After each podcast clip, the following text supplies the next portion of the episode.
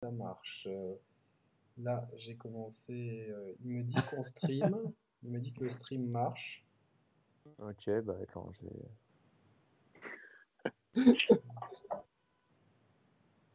Je sais pas s'il y a J'ai quelque plus mes chose. Joy-Con. Je les ai envoyés en SAV. Apparemment, c'est bon. On est en Bon, live bah, là, tant c'est Ah, bon ça y est, c'est bon. Apparemment, Ah, voilà, c'est voilà. bon. Bienvenue Ah, à bah tous, ouais. bonjour pour cette 173e émission des Chers Players. On a réussi, je suis avec Nico Augusto. Salut Nico, comment ça va? Ça va super bien, merci Yannick. Ce soir, c'est une première pour moi. Euh, J'ai un ami d'enfance avec qui je vais faire une émission. On n'en a jamais fait avec mon petit Roby qui est là ce soir, ça va être top. Arnaud, enchanté pour cette première. Et puis Yannick, euh, ah, on n'a plus besoin de se faire des courbettes.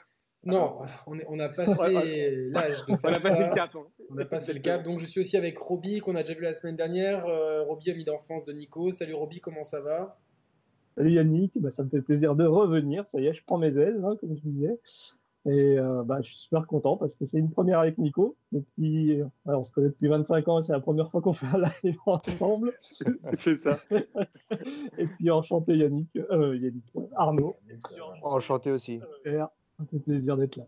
Alors, je vais juste euh, essayer de trouver le lien du chat. Tu me l'as envoyé, mais je il faut que je le prenne sur mon téléphone. c'est bon, sur téléphone, Comme ça, je peux faire le tweet. Et donc, je suis avec un petit nouveau qui s'appelle Arnaud, qui est le nouveau stagiaire, étant donné que euh, Mathieu a été promu euh, assistant de la direction communication, marketing, ressources humaines et euh, stratégie. Donc, euh, c'est important. Donc, maintenant, Arnaud est le nouveau stagiaire. Donc euh, Mathieu, si tu nous regardes, tu, vi- tu viens d'apprendre ta promotion en direct. Euh, ça va Arnaud, tranquille? Bah écoute, moi ça va tranquillement, le confinement se passe bien, voilà. Bon, il y a des cours, euh, il y a des cours à distance. Et puis voilà, on fait un peu de sport à la maison, tout ça. À la maison, bien rester euh, à la maison ou bien isolé près d'une forêt par exemple pour éviter de, de partager le Covid-19. C'est ça. Euh, Donc ce soir, c'est une émission spéciale Nintendo. Euh, oui, on va parler un peu de Nintendo, des licences oubliées, de la Switch Pro éventuellement, des portages, hein, parce qu'il y a des rumeurs de Mario et de, bah voilà, de stratégie un petit peu globale. Euh, vous, vous jouez à quoi en ce moment? Arnaud, tu joues à quoi euh, Honneur au petit nouveau? Alors, euh, moi, je suis absolument pas dans le dans l'air du Dans temps, parce que là, je... non, non, mais tu sais, genre, moi je joue aux échecs. Non, non, moi je, je rejoue à Tales of Symphonia sur GameCube. Ah, bien. Ah, bien. Donc euh, là, je me suis replongé dedans. C'était un jeu de mon enfance. Donc euh, voilà, je me suis refait Twilight Princess là au début du confinement. Très bon choix. Euh, et je me suis remis là euh, sur Tales of Symphonia. Donc euh, ça me promet quelques belles heures quand même. Parce que t'as pas encore la Switch, hein, tu nous as dit. Non, du tout. Moi, j'ai pas du tout la Switch. Par contre, j'ai travaillé pour, euh, pour une boîte. Je m'en rappelle plus du tout du nom, mais c'était pour la Paris Games Week en 2017. euh, où c'était le premier Noël de la Switch en fait. Et je présentais Arms. D'accord, bon. C'était pas. Donc c'était pas le super jeu. Il y avait Mario Odyssey, il y avait Splatoon. Euh, Et toi, on t'a mis sur Arms. Et bon, on m'a mis sur Arms toute la journée. J'ai fait la soirée presse d'ailleurs. Je suis C'est champion du monde, du coup, de, de Arms. J'étais une vraie brêle. Surtout en plus, il y a des subtilités de gameplay dans Arms euh, en fonction non, de l'inclinaison des Joy-Con et tout. Donc euh, c'est un, un bon, un- peut-être un bon jeu de combat entre guillemets party game. Mais Ah, je pense qu'ils l'ont bon, sorti, voilà. sorti un peu tôt. technique. hein. ouais, c'est super technique. ouais. Ça peut-être paraît un peu simple, trop mais, technique et il y a un rythme qui est, qui est, euh, qui est un peu. euh, Il y a des choses intéressantes et puis euh, mais il est plombé par des mécaniques de jeu. Donc ouais, c'est prévu quand même l'achat de la Switch. Euh, c'est clairement prévu. Ouais.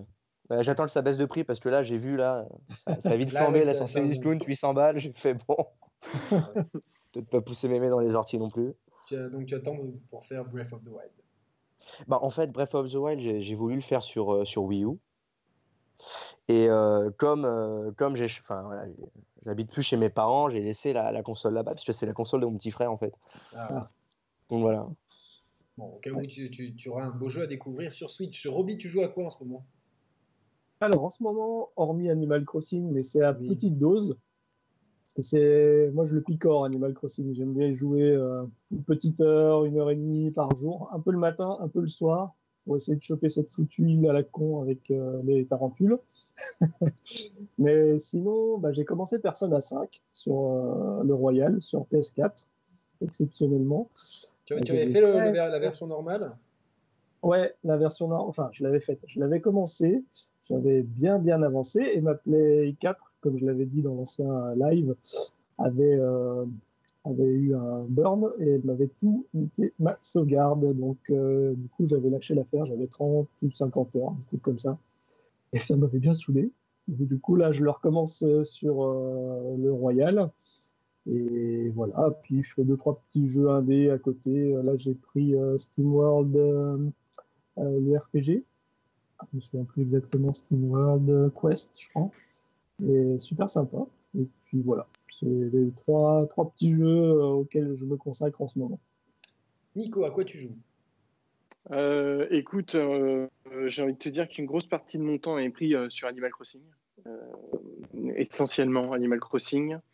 Pour moi, c'est vraiment un jeu que, que j'aime beaucoup, que j'ai toujours, j'ai, toujours tombé dedans hein, depuis la version 64. Nous en souvent parlé ici sur la chaîne, donc je peux témoigner. Ouais, je, je, trouve que c'est vraiment un jeu particulier qui impose une façon de jouer.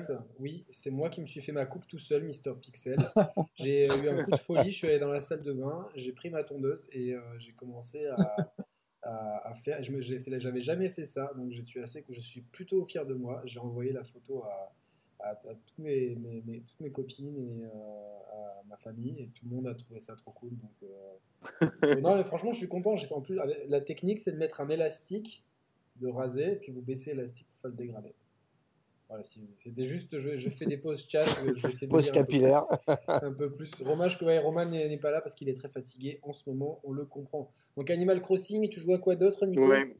Euh, écoute, je, suis un, je joue à deux à Resident Evil 6. Tu aimes les coups de pied de Léon, on en a parlé en je, je, suis très fan des coups de pied de Léon. euh, je suis au bout de Luigi Mansion. Il doit me rester, euh, je crois, les deux derniers étages. C'est un peu long sur la fin, peut-être. Ben, le truc, c'est que j'ai ralenti euh, mes, euh, mes, sessions de jeu. Donc, du coup, ça va. Quand j'y retourne, ça va. C'est toujours assez frais. Et euh, je, vais attaquer, je vais attaquer Tokyo Mirage. Oh. Un truc avec les animaux sur PS4, là? Non, non, non, non, le, JRPG sur Switch. Il n'y avait pas un jeu qui s'appelait. il n'y avait pas un jeu avec des animaux sur PS3, oui, pardon? Oui, si, c'est euh, euh, Tokyo Zoo, je sais pas quoi là. Ah, mais ça n'a rien à voir. D'accord, ouais, bon, je, comme je ne m'y connais pas trop en jeux vidéo. Il n'avait pas fait sur. Euh, Jungle, on dit dans le chat. non, je l'avais pas fait. Je l'avais pas fait sur Wii U quand il était sorti. Ah, c'était sur Wii U que c'était sorti ça, ce truc-là. Ouais. ouais. et du coup, bah, je me suis dit, voilà, là, tu vois, c'est local, ah, ça va être un petit peu calme jusqu'à la sortie de Xenoblade. Donc, j'espère pouvoir finir le Luigi et le Tokyo Mirage d'ici là globalement. Moi, je joue. Et puis, tu sais, moi, je, je, joue pas euh, sur les autres consoles, donc euh, non, pardon. non, tu as, le droit, chacun fait ce qu'il veut. Euh, moi, je joue à Final Fantasy VII Remake sur PS4 Pro et je prends, comme je dis en off, je prends un pied fou. Je vais vous donner mes premières impressions aux, téléspectateurs qui sont là. Ils sont déjà 227 à être, à être ici. Donc on est très content. donc ouais, Final Fantasy VII, grosse surprise. Personnellement, j'en attendais pas grand chose parce que euh, j'étais pas ultra hypé. Euh, j'ai adoré Final Fantasy VII quand il est sorti. C'est une des claques de la PlayStation. C'est ça qui, je pense que c'est notre premier. Enfin, pour beaucoup de joueurs, c'est le premier RPG au tour par tour vraiment qu'on a découvert parce qu'il a été traduit. Franchement, super. Enfin, c'est un moment mémorable du jeu vidéo. Je l'avais fait quelques fois, deux, deux, trois fois quand il est sorti. Puis je l'avais refait il y a 10-15 ans. Mais je n'étais pas forcément euh, en extase de, devant, devant, devant ça. Donc j'y suis allé un peu, euh, bon, euh, ouais, j'étais content, mais pas, pas plus hypé que ça. Et franchement, je me prends une grosse claque. Parce que même si techniquement, comme je vous ai dit en off, l'Unreal Engine euh, fait. Franchement, il y a des, trucs magnifiques, mais c'est du 30 FPS, il y a certaines textures un peu baveuses. Ça, ça fait un peu tâche après le RE Engine de Resident Evil 3 Remake qui lui est parfaitement maîtrisé. Toutefois, je trouve que la réécriture de, ce qui était en fait qu'un prologue, un Midgard dans, dans FF7, c'était un prologue. Ils ont réussi à en faire un jeu entier parce qu'il y a une bonne trentaine d'heures de jeu, euh, donc ce qui est quand même conséquent. Et ils ont réussi. Euh, bon, certaines intrigues sont un peu étirées, mais c'est quand même bien écrit. Les persos sont. Franchement, le doublage anglais est, top et les persos sont vraiment cool. Mais ce qui est bluffant, c'est le système de combat. Ils ont, ils ont trouvé un, équilibre parfait. Je me régale dans les combats. Et moi, je joue aux jeux vidéo avant tout pour le gameplay. Il y a franchement un super gameplay de combat et je suis très content de, pour l'instant de, de, ce Final Fantasy VII Remake que j'aime beaucoup et je sais que beaucoup de youtubeurs sont sous embargo, mais moi je me suis payé le jeu, donc je ne ferai pas d'embargo. Je parle du jeu quand j'en ai envie. Donc bon, ce soir on parle de Nintendo. Euh, on va commencer avec les licences oubliées, parce que Nintendo a un catalogue de licences euh, dormantes dont ils ne se servent pas depuis, euh, depuis longtemps. je vais commencer par le plus jeune, hein, par, par, le petit nouveau, le stagiaire, il faut le mettre un peu, le nouveau stagiaire, Mathieu ayant été promu. Euh, Arnaud, du coup, tu, tu attends. Euh, quelle, ancienne licence de Nintendo t'aimerais revoir sur Switch? Même si tu toujours pas de Switch, mais. Euh, ouais, alors, en tout cas, que ce soit sur Switch ou une autre console, mais dans l'absolu, bon, vous allez me dire, c'est une licence Nintendo, mais qui n'était pas faite par Nintendo, mais j'aimerais bien revoir un Star Fox Adventure, moi. Ce serait grave beauté, en fait.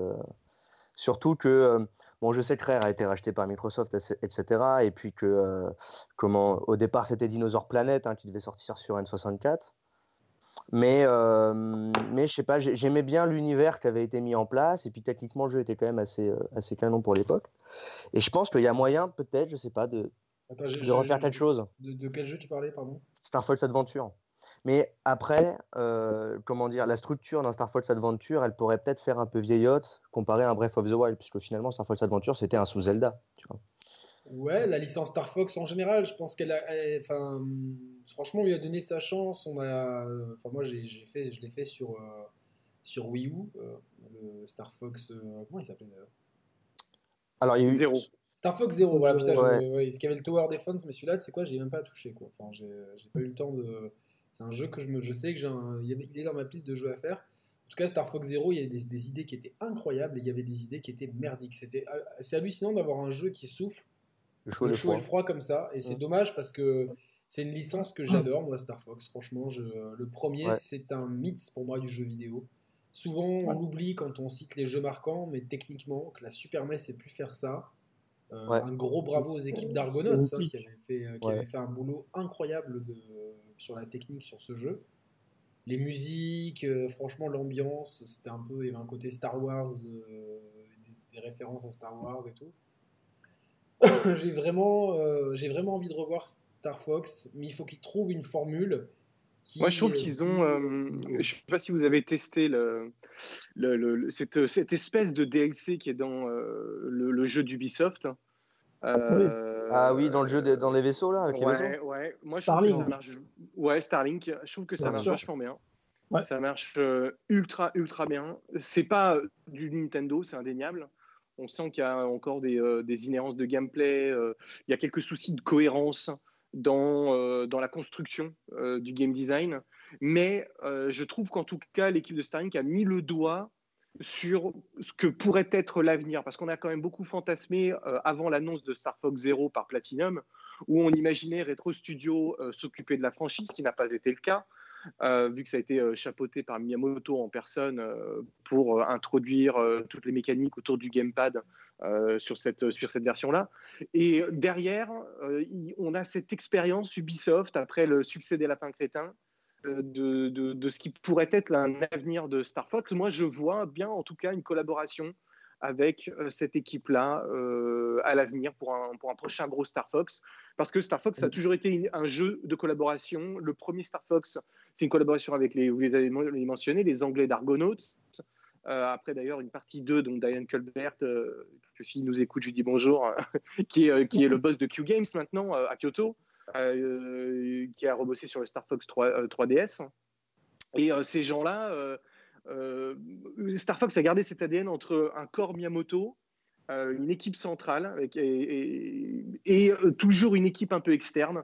Il y a eu sur GameCube, il y a eu le, la version avec Namco Bandai. Light, Light Wars là? Non, Star Fox Assault sur GameCube. Assault Pardon, ouais. Il y a eu le Star tellement... Fox Adventure, ouais, qui était, qui était pas terrible, hein, c'était ouais. moins bon d'ailleurs le Star Fox Adventure avec Rare. Et je dirais que globalement, le seul, unique Star Fox seul, c'est le Star Fox 64.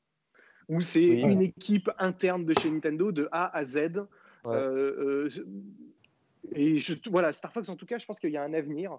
il y, a un avenir, euh, mais ce se fera à mon avis qu'un studio externe. Je ne sais pas ce que vous en pensez, mais en tout cas, je le vois bien réitérer le truc avec Ubisoft. Euh, je, je, pense que, c'est possible. Enfin, moi, ça, ça, me permet d'embrayer sur une autre question. C'est euh, est-ce que Nintendo a pas intérêt à, parce que Sony a plein de studios, Microsoft a racheté énormément de studios. Est-ce que Nintendo a pas intérêt à je dirais pas à racheter plein de studios, mais à, penser un petit peu à s'élargir histoire de peut-être euh, injecter un peu de sang frais dans l'entreprise tout en gardant son ADN. Donc, c'est pas racheter 10 studios, peut-être en racheter deux ou trois, ou peut-être composer des studios euh, en recrutant un petit peu, histoire d'avoir euh, bah, peut-être un peu de sang frais et de quoi alimenter la Switch avec euh, un peu plus de jeux parce que euh, y a, depuis, depuis que la Switch est arrivée, il y a quand même pas mal de portages d'anciens jeux qui sont, qui sont venus. Alors je m'excuse, l'image saute un petit peu hein, pour ceux qui regardent le live, euh, j'ai vu une phrase passer, c'est j'ai dû mal régler OBS, ça, on tâtonne encore dans les lives. Donc ouais, pour moi, moi je pense que Nintendo aurait tout intérêt parce qu'il n'y aura pas non plus tout le temps, il y, a deux problèmes qui vont se passer en tant qu'alimentation des jeux à mon sens c'est qu'il n'y aura plus le filon des, remasters et des remakes à, tirer au bout d'un moment. Et de deux, il y aura peut-être de moins en moins de jeux d'éditeurs tiers parce que ces jeux-là vont être de plus en plus calibrés pour euh, la PS5 et la série X. Et je pense que ça va être d'autant plus difficile de les. Euh, de les euh, Moi, je, je, je, pense que c'est. je, je te rejoins pas du tout dans cette analyse, Yannick. Non, pas de souci. je, non, mais pas, du tout, dans le sens que je ne vais pas parler euh, de, choses que je ne sais pas ou je ne vois pas. Je, parle simplement de ce qu'on observe depuis trois ans avec le marché de la Switch. La Switch, elle a réussi où là, beaucoup euh, de, gens du milieu pensaient qu'elle n'allait pas fonctionner. Euh, et elle fonctionne très bien parce qu'en fait, elle est partie d'un principe qu'on a déjà évoqué plein de fois sur la chaîne, avec un décalage de deux ans au regard de ce que la PS4 et la Xbox sortent. C'est-à-dire que globalement, les jeux sur Switch arrivent avec un, une sorte de, delta de deux ans. Et Nintendo euh, sort, lui, ses licences. Euh, les, les euh, toute la, structure indépendante bouche tous les trous et quelques éditeurs tiers. Ah, je ne sais pas, en tout cas, moi je, vous vois. Hein. je ne sais pas si ça a planté ou pas. Non, non, moi je vous vois. Bon, non, non. Donc, ce, que, ce que je vois, c'est que les jeux PS4 qui sont sortis ces deux dernières années arriveront sur Nintendo Switch cette année et jusque fin d'année 2021. Ouais. Et les jeux, les jeux qui arriveront sur PlayStation 5 et Xbox euh, Series X, qui sortiront en début 2021, euh, arriveront sur Nintendo Switch en courant 2022. Je pense qu'ils arriveront à porter des jeux. Oui, oui, oui, oui, oui, bien sûr, bien sûr. Euh, la, seule chose qu'il y a, c'est que tu ne peux pas tout porter.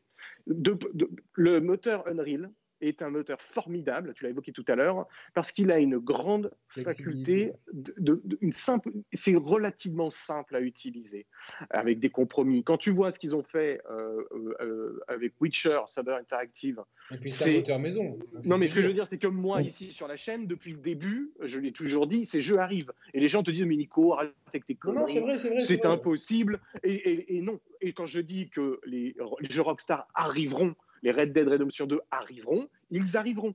Euh, c'est une question de temps. Ouais, alors je suis, d'accord et pas d'accord en même temps là, parce que autant des jeux PS4 et Xbox One, effectivement, c'est des architectures qui sont relativement simplistes entre guillemets, euh, euh, et, dont le portage peut se faire sur une Switch mais là, non, as, bien parce que c'était pas, pas le discours, c'était pas le discours qu'il y avait sur Internet. C'est vrai, je suis d'accord avec toi là-dessus.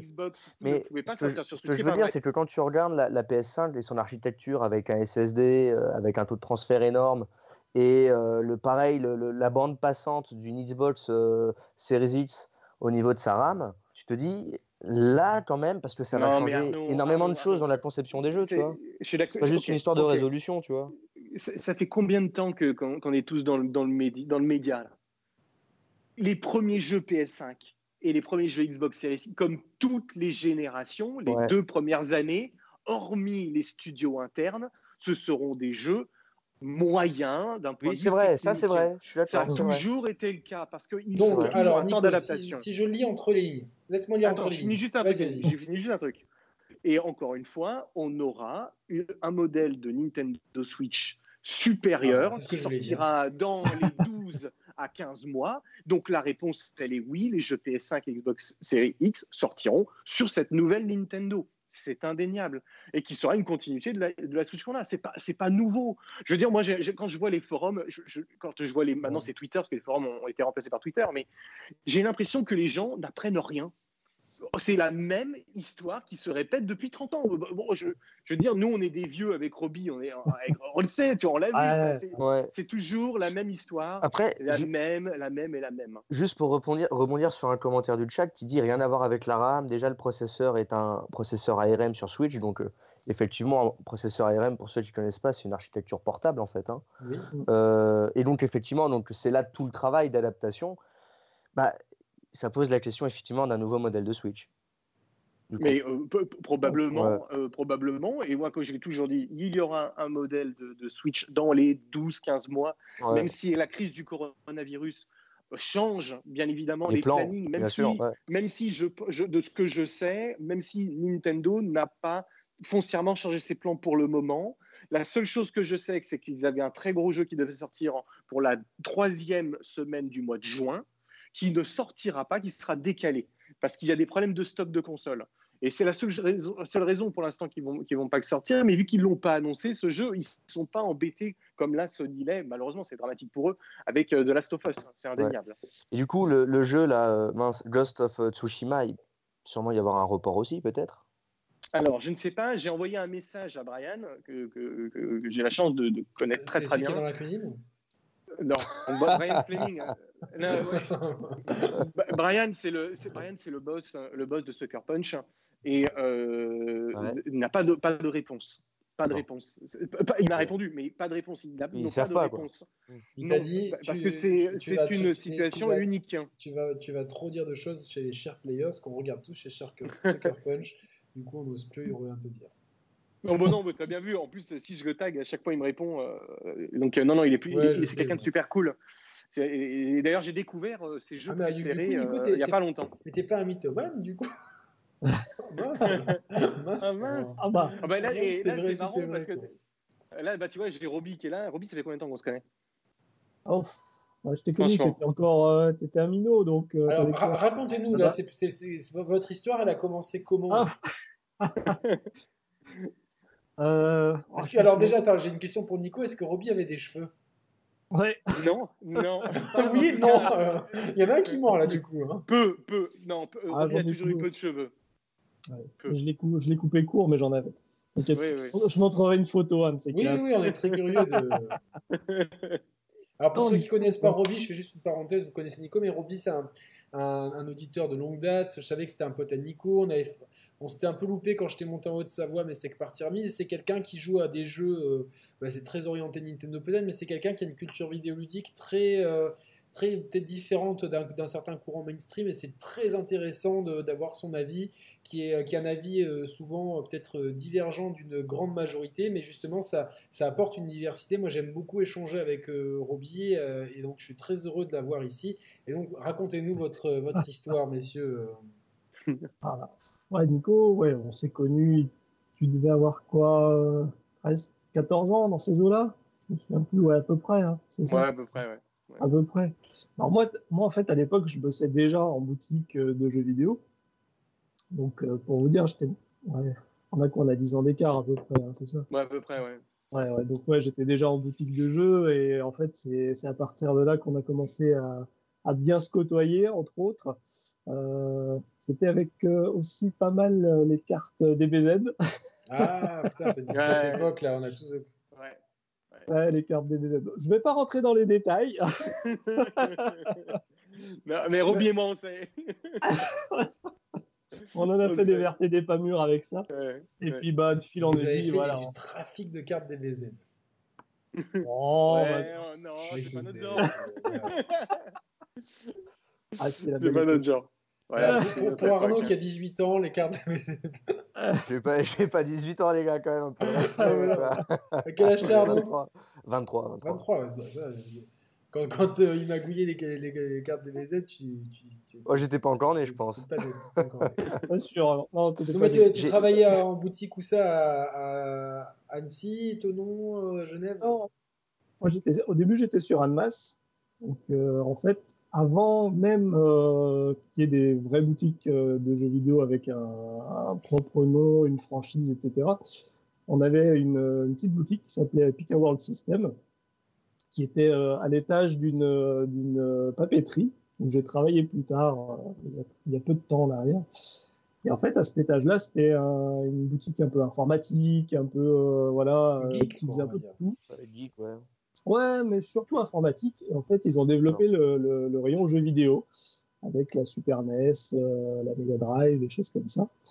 Et moi qui étais encore lycéen, en fait, je venais filer un coup de main euh, bénévolement au début. Et de fil en aiguille, bah, j'ai commencé à bosser avec eux parce que bah, ils appréciaient mon boulot. Et, euh, et de là, après, quand la première boutique qui s'appelait Dog Games à l'époque a ouvert à quelques dizaines de mètres de cette, euh, euh, de cette enseigne, et ben après j'ai euh, bossé là-bas et c'est là avec Nico où on a vraiment encore plus sympathisé et, qu'on a développé notre amitié au fil, au fil, des années et des jeux, notamment Nintendo, hein, avec la Super NES, la 64, une grande épopée de la 64, etc. etc. Ouais, D'où les suites. C'est vrai alors, que. J'ai une question, juste, je, je, après je, je, comment participer aux émissions des chers players? Vous faites comme Arnaud, vous faites un chèque, le ticket d'entrée est à 5000 euros. Euh, voilà, donc euh, ça. Ou alors faut être beau comme nous. Euh, comme ouais, Nico, bah, Nico, il en fait, il m'avait, j'avais touché les pourcentages sur le livre, et puis Roby, il m'a promis quelques collecteurs. Faut... Tout s'achète dans cette vie. Faut devenir actionnaire des Sharp Players en fait. Non, ça marche au feeling. Franchement, ça marche au feeling. Je vais... Arnaud, on s'est parlé sur, euh, sur un réseau social. Euh, on a parlé de, de plein de trucs euh, hors jeu vidéo. Et puis le courant est passé. Je dis, ah ben, c'est comme avec Mathieu en fait. Ça marche au feeling. C'est pas, c'est pas parce que vous êtes vachement calé que vous pouvez parler que, on aura, enfin, que ça va forcément le faire. Nous, c'est d'abord une aventure humaine. Je sais pas que je ferme la porte ou que je l'ouvre. Mais s'il y a un feeling qui passe, ben voilà, ça se fait comme ça. Euh, donc ouais, euh, ça remonte à très loin. Vous, vous avez des, des, des, des, super souvenirs de, vous avez fait des, des LAN, mmh. des choses comme ça. Des... Ah, moi, euh, à la tête de Roby, il a dû s'en passer des vertes et des pas mûres. Hein. moi, moi je, je, je, je, vais dire quelque chose parce que euh, Roby, il a été pour moi le, mon premier modèle. Euh, quand tu es gamin, quand tu as 13-14 ans. Moi, je suis le dernier modèle. Tu, tu, tu cherches, non, mais tu cherches une une figure hein, plus, plus, plus âgée que toi. Il y avait Roby, puis il y avait un autre garçon aussi euh, qui bossait dans la boutique, qui était Pierrick. Hein. Et euh, euh, ces, deux, ces deux personnes euh, sont devenues des amis. Une euh, que j'ai gardée avec le temps, qui est Roby. Avec Pierrick, les choses ont été différentes, hein, on s'est perdu de vue. Mais je, voyais Roby et je lui disais, c'est incroyable, il a cette passion. Et moi, je suis tombé dedans. Tu vois, c'est vraiment ce truc de tomber dans la marmite. Et je suis tombé dans la même marmite que Roby on a le, je pense qu'on a la même passion, le même amour pour Nintendo. On joue à autre chose, bien évidemment, mais on, on aime Nintendo euh, euh, d'une autre façon qu'on pourrait apprécier les autres jeux vidéo ailleurs. Euh, et on a eu des centaines, des centaines de milliers de, de, de, de parties, euh, soit chez lui, soit chez moi.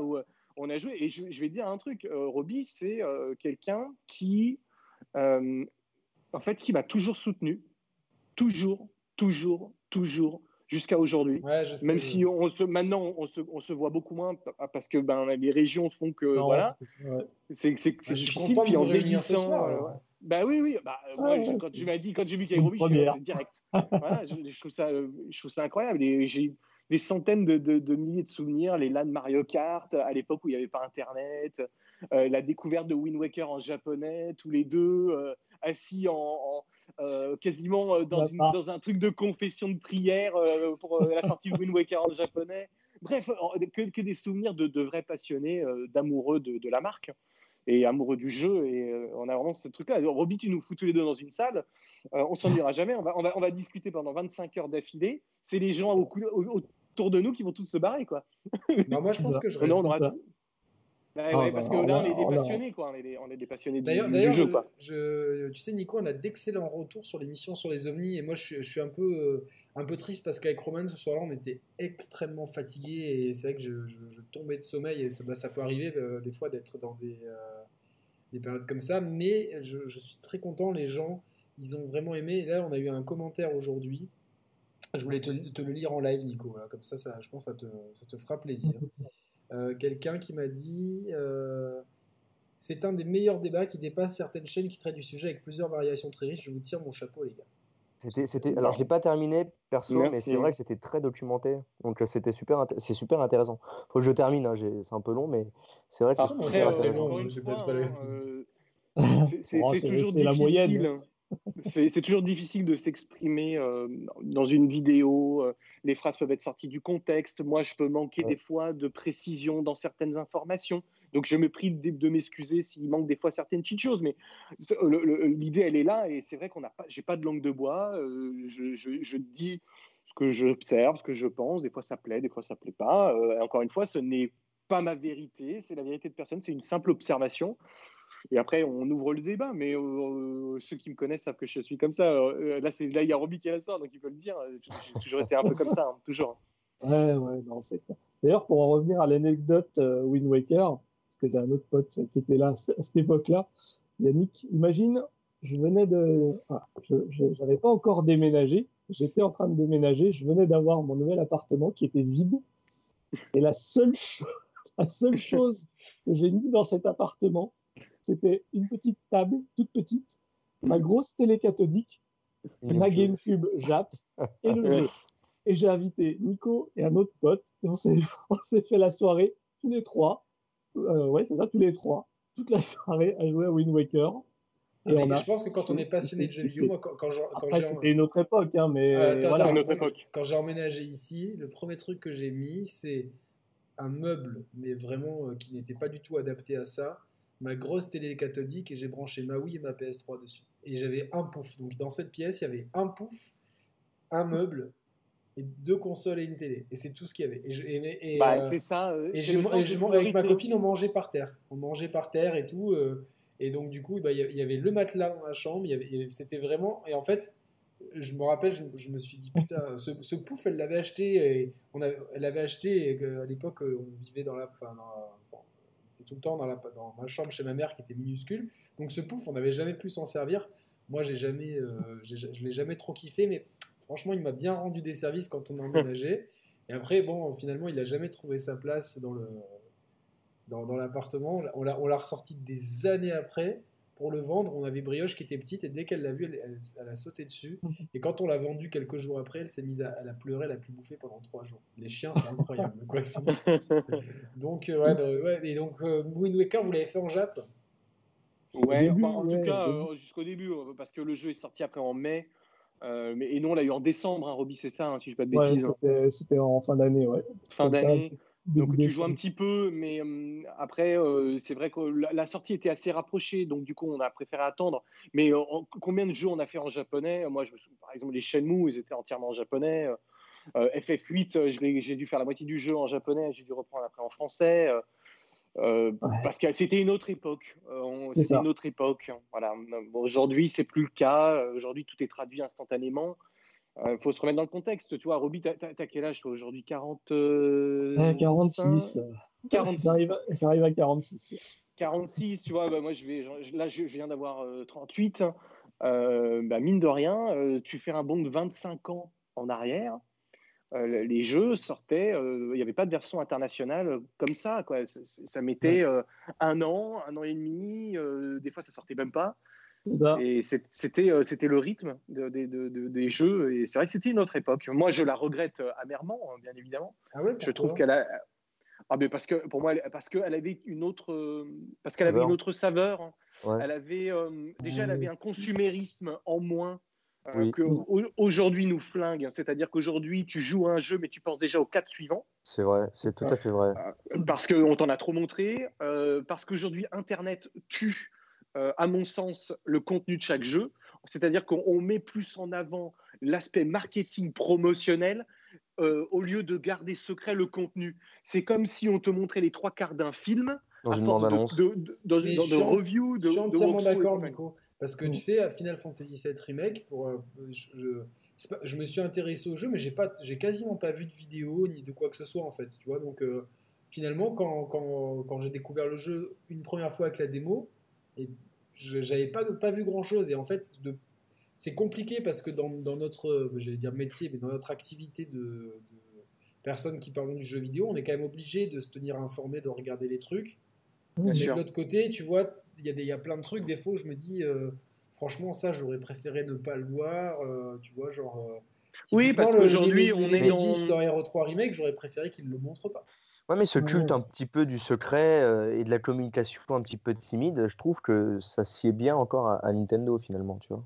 Ouais, Bah. Nintendo s'en sort effectivement peut-être un petit peu mieux que les autres, m- et pour une raison qui est simple, c'est-à-dire que les budgets de développement des jeux euh, ne sont pas les mêmes.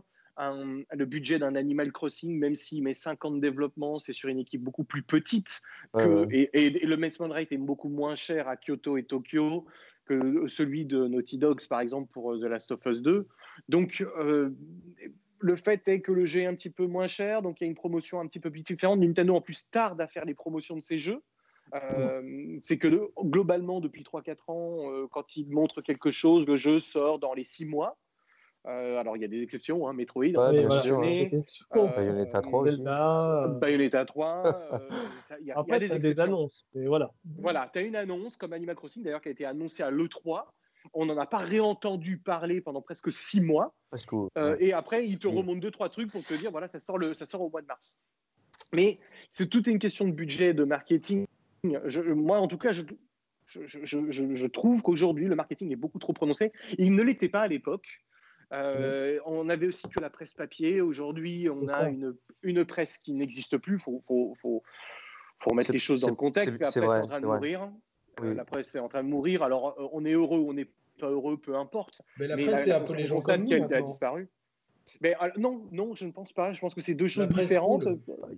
Euh, parce que pour moi, je trouve qu'un journaliste doit faire un travail d'investigation et de contenu, euh, par exemple, sur les méthodes de- d'embauche, sur, ce genre, sur, sur le fond du- de l'industrie, ça que je trouve intéressant. Et ça, ça ne peut être, à mon sens, qu'un journaliste euh, qui a une méthodologie, un truc. Ouais, c'est ça, ouais. scolaire, bien sûr. Exactement. Voilà, et puis à côté de ça, tu as plutôt, alors le mot est dégueulasse, pour moi c'est vraiment un truc dégueulasse, l'influenceur. Euh, Quand je vois les mecs qui disent Ouais. je suis influenceur, je dis mais, t'as pas honte de dire que t'es influenceur, t'es ridicule. T'influences Euh, qui et quoi Ouais, mais c'est- ouais, mais dis la- plutôt que tu es un passionné, tu es un passionné et puis que tu mets les moyens de, de partager ta passion, mais euh, arrête de donner des ailes et de, de l'importance en disant que tu es influenceur, c'est ridicule. C'est bon après c'est un jeu de, de bouffe-moi le trou. euh, entre, euh, entre les éditeurs, entre les éditeurs, les influenceurs, les youtubeurs. Bon, moi je trouve en tout, en tout cas de façon très générale moche, moche ce qui est devenu en tout cas ce, ce milieu-là. Moi je j'aimais l'époque IGN 1995-1996 où tu avais un article qui popait par semaine et c'était une grande difficulté à trouver l'information. Ouais, mais Il y Nico, avait un autre côté. Bon, je vais me faire un peu un peu nache- l'avocat euh, du diable, euh, tu vois, mais est-ce que ça, c'est pas le, est-ce que ça, c'est pas finalement un peu ta, ta nostalgie? C'est qu'effectivement, la rareté, c'est ce qui, c'est ce qui crée toute la valeur de l'information que tu pouvais trouver. Que moi aussi, hein, quand j'étais petit, j'avais Jeux vidéo magazine, tout ça, et je lisais ça, j'épluchais, je retrouvais les images et tout ça. J'étais effectivement, euh, voilà, j'étais super content de retrouver ça. Mais moi, je vois mon petit frère, il a 7 ans de moins que moi, et euh, je le vois tout aussi émerveillé de toutes ces informations qu'il peut trouver, de toutes ces images. De toutes... Alors effectivement, il y a de la surabondance, il y a peut-être moins ce côté artisanal, tout est calibré, marketé, mais quelque part, est-ce que est-ce que c'est c'est par nostalgie qu'on se dit ouais c'est vrai que c'était vraiment mieux avant, il y avait vraiment Je, quelque chose je en sais plus. pas, Arnaud. Il y a une Ouais. part de nostalgie, bien point- sûr. Ouais. Tu, tu, chacun tu son un époque, en point fait, très aussi. intéressant. Chacun son époque, Déjà, oui c'est vrai. déjà, déjà, chacun son époque, c'est vrai. On, on Ouais. a tous eu des époques différentes. Encore une fois, c'est que subjectif. C'est pas Oui, une oui, bien vérité. sûr. C'est simplement moi, mon- mon- ma sensation. Ton ressenti, ouais, bien je- sûr. C'est mon ressenti. Et puis, tu prends l'exemple de ton petit frère, mais ton petit frère, il n'a pas l'analyse encore. C'est-à-dire qu'aujourd'hui, aujourd'hui, il dit, il en prend plein les yeux, Oui. et l'analyse, elle se fait au, au fur et à mesure des Après, années. ça s'affine, bien sûr. Ouais. Voilà, que peut-être d'ici deux ans, il va se dire effectivement, euh, il y, a- il y a tellement de choses, tu passes d'un jeu à un autre. Euh, après, encore une fois, l'offre est pléthore, c'est Ouais, indéniable. on, a des, on a tous les genres et tous Oui, les styles. C'est très monde. très bien. Je, Ouais. je- je- moi, je rêvais, et Roby pourrait le dire parce que moi, je l'ai vécu. Roby, je pense qu'il l'a vécu peut-être encore de façon plus prononcée que nous. C'est que quand moi, par exemple, j'avais, je vous donne un exemple, j'avais euh, 11 ans, 12 ans, euh, 13 ans, Et euh, je jouais à ma PlayStation 1 à, à Akumajo, euh, pardon, Dracula, euh, Castlevania Symphony of the Night, pardon. Il a voulu faire le furry. avoue que tu as voulu te la jouer un peu, Nico. Avoue, avoue. Non, non, non. Non. non, non, non, En fait, je vais vous dire pourquoi. Parce qu'en fait, je l'ai eu en japonais sur ma, ma, PlayStation 1 et il y avait un CD de musique dans, dans, dedans. Et moi, je, moi, je n'ai écouté que de la musique de jeux vidéo ou de la musique japonaise, mais jusqu'à mes 20 ans. Et, oh, on, ah on, était, on, en est témoin, euh, et lui aussi. On était dans sa voiture, on avait des mini-disques, euh, on écoutait euh, Rio Saiba, City Hunter, on écoutait ces musiques-là. moi, je n'ai pas écouté vraiment d'autres, un petit peu, bien évidemment, mais pas autre chose. Et je, vivais un petit peu reclus.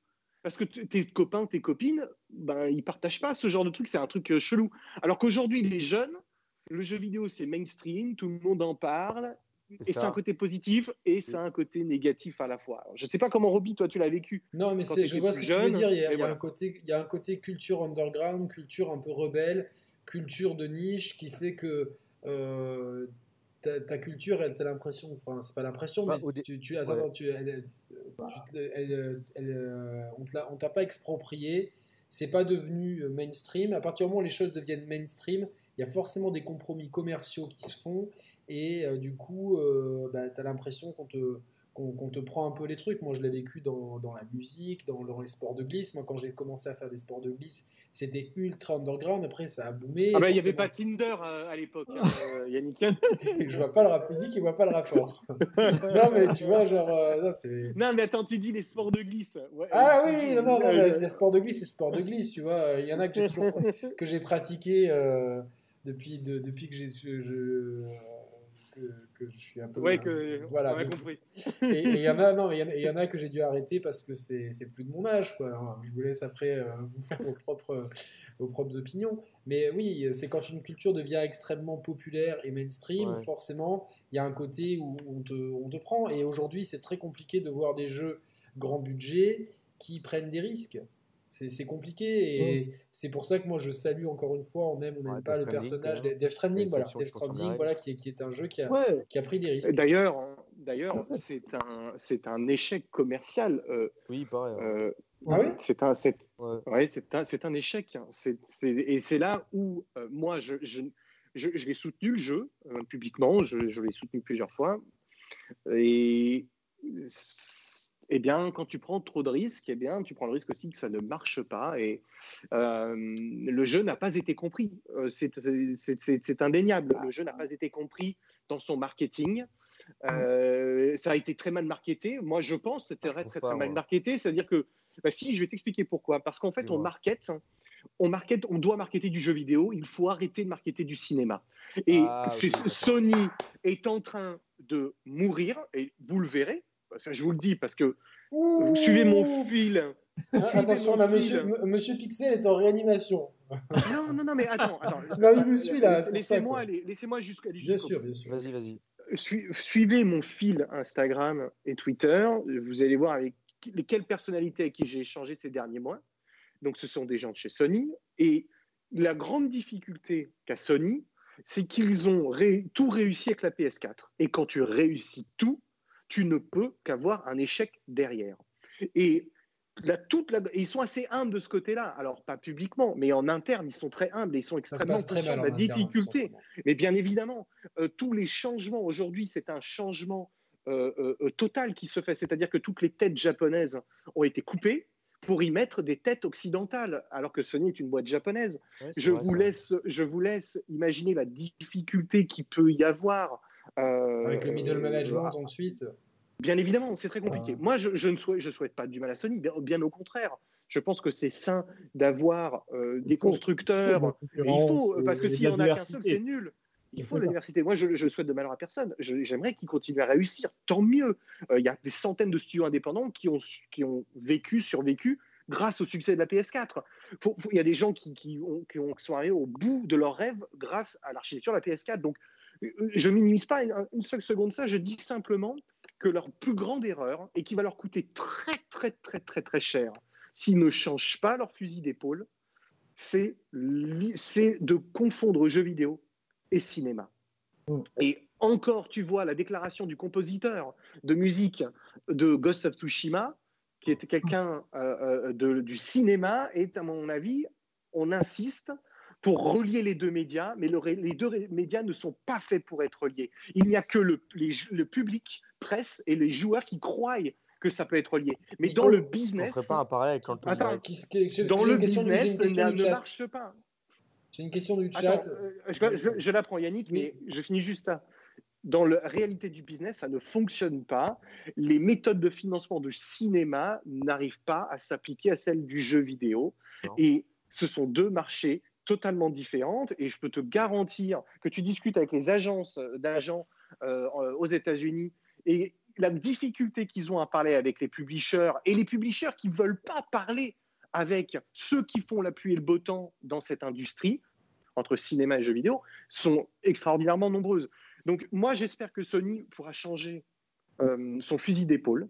Ils vont, vont, l'amorcer, ce que je ne suis pas convaincu, parce qu'il faut vraiment y croire, il faut qu'ils y croient profondément, et il faut qu'ils aient quelques échecs pour se rendre compte qu'ils ne font pas, à mon avis, le bon choix pour perdurer. Voilà, je, t'écoute. C'est Mister Pixel qui dit mourir Point d'interrogation. Leurs IP ne se sont jamais aussi bien vendus en 25 ans. Faut croire que leur com autour de leur jeu fonctionne, généralement, Nico. Oui, alors, eh ben, Mister Pixel, tu, as raison. dans l'absolu, tu es pragmatique. Quand je dis euh, euh, euh, mourir, c'est mourir à petit feu. C'est pas mourir d'un coup. C'est mourir à petit feu, c'est que petit à petit, ce sont des erreurs qui leur coûtent très cher. à son propre piège, en fait. Exactement. C'est pas, ils vont pas disparaître. Sony va pas, disparaître. Mais euh, de, de, de, se dire, voilà, tous nos IP vont être produits de la même façon, vont coûter les mêmes enveloppes stratosphériques, et au bout d'un moment, elles arriveront à une problématique que le cinéma connaît très bien. C'est-à-dire que quand le cinéma, on va, on va remettre dans le contexte, le jeu vidéo est plus ou moins là où le cinéma était dans les années 70-80, de façon, façon globale. On pourrait, on pourrait débattre de, des années, mais globalement, c'est à peu près ça. Le cinéma des années 70-80 découvre que les suites vont faire de l'argent, mais ne sait pas encore que trop de suites va détruire les franchises. Et le jeu vidéo Sony en est là, c'est-à-dire qu'ils ont commencé à faire des suites qui leur rapportent de l'argent, mais ils ne savent pas encore qu'un Last of Us 3, 4 ou 5 tuera la franchise. Et elle est là la, la, problématique. déjà, est-ce qu'ils sont capables? Est-ce que, est-ce que, est-ce que, est-ce que euh, Uncharted 4 a pas un peu tué la, franchise? Moi, je, trouve que c'est, c'est un bon jeu, mais pour moi, j'ai plus l'impression d'avoir un film interactif, un truc que je pourrais Moi, je te donne un exemple. Moi, j'ai adoré euh, Uncharted 4, moi. pour, pour moi, c'est subjectif. Mais par contre, on peut parler de réalité. Gears of War est une franchise qui s'est tuée. Ah oui, complètement. Alors, Mathieu, Mathieu me demande est-ce que j'ai fait la coupe? Oui, Mathieu, j'ai fait la coupe tout seul. Et pour tous ceux qui me demandent sur le chat, oui, j'ai fait ma coupe tout seul avec un élastique et une tondeuse. Je suis très fier. Et Mathieu, donc, euh, je te présente Arnaud, le nouveau stagiaire des Sharp Players. Non, tu n'as pas été viré, mais tu as été promu responsable technique et opérationnel du marketing, des ressources humaines, du management et des usines de fabrication des Sharp Players. Donc, Moi, je bravo. Euh, non, non, non, non, Donc, bravo Mathieu pour ta belle promotion. Tu as très bien travaillé. Euh, voilà, sachant qu'il y, y, a plein de, on est une multinationale de, dans les dans le Steel World Company. Donc il y a énormément d'échelons pour arriver au sommet, mais tu vois, comme quoi euh, ça, ça paye d'être un bon stagiaire. Et donc Arnaud est le nouveau stagiaire. Mathieu, il faudra donc updater ta, ta bannière Twitter absolument. Et qu'Arnaud change la sienne aussi, euh, voilà, sachant qu'on a. Euh, Yannick, est-ce que tu me permets de, terminer? Oui, pardon, pardon. C'était juste pour mettre un petit peu de, Non, non, mais je t'en prie. je, t'en prie. C'est simplement que on est tellement habitué aujourd'hui avec les vidéos quand c'est sorti du contexte que si tu donnes pas le contexte final, les gens comprennent pas ce que tu veux dire. Et les gens pourraient me dire, oui, mais regarde Nintendo, ils ont plein de suites. Et donc ça s'appliquerait de la même façon. Mais la différence est que Nintendo, ce n'est pas basé sur le scénario. Alors que Sony, c'est essentiellement basé sur le scénario, les mécaniques de jeu n'étant pas, on va dire, Death Stranding, c'est un petit peu différent. Parce que Death Stranding a des vraies mécaniques de jeu. Non, mais oui. Death Stranding est, ce qu'on appelle un miracle. Euh, c'est un ovni, c'est un miracle. C'est Kojima C'est tout ce que. Non, je pense pas. Il faut arrêter. La starification est ridicule. Il se l'a fait lui-même. Euh, ce sont des... Non, mais je comprends. Parce que quand tu as tout sacrifié, et par exemple, Roby peut vous le dire ce soir, il sait, lui, ce que moi j'ai sacrifié pour aller en Californie.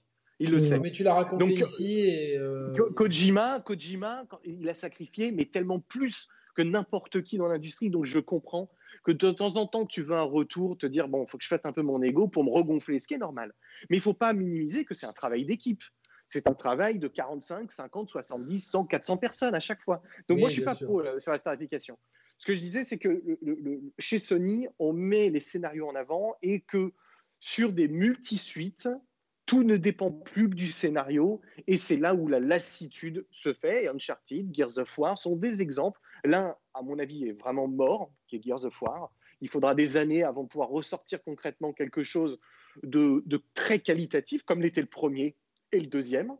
Et Uncharted va dans la même direction en espérant que Naughty Dog fasse un vrai break avec cette franchise et qui recrée quelque chose Ouais, de nouveau. pour Gears of War, hein.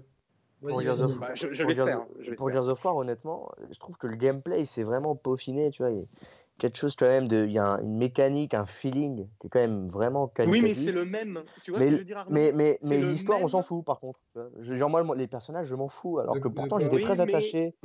Ah, mais c'est toujours À un peu la même chose en fait. Ouais, Gears, ouais. Bah, ça, c'est oui, de toute façon, c'est Ah redondant. non, moi, Voilà, c'est ça. J'ai adoré les, les scénarios des trois premiers. oui, les trois on, premiers étaient cool. fantasmait, on, on fantasmait sur les guerres pendulaires euh, et on n'a pas eu du tout ça. Quoi. Je veux dire, moi, je, suis- je suis pas. euh, tu vois, j'ai rien contre qu'il y ait une gonzesse et compagnie, mais je trouve que c'est un échec tout ce qu'ils ont fait sur ce Gear 5.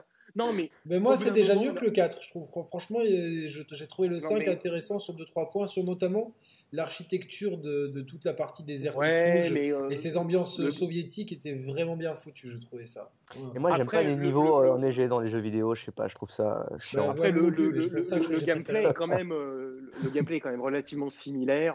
Euh, oui, il est peaufiné, mais c'est similaire. Ouais. Euh, Il n'y a pas de mécanique totalement différente.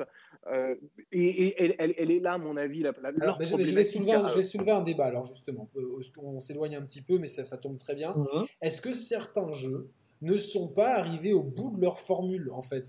J'ai vraiment l'impression qu'on arrive au bout de la formule de, de cer- de certains jeux, en fait. Euh, typiquement, le TPS, j'ai vraiment, vraiment l'impression qu'il a énormément de mal à se renouveler. Euh, pareil pour le FPS, c'est très intéressant en coopéra euh, de façon multijoueur, on peut trouver des trucs, et Ubisoft l'a bien fait par exemple avec, avec Rainbow Six. Par contre, c'est vrai que trois quarts des FPS, en termes de mécanique, j'ai l'impression qu'on.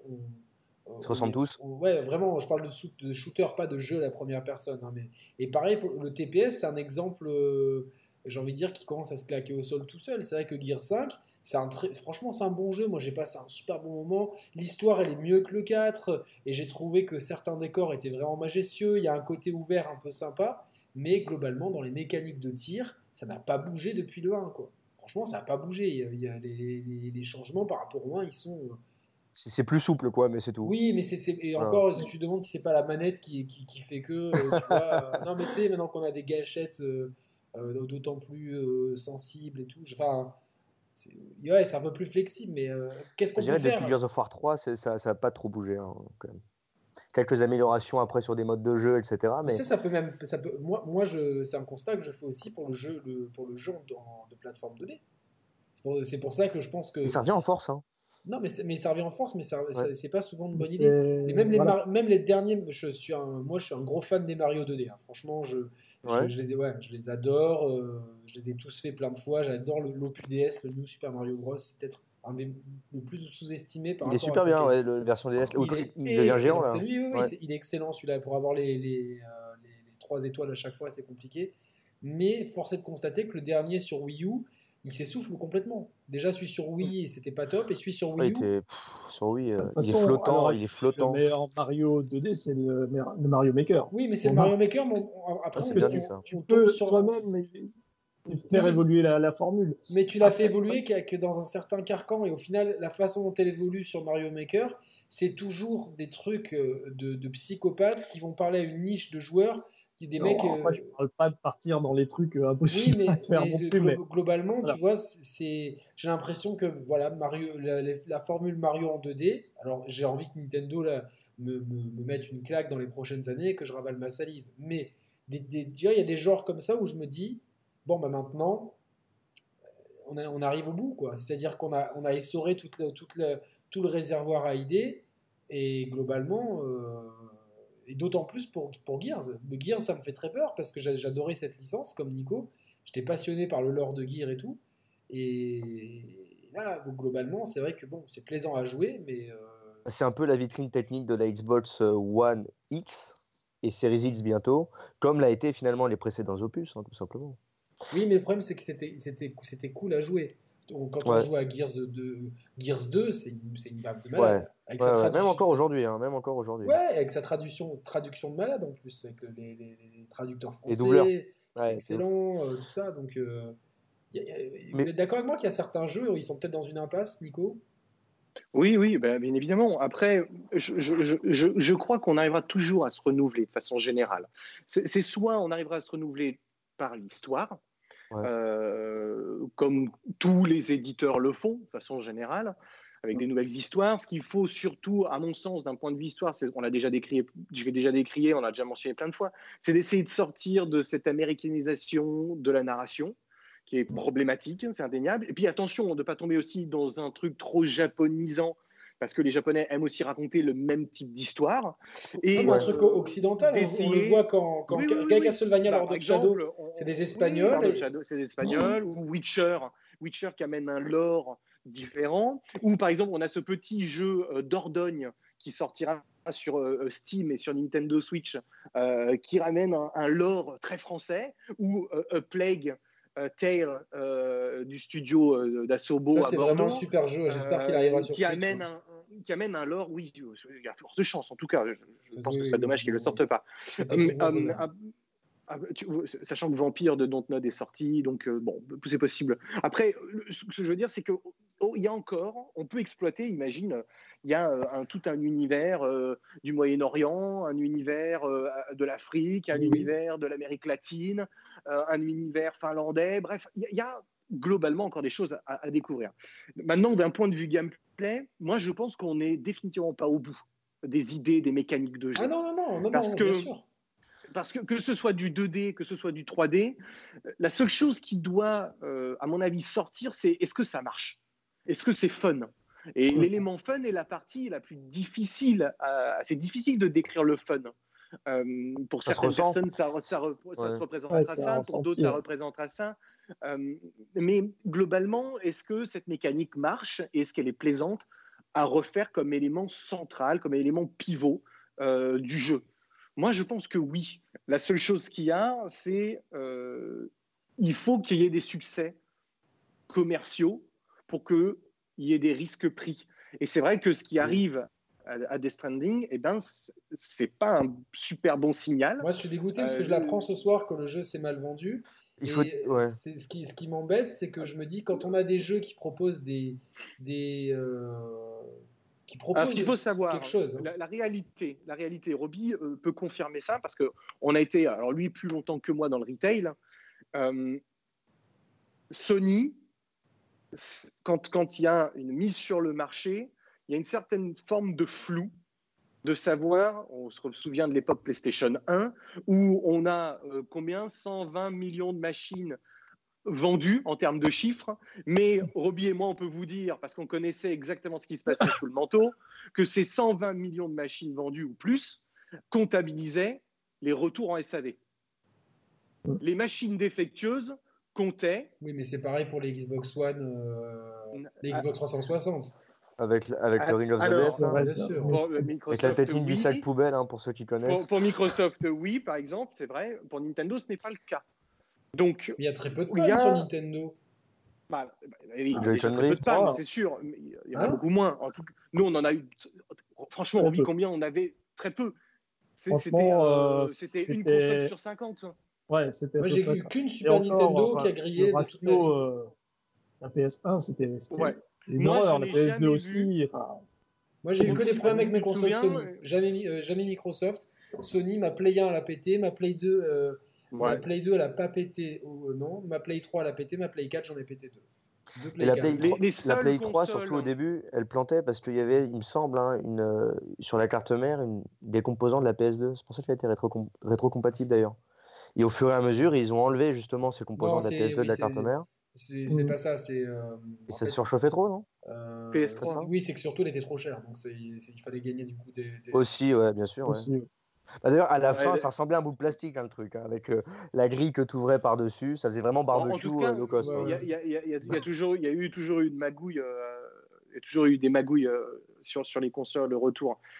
Euh, maintenant, euh, moi, j'espère juste que voilà, Death Stranding, ça envoie pas un super bon message, on va dire, pour les, euh, les jeux euh, qui prennent du risque. Non, mais tu vois, c'est euh, dommage. tu vois, les, beaucoup de jeux qui ont pris Oui, risques mais ces dernières euh, années. regarde pourquoi Bayonetta ça marche pas. Bayonetta, Tu sais par exemple.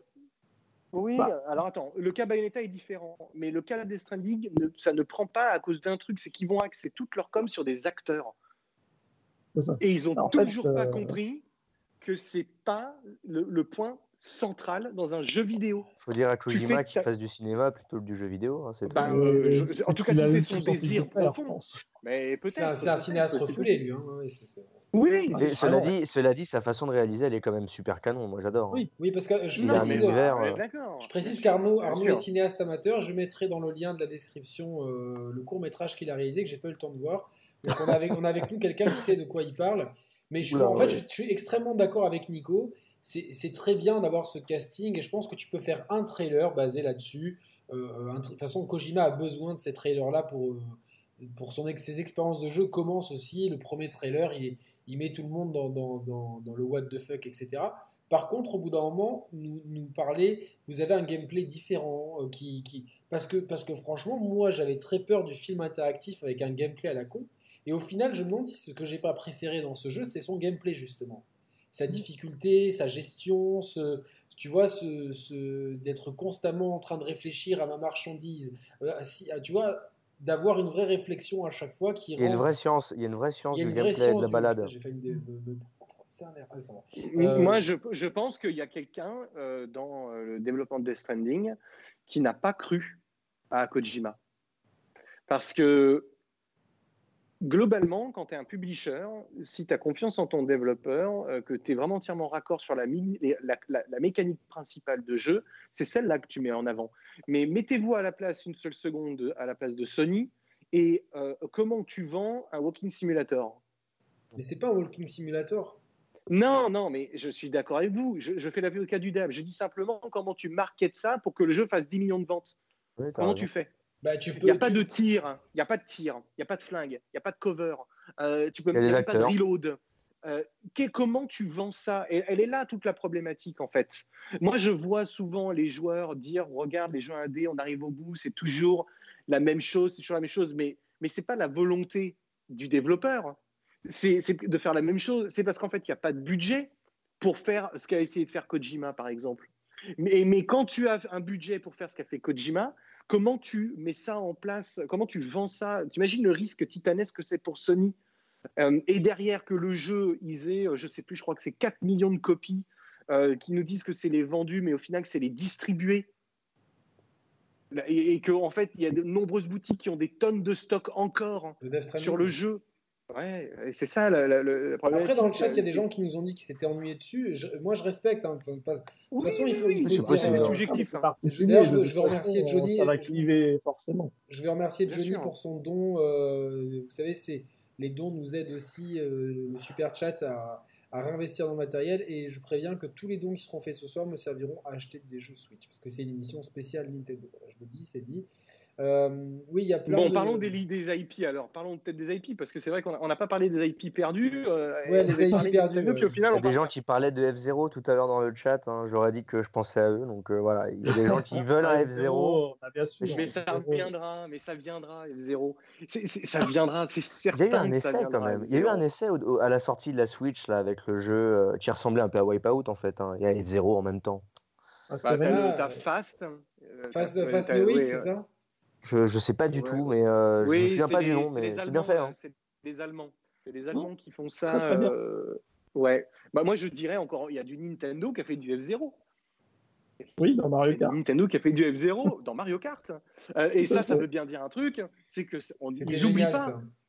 C'était génial et ils n'oublient pas. Et, Et puis il y a toujours encore F0 une fois, dans, dans Smash. tu, comme, si, si tu annonces F0 demain, si tu Dans annonces Nintendo F0 Land. demain, tu, tu fais, allez, tu fais 800 000 ventes maximum. Par contre, si tu promos, tu fais de la promotion autour d'F0, petit à petit, c'est-à-dire qu'on va euh, euh, euh, faire une petite expérience à gauche, à droite. Oui, Euh, on va faire un remake d'un F0. pour tester. Tout Pour doucement pour que les gens apprennent. C'est ce qu'ils ont fait avec Fire Emblem. Et Fire Emblem est en train de décoller. C'est ce qu'ils sont en train de faire avec Xenoblade. On est en train de vivre un grand moment avec Xenoblade. Xenoblade, le premier sur Wii, ne s'est quasiment pas vendu. Il y a eu des pétitions pour le sortir. Si vous vous souvenez, le- ce qu'on appelait le, le Rainfall à l'époque. Euh, parce qu'aux États-Unis, il ne devait pas sortir. Euh, le jeu ne se vend pas bien. Il continue avec le X sur Wii U qui progresse. Le 2 fait plus de 2 millions et demi de ventes sans le digital. Donc ça a bien progressé. Ils refont un remake du premier qui va se vendre au moins comme le 2. Et ils nous annonceront un remake du X, puis une suite du X, puis un vrai numéro 3 dans deux ans, qui aura un budget plus conséquent et qui lui fera 4 millions et demi, 5 millions de ventes. Sur la Switch Pro, du coup. Sur- probablement. Peut-être. Et- Ce serait et bien, ça- bien, Et bien. ça, en fait, ce- ce- cette méthode euh, euh, est en train de, de, de, de Mais est-ce que c'est démontrer. pas, est-ce que c'est pas aussi a parce que, parce que parce que c'est des, des- parce que c'est des bons jeux tout simplement. C'est des bons jeux qui arrivent sur des, sur des créneaux où finalement sur la Switch, au moment où Xeno 2 arrive, il y a très peu de RPG. Euh, Non, euh, Yannick. non, non, mais, c'est, si les- si- tu sais, si, si les bons jeux euh, euh, se vendaient, ça se saurait. Non, mais Malheureusement, Nintendo- regarde Alan Wake, Non, non, mais, euh, alors justement, est-ce que, le on public, peut continuer. Hein. est-ce que le public de Nintendo, euh, je pense qu'on peut le, le public de la Switch, je pense qu'il y a deux publics de la Switch. Je pense qu'il y a un public très familial aussi sur la Switch, et je pa- pa- parle pas, euh, euh, je parle vraiment un public de, de gens avec des enfants, tu vois, qui disent Ouais, ouais. c'est cool, on va pouvoir faire Mario, Mario Kart. Il faut voir Mario Kart, c'est, un, faudra un jour qu'on, décrypte ce phénomène parce que c'est. Oh, Moi, j'appellerais ça le, le public euh, multigénérationnel. Oui, voilà, c'est ça. Euh, Mais il y a aussi un autre public, je pense, chez Nintendo, de gens comme nous qui sont les hardcore gamers, Ouais. qui sont, qui sont euh, franchement une grande partie de hardcore gamers qui, eux, s'intéressent euh, Mm. ouais, sur Switch, qui, eux, s'intéressent beaucoup aux, aux qualités ludiques d'un jeu et qui en ont rien à foutre du marketing. Parce qu'il y a eu un marketing euh, zéro sur euh, Xenoblade 2. En plus, euh, franchement, c'est le peu qui a été montré, c'était pas ragoûtant. Puis en plus, quand tu as été euh, beaucoup de gens comme moi, euh, non, non, mais je, vous- je vous le dis, qui ont été refroidis Oui, oui. par le- par l'épisode précédent sur, euh, sur Wii U, que moi je n'ai vraiment pas aimé. Et là, de- sur le 2, franchement, je dois avoir une trentaine d'heures de jeu. Je suis loin d'avoir tout fait et je- j'espère me dégager du temps pour, pour arriver au bout parce que je- j'en ai envie. Et C'est super bien. Mais donc, du coup, un jeu qui, qui- dont les antécédents n'ont pas fait l'unanimité, qui, qui sort à une période en plus où euh, la première année de la Switch, il y en a tellement eu, tu es presque à, à l'écœurement. Il faut dire ce qui est. La première année de la Switch, c'était la corne d'abondance.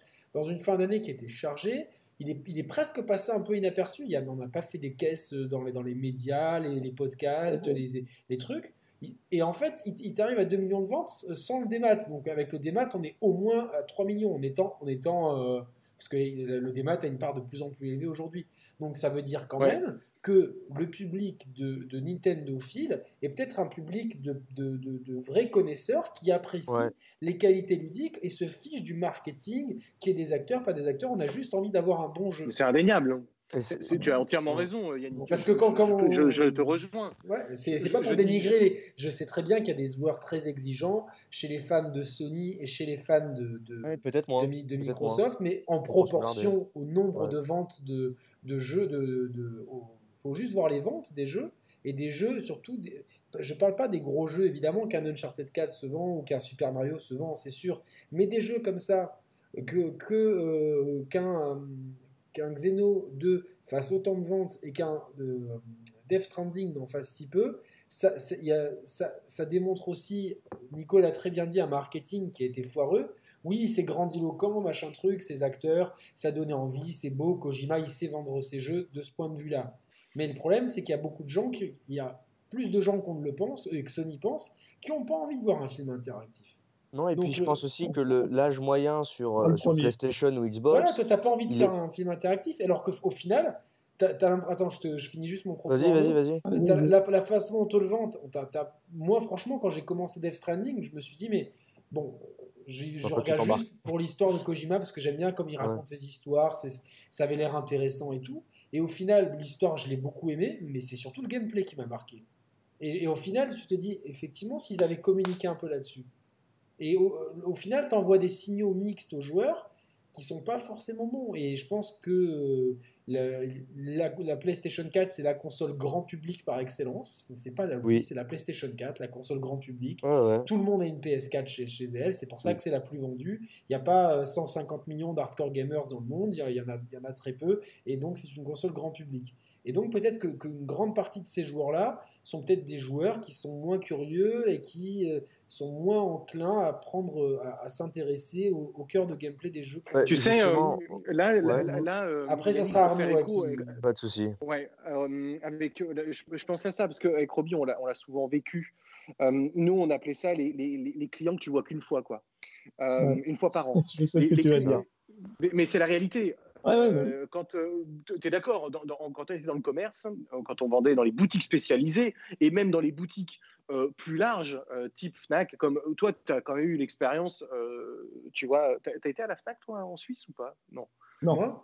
Non, non, non. non, non. Dans, euh, dans les boutiques spécialisées, quand tu voyais, par exemple, euh, un client qui te prend une PS3, parce que c'est- je dirais PS3 ou PS2 ou PS1 à l'époque, en fait, il venait euh, chercher ces deux, trois jeux de l'année. Et en fait, tu le voyais pour PES, tu le voyais pour FIFA, tu le voyais pour GTA tous les quatre ans. Call non, parce que Call of euh, n'était n'était pas euh, comme ça à euh, l'époque.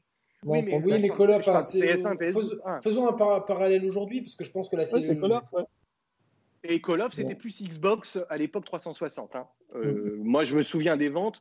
On faisait 450 copies, par exemple, à Nyon euh, d'un euh, Call of Duty sur Xbox 360, alors qu'on faisait 220 copies, 200 Ouais, mais je copies du même jeu sur PS3. en Ça dépend de- à oui, quel en moment dans la gêne. Mais, mais non, mais Bon, surtout, ça dépend. façon, non, voilà. je te parle au moment de la sortie. Je te parle au moment D'accord, de ok. la sortie. Après que les ventes de Call of sur PS3 Puis je pense que Euh, le, le grand public va l'acheter plus en grande surface et le hardcore gamer qui était plus Xbox en, en mode XP. Alors, oui et non, parce que Après, l'exemple qu'on donne, ce sont, par exemple, ce sont des launch days euh, où les grandes surfaces n'avaient pas ces exclusivités. Quand on travaille en Suisse, par exemple, nous, on avait des exclusivités. euh, par exemple, Gears of War, le premier, nous, on l'a eu 15 jours, 3 semaines avant toutes les boutiques euh, euh, de, de Suisse.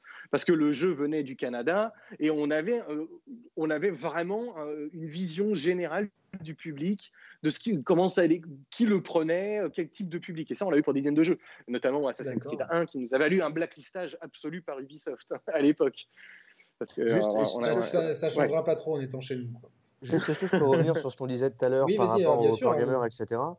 Euh, J'ai l'impression que finalement les Nintendo Direct s'adressent qu'aux core gamers et que quand ils veulent s'adresser en fait au grand public, par exemple, euh, comment ça s'appelle déjà là, le jeu avec les, les cartons là Nintendo Labo. Ah, Nintendo Finalement, finalement, ils vont communiquer, mais sur des médias plus traditionnels tels que bah, la télévision au travers de pubs, tu vois. sûr, ouais.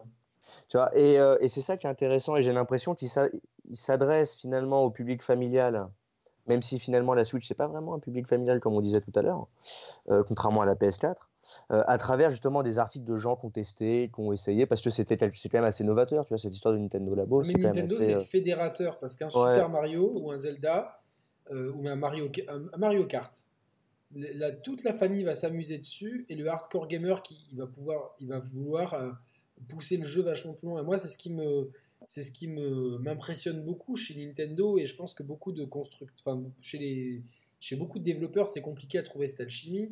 Euh, beaucoup de développeurs te proposent tout bêtement un mode facile qui dénature le jeu ou un mode difficile qui, euh, qui, qui- qui pousse certains cur- curseurs. Mais d'avoir de base un jeu euh, qui soit parcours, enfin qui soit faisable de bout en bout par un joueur débutant et pour un joueur expérimenté, c'est le, c'est le fameux, le- la fameuse phrase easy to play, hard to master en fait. Exactement. Et Nintendo est le meilleur exemple là-dessus, c'est Mario 3D World, qui euh, parce que on est au moins deux tu le ici, hein. peut-être trois à le avoir, à avoir fait le 100%. Tu qui- t'as fait le 100% Arnaud? Pas du tout. Roby, t'as fait le du tout. 100%. J'ai fait son Voilà, moi aussi et Nico aussi. donc, euh, mais Alors attendez, attendez, il y a, il y a que 100%, 100% et 100% quand même. Ah, Le oui. 100% avec, Moi avec un personnage. Moi, avec un personnage aussi, j'ai pas fait le 100% avec tous les persos parce que genre le dernier monde, le tout dernier monde, Oui. celui qui arrive à le faire avec tous les persos, Non, non, c'est, je, je, je crois que faire ça avec, Ouais, Lu- d'accord. avec, avec Luigi, je pense que c'est, du mais par contre je crois que je, je crois qu'il y a quelqu'un euh, que l'on connaît qui l'a fait. C'est Giuliano. Ah. Robbie. Ah oui, oui, ça m'étonne pas, mais lui, lui, il est- Ouais, ouais, ouais. c'est un avec borniste et plusieurs tout. persos, mais je me souviens plus lesquels. Faudrait que je regarde. euh, si En tout cas, non, mais- Enfin, moi, je sais que c'est le dernier jeu qui m'a fait vraiment suer à grosses gouttes, Mario 3D World, enfin, dans lequel j'ai voulu m'investir parce que depuis, j'ai fait, j'ai, essayé de faire Sekiro et des jeux From Software. C'est pas pour moi, ok, mais je sais que si je m'étais investi, il m'aurait fait suer. Mais en tout cas, des, jeux dans lesquels je me suis investi, c'est celui qui m'a, pro- qui m'a proposé le meilleur ratio, euh, suffisamment de frustration, mais de récompense. Et, mais par contre, je sais que j'aurais pu le finir tranquillement. euh, euh, de façon casuale, en, en- en- en ne voyant que ce que j'avais envie de voir, en m'arrêtant au moment où le jeu euh, me disait si tu veux t'arrêter là, tu t'arrêtes. Et ça, je- j'ai trouvé ça incroyable. Et encore une fois, il y a beaucoup de gens qui nous demandent, Nico, si euh, Mario 3D World va être remixé pour la Switch. Il y a beaucoup Oui. de gens. Ouais, euh, je- oui, bien bien sûr. D'ailleurs, je peux vous dire que ce soir. Oui, ce euh, soir, ouais. World Premiere Voilà, on- on- donc, on- je, je- tu te souviens, on en a parlé il y a combien de temps? Je vous en ai parlé combien de temps que ce serait l'année Mario 2020 Tu me l'as- Ça fait déjà un de- petit moment. Depuis, depuis un mois, Ouais. tu nous en dis ça. ouais. Voilà, donc je, 2020 serait l'année Mario. Euh, il va y avoir de nombreux Mario qui vont être annoncés. Euh, D'ailleurs, Emily Rogers, elle, elle a, elle a balancé le truc aussi. Euh, moi, je ne l'ai pas fait publiquement, euh, je l'ai fait qu'à vous. Je ne l'ai pas fait publiquement parce que j'ai pas envie de me faire. Voilà. Et puis, bon, Emily Rogers, c'est quand même beaucoup plus influente que moi. Donc, mais c'est une grosse année et euh, on va avoir euh, de belles choses. Et d'ailleurs, s'il vous plaît, les gars, mentionner, euh, apparemment, la manette PS5 aurait été dévoilée sur Twitter. Je me permets de Ah. vous couper pour ça, mais c'est le chat qui sait le site là, donc je. Oui, mais c'est pour ça que je, moi, j'ai tapé comme un con. Réflexe à l'ancienne, j'ai tapé dans bah, c'est la même, je crois, non? C'est c'est pas la même que la PS4 Alors, IGN, Breaking News, PlayStation officially revealed and details the PS5 controller, the DualSense. Ok. Et, Et, euh, merde, qu'est-ce qu'ils nous ont mis dedans Et franchement, les gars, c'est surprenant comme design. Ah oui, putain Et t'as- Ah ouais Les gars, c'est c'est un... c'est le retour du Ah, boomerang. génial. Ouais, En direct. Ouais, Ah, Ah, les gars, on est, on est obligé de, de, de, de faire une pause là-dessus. C'est du direct. Euh... Faudra que je change un peu. Waouh, c'est. Waouh. Je- bah, change un peu. J'aime Au beaucoup. il change un peu, quoi. Ils ont, ils ont quand même gardé les, les les deux de. Non, ils sont que tous. les Non, De ils sont toujours en bas. Ils sont toujours Ah, en merde, bas. ouais. Ouais. Ouais, bah, toute façon, mais. Si tu vois là. Attends, ouais. y arriver. J'ai- j'ai- j'ai- Je Voilà. déteste les trucs en bas, il n'y a rien à faire. Ah, d'accord alors, le toi, problème, c'est que. Il va y avoir j'ai hein, qui une- va faire sûrement des manettes. Mais moi, j'ai une euh, manette Nakon. Je me suis Ouais. fait plaisir, Nakon. Mais. Je, je- super bon. hein. Ben, moi, je, je suis désolé, il y a un truc qui me, je sais pas, j'arrive pas à décrire, Ouais. un truc qui me gêne dans la prise en main. Alors que là où la manette Xbox ou même la manette de Switch Pro, euh, très souvent euh, sous-estimée mais qui est très bien, évidemment, euh, les, ça, ce qui manque, c'est la, les gâchettes analogiques, ça manque. Ouais, mais la prise vrai. en main, elle est vraiment top. Elle est légère et tout, les boutons se, ils se cliquent bien. Moi, je vous conseille ça, moi. Je vous conseille les, les, les- les deux, les deux Joy-Con euh, Demon X Machina, c'est, qui sont incroyables pour jouer en une jouer, vraie en- manette, pour jouer en portable, Ouais. mais euh, moi je joue dans mon salon donc euh, ça me sert à rien. Euh, et du coup, j'ai un petit problème avec la Nakon. Je, je joue avec, hein, mais euh, je, je- je trouve, je trouve moins confortable que la- le pad de Xbox qui reste pour moi le. Ah oui, c'est une référence, ouais, c'est tout à fait. mais ouais, pourtant, je les, je les mets l'un au-dessus de l'autre, j'essaie de comprendre. Ça doit se jouer à des micro-millimètres de, de, de- tu sais, de, De dimension. ou ouais. même de, de courbure, etc. Donc, Ouais, en termes d'ergonomie, il y a peut-être des choses à, à revoir. Alors, ça s'appelle la euh, DualSense. Ce n'est plus la DualShock, c'est la DualSense. Ouais. Ah, parce qu'ils ont dû mettre sur le, sur le milieu, ils ont dû mettre quelque chose un peu plus sensitif. Mais après, le design même, moi je vois Ouais. une Et- DualShock 4 légèrement C'est retravaillée. un peu le retour du, vous rappelez du boomerang de la PS3 Ouais. Et la PS3, ouais, Ouais, qui était c'était- beau, moi je trouvais. Ce Mais côté blanc, un petit, un petit cachet. c'est- c'est encore pareil. quoi. Et à la place, on a une voir manette les- les PS2 Je vais, lire un petit peu ce qu'il ce qu'il propose. hein. Mais vous avez vu là, apparemment sur la photo, la lumière elle est plus en face, hein, ça éclaire plus devant, mais ça éclaire euh, vers le joueur. Si tu Ouais, regardes- ces trucs de lumière. Je, je suis pas fan non plus, mais, mais bon, peut-être qu'ils l'ont. si c'est tu pour avoir la. Enfin, tu vois, franchement, si c'est pour avoir la vie, t'es là, tu tournes ta manette, ah ouais, c'est orange en fait. Alors ton, per- ton personnage, il est déjà en train de faire comme ça, je crois que t'as compris quoi. Enfin, c'est- ça bah, suffit quoi, tu vois. même derrière, c'est pareil, on a les mêmes boutons, le placement, c'est tout kiff kiff. USB type C, non, Ouais, c'est ça? ouais, C'est ouais. l'USB type C? Les sticks Ouais, qui vont, se, dé- qui vont, qui vont Ouais, se, ça va être, se détruire au euh, bout de 6 c'est- mois. euh. Toujours la croix. euh, J'ai un pote, quand il vient chez moi, il doit avoir de l'acidité dans les doigts, il me, il me détruit les joysticks. Du coup, à chaque Ah fois, maintenant, je lui donne la même manette, il, il doit avoir, euh, je Il doit, il doit rester trois ressorts et un bout de plastique. Ouais, non, mais c'est Bon. ça. Euh, et, et- et les gens sont contents euh, de... Fais-nous une petite veille, euh, Arnaud. de Je, vais regarder. je vais Qu'en pensez-vous le chat regarder. Qu'en pense le, le chat Donc euh, là, on Des- parlait des- des gâchettes adaptatives. bon, on peut sentir le. Elle est blanche, la manette est blanche, donc peut-être que la console sera blanche, hein, peut-être. Ouais. Ouais, sûrement. On ne peut pas Ouais. faire plus moche que la. Moi, j'aime pas du tout la série, que ça rentre pas dans mon meuble TV, je sais pas où la mettre la console. Quoi. Elle fait pas de bruit, cela dit. Ah ben, euh, moi, je pense que je, je, je suis pas prêt de les prendre. hein. Quand je vois cette génération, Zéro euh, intérêt.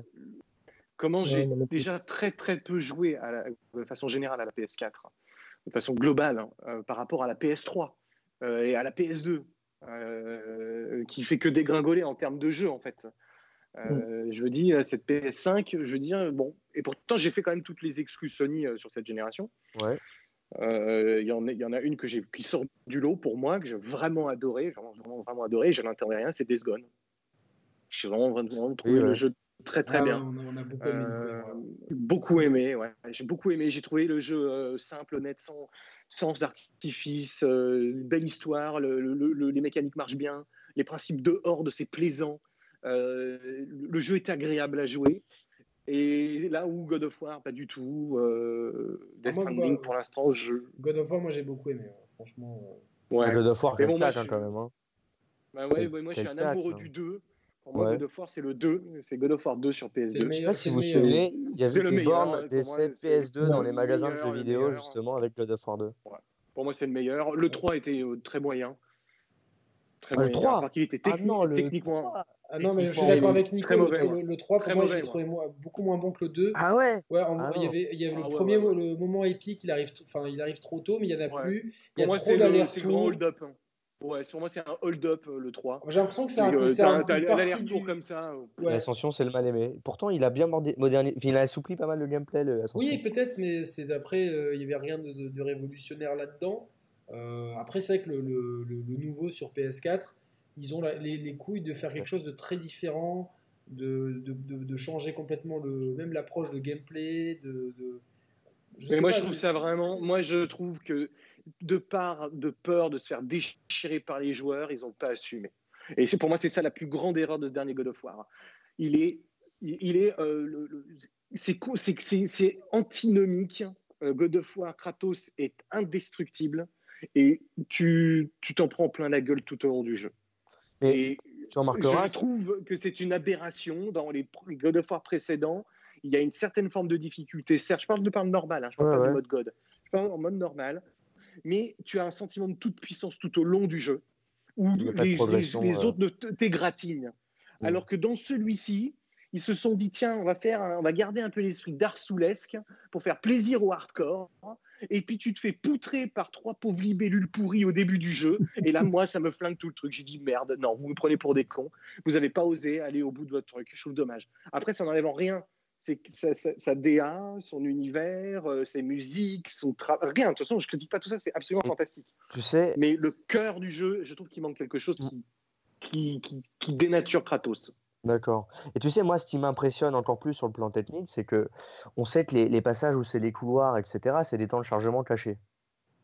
Et là, avec euh, ce que l'on sait sur le SSD de la, de, de la PS5, on va avoir des jeux qui, dans leur euh, construction, dans leur façon de se dérouler, vont être totalement bouleversés. En tout cas, pour les, pour les jeux qui seront euh, exclusifs. Et je me dis, quant à ça entre les mains et cette possibilité de pouvoir explorer de nouveaux horizons et sûrement aussi de nouvelles façons de jouer et de raconter des, his- des- des histoires, en tout cas c'est sur le papier, je me dis qu'un God of War, un Uncharted 5 peut-être ou un The Last of Us 3, ça pourra totalement être dément quoi. J'essaie de trouver, moi, pendant ce temps, ce qu'elle amène de plus cette manette. Euh, pour l'instant, euh, un meilleur grip, des, bon, des, triggers adaptatifs et la possibilité de chatter en fait directement depuis la manette. Oh. Oh. Non, non, mais je pense que pour les, pour les, pour ceux qui, si on n'a pas l'écouteur à proximité, et c'est plus un bouton share, c'est un bouton create, parce que Microsoft a mis un bouton share, donc eux ils mettent un bouton create. Après, tout le monde le Attends, fait, mais- c'est la Le, le micro rythme. est dans la manette? Le micro est dans la Il y a manette? un micro dans la manette, Ah bah c'est excellent. C'est une très bonne idée. c'est une bonne idée. C'est une bonne idée. Ah, bien Après, faut- moi, c'est c'est juste. Je préfère Faut qu'il voir le prix. je préfère qu'il n'y ait pas de lumière et pas de, de, de micro et que la, ba- la batterie dure plus longtemps. Mais, Parce euh, que- Le- ouais, le micro, mais la question c'est est-ce qu'ils vont faire? Je pense pas, mais est-ce qu'il y aurait peut-être pas un assistant, euh, tu sais, une connerie comme ça, tu sais? Genre où tu dis, euh, tu dis voilà, euh, écris- envoie un message à mon ami machin ou invite-le à jouer, à rejoindre ma partie. Tu peux imaginer plein de trucs. Avec Ouais, un mais en général, euh, même, même, même quand Apple ne le, même quand Apple le fait, il ne comprend pas vraiment. Donc, euh, sur- surtout, ça marche bien en anglais, mais en français, ça marche jamais bien, quoi. Tu vois. Bon, Franchement, on, à verra- chaque on fois verra que- quand la console arrivera. euh, euh, on- l'autre jour, avec Roby, on sent- avec Roby, on est à fond. hein. J'étais, j'étais là, je- enfin, franchement, je, j'étais là. Ma mère, elle me dit, t'as mis quoi dans ta soupe? J'ai fait, j'ai mis du céleri, tu vois. Et l'iPad, il a fait quoi Parce qu'il a compris 10 Siri, quoi. non, mais Ouais. bon. Je pense que tant qu'on n'aura pas la console sous les yeux, euh, Oui, la manette, euh, Ouais, et après, c'est quoi ça, Après, c'est euh, c'est- c'est les jeux, quoi. Je veux dire, bien euh, sûr, bien sûr. bon, c'est la même rengaine. C'est je le, le nerf de la guerre. hein. Ouais, Oui. c'est le nerf de la guerre. Euh, après, Oui, parce que la puissance, c'est les jeux finalement, de façon générale, sauf chez Nintendo où effectivement la manette, elle a une répercussion sur les jeux directement. Euh, mais les deux autres constructeurs n'ont pas choisi cette méthode. À tort, à raison, peu importe. C'est- Ils ont choisi leur, leur voie. Mais là, c'est qu'une manette, euh, pff, une manette comme on en voit déjà depuis 10 ans, quoi. Tu vois, je veux dire. euh, je, je pensais qu'elle allait avoir de l'aptique ou quelque chose, euh, qu'elle allait aller un peu au-delà, mais non. Bon. Et quelque part, Soit moi, je suis content fassent quelque pas chose de- d'innovation sur cette manette. Parce que, honnêtement, à chaque fois qu'ils tentent un truc, je trouve que c'est bien au début. Enfin, c'est bien au début. Tu as quelques jeux qui l'utilisent, puis après, tu n'en as plus aucun. Je pense notamment aussi mais Il y a une technologie Tu aptique. avais GTA 4, tu avais GTA 4 qui technologie aptique. puis après... Oui, euh, pour créer des vibrations plus réalistes. C'est ce qu'ils avaient dit, hein, de toute façon. Que, il y Ouais, une- mais donc du coup, c'est pas de l'aptique. hein. Donc euh, c'est absolument pas de l'aptique. Ça n'a rien à voir. Les vibrations, ça n'a rien à voir. L'aptique, c'est le toucher. Euh, c'est la sensation des matières. Ouais, peut-être comme sur l'iPhone autre 7 et chose. l'iPhone 8, tu sais, tu as un petit ouais, moteur de vibration qui permet de... Donc tu peux très bien imaginer peut-être des touches... Non, mais je, euh, dis- je- je dis ça parce que c'est pas surréaliste. La Switch a le brevet pour l'aptique euh, dans son écran. Ouais. Vous pouvez aller chercher, hein, vous pouvez le trouver sur Internet. Euh, donc c'est pas non plus sûr, c'est pas un- totalement impossible demain qu'un constructeur euh, se dise on fait ça à grande échelle euh, sur, sur une manette. Donc euh, après, euh, qu'est-ce que ça apporte? J'en sais foutre rien, mais ça peut apporter euh, des idées. Ils sont toujours dans une quête de plus de sensations. Donc euh, bon, je, je sais pas moi après. T'as quoi T'as 3-4 jeux qui vont l'utiliser au début, puis après on va se rendre compte que c'est chiant et que c'est pas possible de le faire sur d'autres euh, d'autres plateformes. et- Bon, est-ce À qu'on se remettait pas sur Allez. ces licences euh, la c'est- manette, euh, ces licences. Euh, donc, on a parlé de, de- évidemment, on a parlé de Zero. Star Fox, Dev Zero. Moi, c'est Pikmin que je veux revoir. C'est Pikmin. C'est une licence qui m'a mis une claque. J'ai découvert ça sur, euh, sur Wii U. J'ai fait que le troisième épisode. Hein. J'ai pas fait le, le 1 et le 2. Donc, euh, j'ai trouvé tellement d'intelligence dans ce jeu, tellement de fraîcheur. Euh, c'est le meilleur moyen de te faire manger des fruits, c'est de ce jeu. T'as qu'une envie, c'est de bouffer des fruits, des jus de fruits. C'est euh, une, ode- une ode au. Enfin, je sais Ouais. pas, c'est tellement, il y a tellement de bonnes idées tout au long du jeu. De bout en bout, du- du- de la première à la dernière minute, il y a constamment des nouvelles idées. C'est. C'est- Tu ne peux pas. Franchement, j'ai mis un an. Pendant un an, j'appelais Roman, je dis. Je sais pas si j'achète ce jeu. Je dis, mais je comprends pas ce que c'est et tout. Il m'a dit. je- il essayait de m'expliquer. Il me dit, mais il faut que tu essayes, il faut que tu essayes. Et, euh, j'ai eu- j'ai- donc, j'ai- je l'ai même pas acheté Day One. Et quand je l'ai acheté, que je l'ai mis, été j'ai été captivé. Je l'ai fait qu'une fois, j'ai presque peur de le refaire, d'être déçu, tu vois, en fait, mais euh, je sais que je serais pas que déçu. hein. le 3, man. Hein? Faudrait que tu fasses le 3, du coup. Non, j'ai fait que le 3, en fait, j'ai fait que Ah, le 3. d'accord, je croyais que tu avais fait que le 2, pardon. Non, non, j'ai fait que le 3 euh, sur Wii U. J'ai fait que le 3. euh, et j'aimerais bien euh, ouais, revoir cette licence et voir ce que Nintendo peut apporter, peut apporter, sachant qu'avec la Switch, on pourrait avoir du tactile et ça pourrait être éventuellement une option. parce que par exemple, Mario Maker prend vraiment toute sa substance quand tu y joues avec un stylet.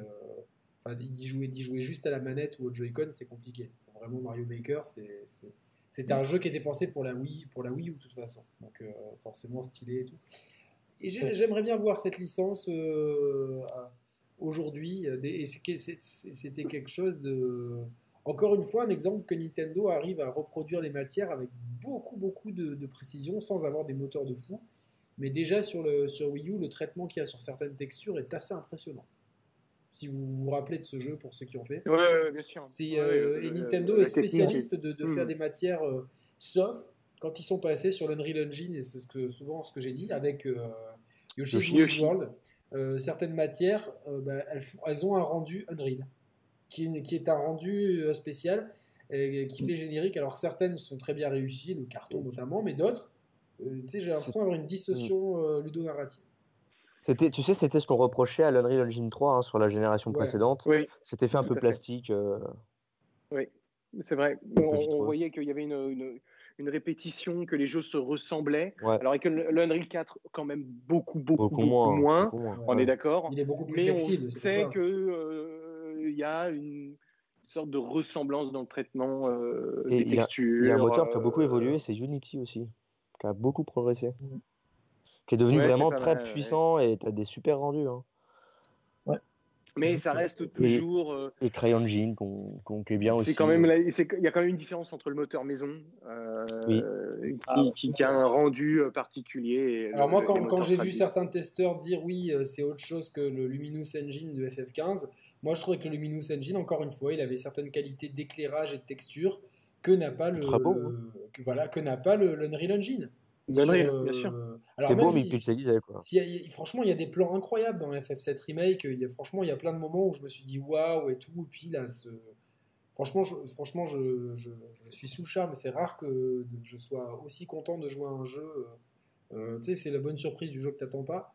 Mais pour moi, techniquement, euh, c'est un peu la douche froide. Et surtout après Hero 3 Remake, qui, qui est tellement euh, bravo à Capcom pour ce moteur. Franchement, ils l'ont ils l'ont euh, ils l'ont bien foutu, ils l'ont bien fait avec euh, ils ont bien commencé avec RE7 mais je Ouais. pense qu'ils qu'ils- qu'ils débutaient et puis que la VR imposait certains trucs ensuite il m'a fait très peur avec DMC avec DMC5 parce que j'ai pas trouvé le jeu euh, il y avait de beaux effets d'éclairage et des Ah, je le trouve beau, moi. Je Ah, trouve beau, ah, putain. putain DMC5 il y a la moitié du jeu des textures elles sont grises euh, tous les Non, mais le, le- le- les personnages, en fait, je trouve oui, les même le, côté. mais, mais tu la- vois, j'avais l'impression qu'il est que le moteur c'était limité. Puis avec RE2 Remake, déjà, j'ai vu que c'était waouh. Ouais, c'est une claque, Là, hein, le, le là- burger au début, là. Ben là, euh, tu vois le d'extérieur avec les néons et tout, le- tu te dis. La flamme. Et puis surtout, il y a zéro bug. Oui, j'ai eu juste le Nemesis une fois qui il est rentré dans le rideau. Tu sais, je rentrais dans, dans- je passais sous un rideau et tout, et j'ai vu, tu sais, qu'il le polygone, il était, il Oui, je vois ce que tu veux dire. Et Ouais. ju- juste lui, tu as juste envie que ce soit que, qu'il qu'il s'encastre pas. Quoi. Mais ça va, ça a été. Donc oui, le moteur maison et euh, je- ça vous a pas déçu que Woolly's World passe sous l'Unreal En fait, que Nintendo cède à l'Unreal? Moi, moi, ça me fait chier. Je vais, je vais le dire parce que je trouve le Woolly's euh, non, Crafted World moins joli que Woolly's World artistiquement. Je, je vois trop. Oui, oui. Je vois, Ouais, je vois aussi, je suis trop la patte Unreal à certains endroits et ça me. Putain, comment on dit C'est c'est le l'Uncanny Valley, ouais, pas le. Une espèce de. Alors, i- dire de l'Uncanny Valley sur un jeu Yoshi, ça peut paraître dire, bizarre, c'est pas mais, évident. mais en fait, si tu veux, c'est dans la perspective des dans le moins monde cohérent. de Yoshi, Moins il y, a, cohérent. il y a des incohérences de. Tu Ouais, vois, bien sûr, ouais, ouais, bien des sûr. textures où c'est vraiment. mar- Tu sais, c'est marqué en gros, ça clignote. Unreal Engine, tu vois, avec les lumières autour. Et Ah, moi, Des j'ai suspensions j'ai- d'incrédulité. j'ai- pas réussi à rentrer dans le jeu, par exemple. Et pourtant, j'ai fait tous les, tous les Yoshi. Euh, même si je dirais que la licence Yoshi est une licence, une des licences les plus faibles de Nintendo. Euh, dans cette formule-là, avec- il, faut, il faut revenir à Yo- Yoshi's Ils sont, Island, en fait. en, en fait, pour, pour moi, Yoshi ils ont Island, fait que ouais. dégringoler euh, Yoshi Island, Yoshi Story, euh, et puis Kirby après, aussi, il y a, hein, euh, euh, et Kirby pareil. Attends, mais je trouve celui y a sur, euh. Nico, sur, sur, sur DS, le Yoshi's Island, il y a bien quatre Ouais. persos jouables. Il y a le bébé Bowser, le bébé Peach, le bébé. euh, Ouais, je crois. je- Mais celui-là, crois. il est Ça m'a excellent. pas emballé. plus Je, soulève un, un truc qui est dit par le chat. c'est l'Unreal Engine pour. Luigi's Mansion, hein, le 3 là. Et le rendu, je le trouve, moi, on dirait presque un film d'animation. C'est l'Unreal Engine, Luigi's Mansion? Il me semble, ouais. Ah bah ça, m'étonnerait. Il n'y a pas le, il y a pas le logo nulle part. hein. On va- on va Euh, regarder. Mais il paraît, vérifier ouais. parce que alors franchement, si c'est le Unreal, ben il y a. Après, il est tellement bah, Ils ont fait des flexible. putains de progrès. Hein. Mais parce que Euh, moi, bah, j'avais trouvé les animations sur Luigi's Mansion 3 Non, non, mais c'est absolument folles, Ouais, ouais. vraiment, franchement. Ouais, je suis d'accord. Je suis d'accord. Globalement, le jeu est, est- est ultra. Le rendu est fantastique. C'est bluffant, c'est- est- c'est vraiment Ouais, bluffant. ouais, c'est vrai. Mais je trouve qu'on a un, un Pixar. C'est- Oui, très, très Pixaresque. Exactement, Ah, le exactement. C'est- sublime. hein. Ouais, ouais, ouais, ouais, ouais. C'est vraiment sublime. Je trouve que ça va même encore plus loin que Mario Odyssey. euh, dans, dans- sur les plans, sur les animations, sur tout ça quoi. Alors c'est pas le même type de jeu, c'est pas le- voilà, Non, il y a non, plus de, plus plans du- près C'est dans confiné, mais d'un autre côté, euh, après, tu Ouais, ouais, mais c'est super. hein. C'est deux, euh, deux non, approches non, non, c'est pas, le- pas l'Unreal Engine. hein. C'est sûr, mais attends, Ah, où est-ce que bon, j'ai- bah j'en ai voilà. entendu parler? Non, non, non, non, non, non, non, c'est sûr, je vais me vérifier. Euh, il, a été recréé, il a été recréé sur l'Unreal Engine 4, il y a quelqu'un qui l'a recréé. Mais il n'y a pas Ah, de. oui, oui, voilà, ok. il y a- il y a pas- Mais il y a ouais, de d'accord, raison de dire, Parce ok. que ça Oui, ça- bizarre. ça me semblait quand même surréaliste. hein. Ah ouais, ouais, je Après, il- il est d'une il- flexi- Attends. quand, quand tu prends beaucoup le temps et que tu, tu, tu- En fait, c'est des questions de coût. et, euh, tout le monde, pro- n'importe quel programmeur s'est programmé dessus, euh, enfin, si tu es dans le milieu. Et tu as beaucoup de textures qui sont euh, recyclées. Et euh, tu vois, l'exemple type, Ouais, c'est dans de FF7 départ qui Remake. se ressemblent beaucoup. Quoi. Dans les intérieurs, c'est souvent euh, calamiteux de mocheté et les extérieurs sont magnifiques parce que les intérieurs, eh ben, ils, ils prennent, tu vois, la, la cloud au bout d'un moment, il a un appartement euh, et du coup, tu regardes la porte et les murs, tu te dis, mais dans, dans quelle génération de console je suis? Et Là, tu ouvres la porte et là, tu es dans le- les slums, le secteur 7 et là, tu fais, ah ouais, putain, c'est beau quand même. Mais tu sais, genre, c'est moche, c'est beau, c'est moche, c'est beau. Tu es un peu sur. euh, et puis, c'est. 30 le 30 FPS, moi, j'en peux plus. Je n'en peux Et- plus du 30 FPS. Quand Et moi, un moteur que j'aime 60, beaucoup aussi, euh, c'est le Fox Engine. Je sais pas vous. le- mais- mais bien sûr, je, je fais que le défendre, le Fox. Ouais. Et c'est un, c'est un grand gâchis parce que le rendu de MGS5, il est superbe. Ouais. Et tu vois, il y a En fait, c'est un moteur qui est à la fois arcade, c'est ce qu'on disait tout à l'heure en off, à la fois arcade et en même temps réaliste, très cohérent et euh, il y a une, je sais pas, il y a une sensation manette en main que je trouve, euh, je sais pas, que je, que je Il y a une trouve vraiment kiffante. dessus. Ouais, ouais, Ouais. ouais, c'est, euh, Tu vois, le- la façon dont, se- dont se déplace euh, comment euh, Snake, euh, je, je l'ai trouvé, enfin vraiment, euh, tu vois, nerveuse, juste ce qu'il faut, euh, ouais, ouais, non, parfait quoi, c'était bien. parfaitement calibré. Mais euh, donc, ouais, donc euh, sur ces licences Pikmin, Nico, tu penses qu'on va revoir Pikmin prochainement? Ah ben, c'est sûr, on sait que le 4 est terminé, Miyamoto l'a terminé, il y aura un portage des trois premiers Pikmin qui sortira dans une Alors, compilation. Tu, tu dis qu'il est terminé, mais est-ce est-ce 2021. que, comme ça fait longtemps qu'on sait qu'il y a un, un- un Pikmin 4 qui est terminé, est-ce que peut-être que justement ils sont pas en train de peut-être de le refaire parce que peut-être qu'ils sont pas contents ou est-ce que ça, ça- est-ce que c'est un jeu qui se garde Écoute, sous le coude ou c'est un jeu qui sont, je- sont pas oui. C'est un jeu qui se garde sous le coude. Euh, je suis pas dans les petits papiers de Nintendo euh, Japon, mais euh, c'est pas la première fois qu'ils gardent des jeux sous le coude, des jeux qui sont terminés euh, de- pendant quelques années, puis ils les sortent à un moment opportun, à un moment où soit ils ont un, un trou dans leur planning, soit où c'est le moment que la, la franchise ne se fasse pas cannibaliser par des, des franchises de chez eux plus grosses. Ouais. Et c'est sûr que si, par exemple, tu vois, en fin d'année, on va avoir euh, de la compile euh, Mario, euh, qui arrivera probablement avant. S'ils mettaient un Pikmin au milieu d'un Breath of the Wild 2 euh, et d'un Metroid 4, euh, c- c- On oublie. ils flinguent leur propre licence. Donc il faut laisser un espace, hein, comme ils viennent de le faire par exemple avec Animal Crossing. Animal Crossing, ils savent que c'est un rouleau compresseur, qu'il fallait qu'il n'y ait rien autour. Il fallait qu'il y ait un mois avant, deux mois après, rien. Parce que c'est un jeu qui va cannibaliser les ventes Et de marrant. tout ce qui sort. hein. ouais. Euh, et l'histoire nous le rappelle, hein, la version DS a été un rouleau compresseur, la version C'est vrai. 3DS un rouleau compresseur. Euh, là, les ventes de celui-ci sont 3-4 fois plus élevées que les épisodes précédents. Alors, il y a le confinement qui aide. Non, mais ce qui est dommage, c'est pour les ventes de consoles, parce que je pense que ça aurait, ça aurait été très très très bon pour les ventes de Switch Lite. Moi, j'ai dans mon entourage, j'ai pas mal de personnes qui ont essayé de trouver des Switch Lite et qui sont rabattues sur des Switch. Mais c'est la bonne nouvelle, Yannick. Tu sais que c'est la bonne nouvelle. C'est-à-dire que gamme. surplus de stock qu'on évoquait dans une émission précédente sur les Switch Lite qui étaient dans les invendus, eh ben, ils sont toutes parties. Oui, je sais, mais Tout est parti. On, on a des semaines stratosphériques. Là, on n'a pas encore tout à fait les chiffres Non, de la vision d'Animal Crossing, mais euh, Animal Crossing, ça termine en fin d'année à des chiffres stratosphériques. On sait, Euh, mais il va rejoindre, c'est il va pas un- rejoindre Smash Bros, il va rejoindre c'est Mario pas, c'est- pour moi, je vois des gens qui, qui des fois nous disent pourquoi, mais pour moi c'est pas une surprise. Je- on- si tu, les gens qui s'intéressent aux chiffres et surtout aux chiffres de la 3DS, parce que beaucoup se sont dit ouais la 3DS euh, elle marche moins bien que la DS. La DS ça a été un phénomène culturel qui, qui est dans, dans, la même mouvance que la Wii. Il n'y avait pas encore les téléphones et les tablettes pour les gamins.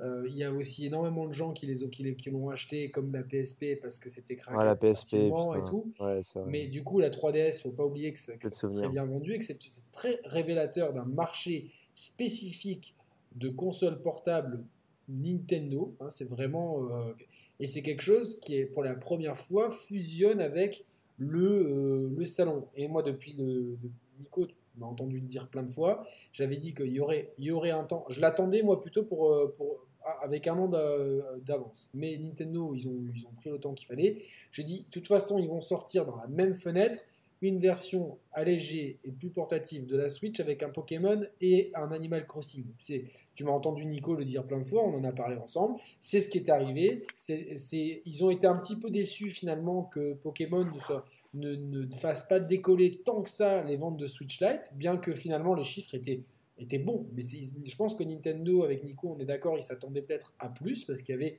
effectivement beaucoup de stock dans les magasins. Et Animal Crossing, ça a été euh, folie. Et je pense qu'il y a beaucoup de gens qui ont attendu aussi euh, euh, de voir euh, après Noël. Il y, a- eu une vague après Noël aussi, en janvier, un petit peu inattendue.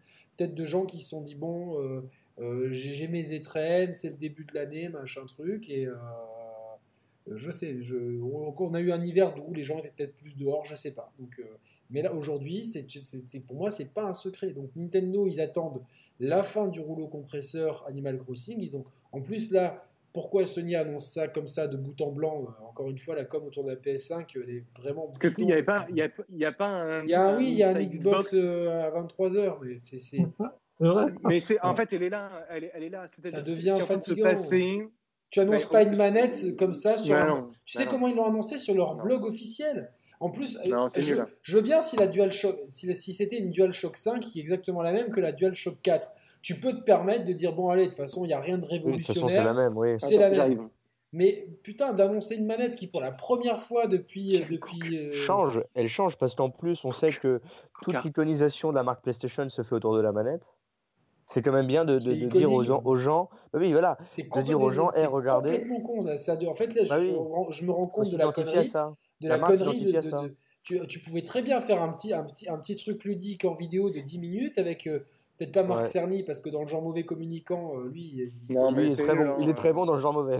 non mais lui c'est c'est c'est Non, mais Sheldon c'est pas dans son métier. C'est pas. C'est exactement. euh, t'as t'as d'autres gens C'est pour tout. faire ça euh, c'est- c'est- Il y a d'autres gens et, Et voilà. c'est qu'ils ont Mais il perdu est bon dans leur son domaine, il est très bon dans son perdu. domaine, attention. mais tu, tu fais On pas avait- un post euh, blog pour la Nico c'est la première fois qu'il change la. DualShock c'est la première fois, c'est Oui, une mais- DualSense, ça change le nom. Ça... Alors après, il y a beaucoup de blogs, Non, on mais- le voit dans le détail, il n'y a pas grand-chose. Mais euh, Et, et peut-être ils- que ils si, sont, maintenant. hein. euh, ils sont perdus. Ils sont, ils sont perdus. Je vous le dis, ils sont perdus. alors, moi, Ils- je- ils- en fait, ils réagissent. Ils Oui. réagissent. Oui, oui, oui. ils Ils sont suiveurs et plus leaders. Exactement. Et ça va être et- dramatique. Et sans Pour- vouloir, sans, vou- sans vouloir machiner, mais un petit peu comme pour cette génération-là où finalement, ils ont réussi parce que Microsoft s'est rétamé sur sa com. Ça, je, je, je suis, je suis pas toujours sûr de ça. Euh, Et après, il y a eu les IP. nous, on était à l'E3 avec Roby. Quand on a vécu ça. On était, on était à à l'E3. On était Vous étiez à Los Angeles tous les deux?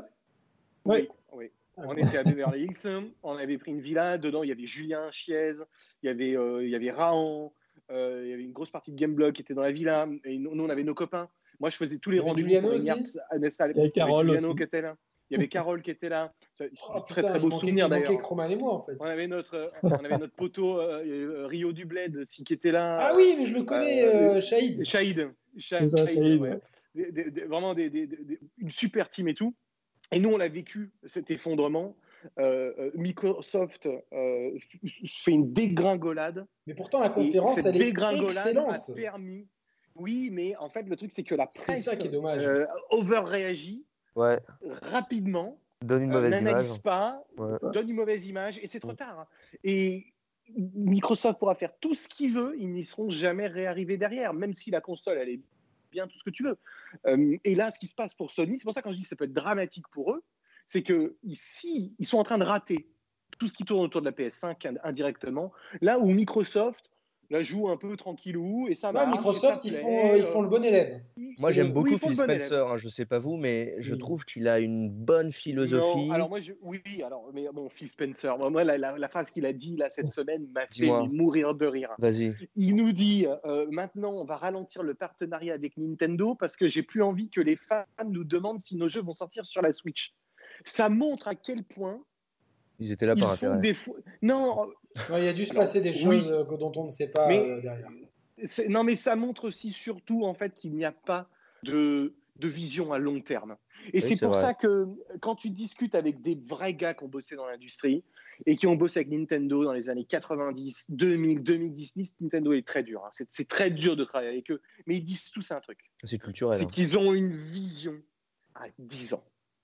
C'est toujours une vision à long terme. Ils ne prennent pas Et- de décision tout de suite à l'emporte-pièce. C'est toujours réfléchi, mûrement réfléchi, là où la concurrence n'est pas le cas. Alors, Et pour donc, aller dans coup, ton des sens, Regarde, et la, PS, la, la manette de Ouais. Sony ce soir est un exemple. C'est un truc qui a dû se décider il y a trois jours quand ils ont vu que euh, euh, Microsoft faisait un inside box. Ils savent pas ce qu'il y a dedans exactement. Ils ont un peu peur. Ils veulent manger la com de, de Microsoft et ils disent bah, tiens, qu'est-ce qu'on peut annoncer? Les jeux, bon, non, il faut les garder parce que ça, c'est plus important. Euh, la console, on la montrera parce qu'esthétiquement, c'est vraiment un temps fort. Bon, la manette, de toute façon, euh, la manette, c'est pas si important que ça pour nous. On la montre. Moi, je trouve que je peux encore me tromper. hein. C'est une, analyse à- à chaud comme ça. Mais en tout cas, ça montre simplement leur, leur- leur- leur façon de faire. Alors, pour, aller dans ton sens, c'est ce que tu dis, ce que tu décris en fait sur les visions à long terme que n'ont pas justement les marques comme euh, Microsoft, euh, etc. euh, bah, justement, enfin Xbox notamment, euh, bah, Microsoft est un peu lui-même perdu. Tu regardes, hein, un coup c'était MSN, donc un coup c'était les adresses mail en live, un coup c'était Outlook, ensuite c'était Skype. Tu regardes pour comment pour euh, merde, j'avais un exemple qui était frappant, il m'a Non, non, mais ils font Tant il y pis. leur téléphone. mais ils vont, ils vont dans leur- tout. Ouais, leur téléphone, par exemple, Mais tu sais qui pourquoi fonctionnait Arnaud, très bien, qui fonctionnait tu sais pourtant très bien, mais il avait pas. Arnaud, euh, Nico. Vas-y. Bah non, vas-y, Nico, non, mais- vas-y, je t'en prie, rebondis. Non, non, moi je, je pense savoir. C'est pour Ouais. faire des coûts. C'est faire des coûts financiers.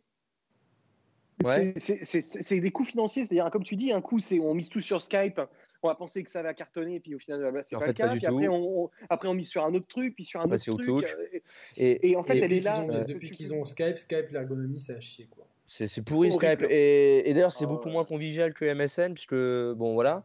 Et tu regarderas, même Windows 10, ça va dans tous les sens. Euh, euh, Windows 8, avec la disparition du menu démarrer, enfin, c'est vraiment une calamité. Microsoft, c'est une grosse usine à gaz. hein. C'est, c'est vraiment.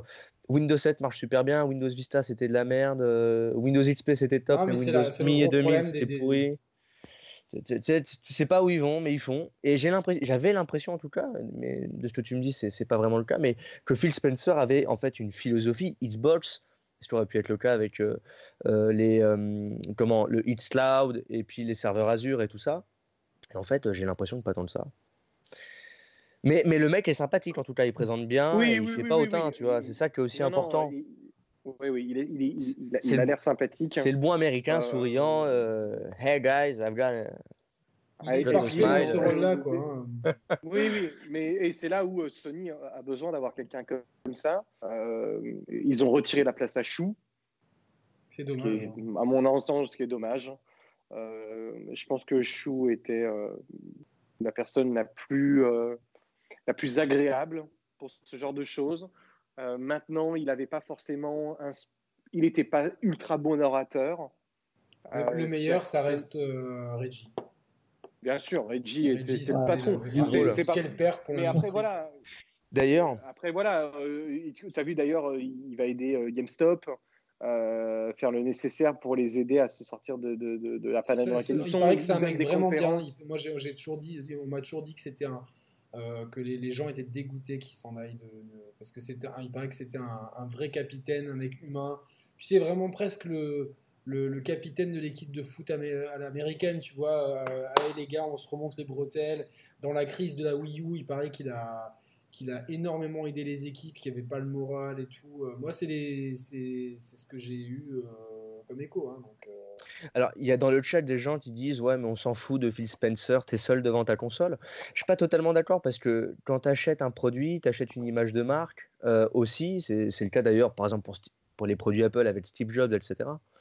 Euh, et donc, c'est aussi important bah, d'avoir des gens comme Régis Fils-Aimé ou Phil Spencer qui sont là en fait pour fédérer, rassembler.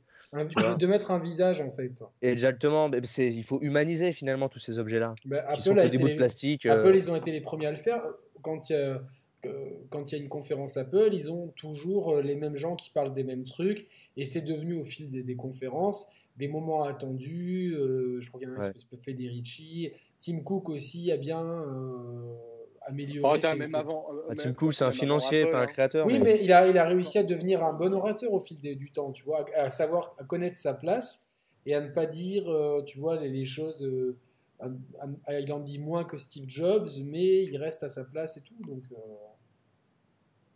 Ouais, on, a quand même eu. en tout cas, pour moi, c'est une grosse déception d'annoncer une, manette sur un post de blog. Comme je, je disais tout à l'heure, Nico, tu n'étais pas en ligne, mais si c'est la, si la DualShock 5, qui est exactement comme la DualShock 4, tu peux faire ça. Tu te dis, bon, il n'y a rien de nouveau. Euh. Mais là, c'est la, la première fois qu'il y a une rupture dans le nom, DualSense il y a des features de retour haptique, c'est ce que c'est ce que dit, de gâchettes, de, de, il, y a, quand même de quoi faire une petite vidéo sympa et de commencer, tu vois, à accélérer sur la com de la PS5. Et pour moi, c'est euh, j'ai beaucoup de déco, alors qui valent ceux qui valent parce que je, ne suis pas dedans, je suis pas la science infuse et je suis pas journaliste et c'est pas mon métier et euh, c'est pas pour les 10 balles que je vais gagner au max avec cette émission et encore. Si c'est 5, c'est beau. Euh, on peut dire que j'en fais que j'en fais un quelconque commerce mais, mais tous les bruits que j'ai, et d'autres gros youtubeurs euh, desquels je suis proche ont les mêmes bruits, vous voyez de qui je veux parler, c'est que chez Sony, ça ne va pas du tout en interne, qu'il y a de gros problèmes dans les équipes, que le, développement de la PS5 se passe extrêmement mal, qu'il y a des tensions avec les studios, notamment avec Naughty Dog, avec des gens comme... Euh, putain, euh, celui qui fait Grand Turismo, c'est Yamauchi, c'est ça? Non. Yamoshi. Yamoshi Kazunori Yamoshi. Voilà, c'est ça. Donc il y, a plein de, tensions avec, euh, avec des, trucs comme ça. La stratégie en interne, elle n'est pas top. Et surtout, ils ont euh, de plus en plus peur des nouveaux acteurs et de, Microsoft, mine de rien, parce que Microsoft, euh, on a beau, ils font les choses de façon très pragmatique. C'est quand ils se sont Moi, moi je vais vous dire, y a, des, gens se sont fait éjecter dans des très gros postes en, en moins de 3-4 jours. Ça, tu fais ça quand tu n'as pas mal. Hein. Ah, mais moi, je vous le dis, je, moi, je l'ai vécu, c'est pas des conneries, mais vraiment. Et si vous avez un peu de, de, de, réflexion, euh, des gens se sont fait éjecter. Et c'est-à-dire qu'il y a des changements profonds euh, chez eux, ils veulent faire autre chose. On verra bien ce que ça donne. Hein. Il est encore trop tôt pour dire si c'est euh, si c'est un ratage. Mais une chose est sûre, c'est que pour un lancement d'une machine, les machines, il y a peu de chances, franchement, qu'elles sortent en 2020. Euh, avec ce qui se passe aujourd'hui, euh, la, crise dans laquelle nous sommes euh, est, beaucoup plus importante que, ce que l'on imagine. Regardez ce qui se passe, ne serait-ce qu'en Chine. Ah on a des retours. Moi, j'ai un pote qui est auto-entrepreneur, il est en train de, chialer. Enfin, c'est terrible ce qui lui arrive. Des, Bien sûr. on ne sait pas, on, sait pas comment C'est une crise c'est une crise euh, euh, qu'on n'a jamais vécue. Euh, donc, du coup, je, vois mal les deux constructeurs ayant besoin de stock fort pour pouvoir être forts et pouvoir rentabiliser leurs investissements, avoir, je ne sais pas, 3-4 millions de machines disponibles en Day One, puis 2 ou 3 millions de machines supplémentaires avant les fêtes de Noël. dans une situation actuelle, non, je, pense que c'est un peu. Microsoft, ils ont dit qu'ils étaient prêts. Non, mais c'est du, c'est de, non, c'est pas du bluff, c'est du marketing. Ils peuvent pas pas dire. Euh, s'ils disent qu'ils sont pas prêts, ils, vont faire chuter leur action. les mecs se barrent.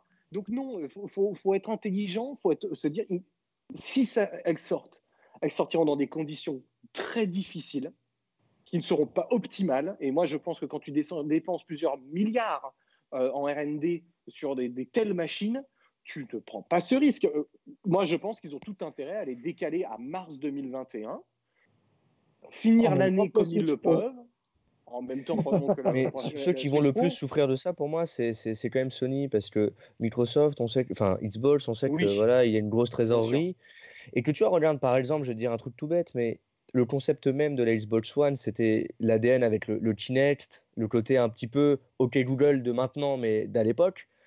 Et, euh, et finalement, ce projet-là qui a été complètement abandonné, je me dis, mais tous ces Kinect qui, qui leur sont restés sur les bras, ils en ont fait quoi?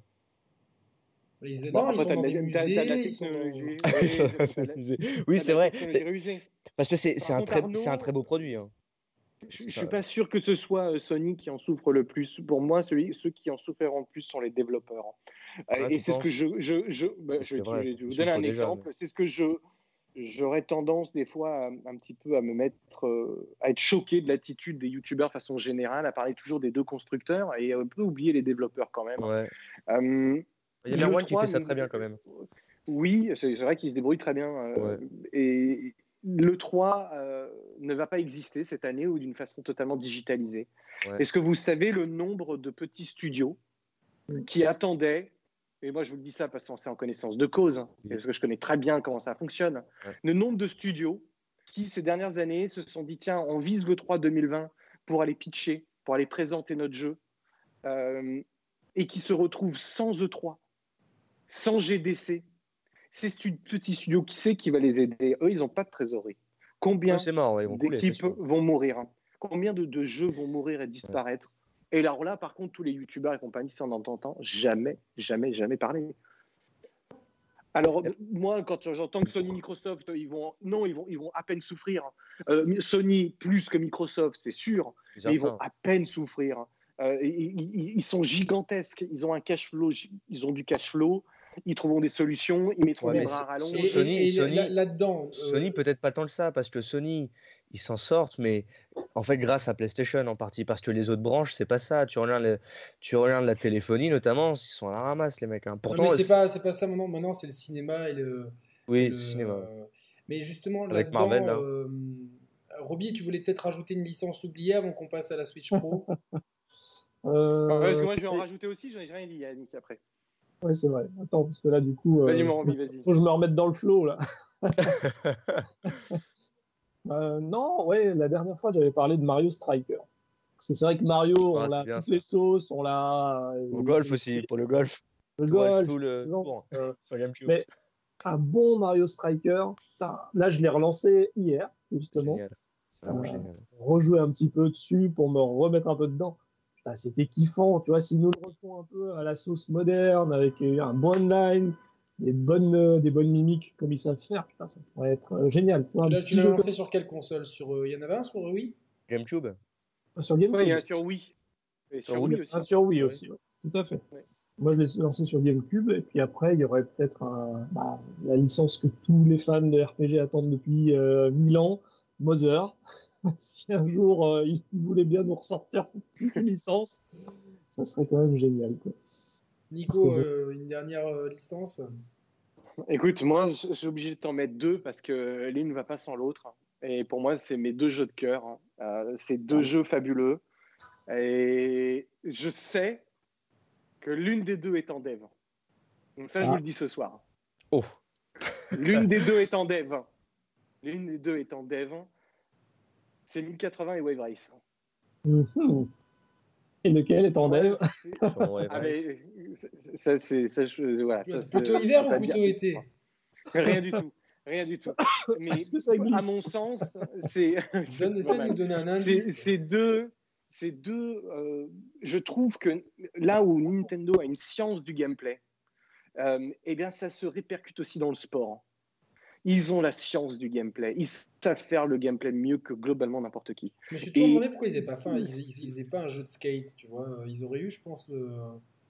le- Ben, le- je, je ne sais pas, parce que, encore une fois, Nintendo écoute ses créateurs. Moi, j'ai eu la chance de, de- de pitcher euh, l'un des créateurs de 1080 sur Nintendo 64. Euh, et en fait, c'est parce qu'ils s'étaient passionnés de snowboard qu'ils ont fait 1080. En fait, ils étaient 8 euh, au départ. Il y avait un super programmeur qui était un, Ang- un Anglais, qui est Gilles Godard. Et c'est lui qui programme, qui code euh, la neige, qui code le comportement des surfeurs avec l'équipe euh, de, AD. Et c'est des, des, amoureux. Et comme Miyamoto est un amoureux de l'eau, un amoureux de, de, son rendu, il fait Wave Race derrière. Et moi, j'adorerais revoir ces deux franchises parce que déjà, elle ferait, elle ferait du bien dans le catalogue parce que c'est vraiment des jeux euh, particuliers. Et je trouve qu'il y a un vrai potentiel de les développer. Et je trouve qu'il y a vraiment quelque chose de vraiment, vraiment cool autour de ça. Voilà. Bon, c'est bien, c'est bien. Du coup, pensez-vous que les parce que moi, je n'ai jamais vraiment cru à une sortie de la Switch euh, euh, Pro euh, en 2020. Ou alors, j'ai toujours dit que si la, si la sortait, il fallait la sortir en septembre, tu vois, pour, pour faire un coup, de, un coup de Trafalgar incroyable aux deux autres. Mais Nintendo, en fait, on n'a rien à foutre des deux autres. Maintenant, c'est acté, tu vois.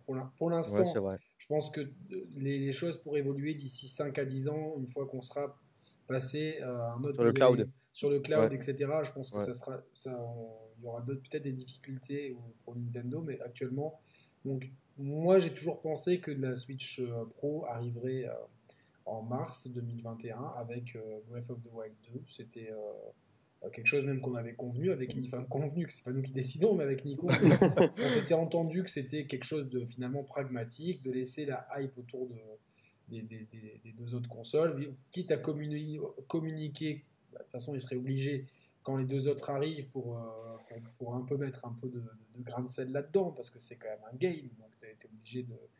Il y a quand même une espèce de compétition, même s'ils ne sont pas sur le même, forcément les, les mêmes publics. Euh, moi, pour moi, je, pense que cette crise du Covid-19 va impacter Nintendo là-dessus, parce que euh, autant les productions de PS5 et d'Xbox One sont certainement euh, déjà planifiées, etc. Et donc elles, passeront prioritaires sur plein de choses. Et je pense que du coup, vu que c'est euh, toujours les mêmes usines d'assemblage, il ne faut pas se leurrer, je pense que la Switch risque d'un petit peu être impactée de ça. Mais c'est pas très grave. Je pense que Nintendo peut largement attendre euh, le mois de novembre 2021 tranquillement pour balancer une Switch Pro qui pourrait du coup être un peu plus puissante que initialement ce qu'ils avaient prévu. Pour pouvoir se dire, bon, bah, finalement, parce que évidemment, chaque mois qui passe, euh, pour, le même, pour le même. Parce que Nintendo, je pense qu'ils ont l'idée de ne pas, dépenser de pas dépasser les 300 dollars pour une nouvelle machine. Ça serait inconcevable de, de vouloir mm. sortir un truc plus, plus cher. C'est pas dans, dans, leur. Ils ont jamais sorti des, des, consoles qui coûtent trop cher. Après, les, les prix ne baissent jamais vraiment. Il n'y a jamais des, des, des coupes spectaculaires. Du coup, si tu sors une machine à 300 dollars en mars, la même machine à 300 dollars en novembre, ben, tu peux la booster un petit peu parce qu'il y, a quand même presque 9 euh, mois, tu peux peut-être avoir un petit peu plus. Euh, moi, je serais, en fait, pour moi, ça serait même smart parce que du coup, comme il risque d'avoir des pénuries de Xbox et de PS5 parce que je pense pas qu'il y en aura pour tout le monde à la fin de l'année, les, ventes vont s'étaler sur plusieurs mois et du coup. Euh, je pense que Nintendo a envie de sortir sa Switch de, Pro dans des conditions optimales. Surtout qu'elle sera quand même importante pour euh, relancer les ventes d'une machine, même si ça se passe très bien. Je pense qu'on va, on ne doit pas être loin du pic en fait. Au bout d'un moment, forcément, euh, tu n'as pas un réservoir de joueurs illimité. Donc, euh, il y a forcément un moment donné où quand ça commence à descendre, c'est bien pour ça qu'il y a eu la, c'est pas pour nous faire plaisir qu'ils ont sorti la PS4 Pro et la Xbox One X. C'était surtout pour, pour relancer, ouais. C'est pour faire des rebonds, évidemment. C'est pour faire des rebonds. Pour, euh, donc, euh, euh, c'est bien. Nintendo est d'ailleurs coutumier du fait avec les, consoles portables. Il faut voir la 3DS, le nombre de variations qu'on a eu de 3DS. Il y a eu la 3DS, la 3DS XL, la, la 3DS, la 2DS, la, la, la, Lite, etc. Donc, c'est logique. Et je pense qu'ils vont appliquer cette stratégie avec, avec la Switch en intégrant la notion de, de plus grande puissance. Et quitte à ce que dans, on ait une gamme Switch qui s'étale peut-être sur 10 ans et que dans 7-8 ans, on ait une Switch 3 ou 4 et qu'il y ait des jeux qui sortent dessus et qui soient compatibles uniquement pour la Switch 2, 3 et 4. exactement sur le modèle d'Apple. Tu peux avoir le premier iPhone, il y a toujours des trucs qui marcheront, mais il y a des applications que tu peux pas télécharger. Il faut avoir un iPhone 5 ou un iPhone 6 ou un iPhone 7. Ça choque personne, ça, dans le monde de la téléphonie ça choque personne.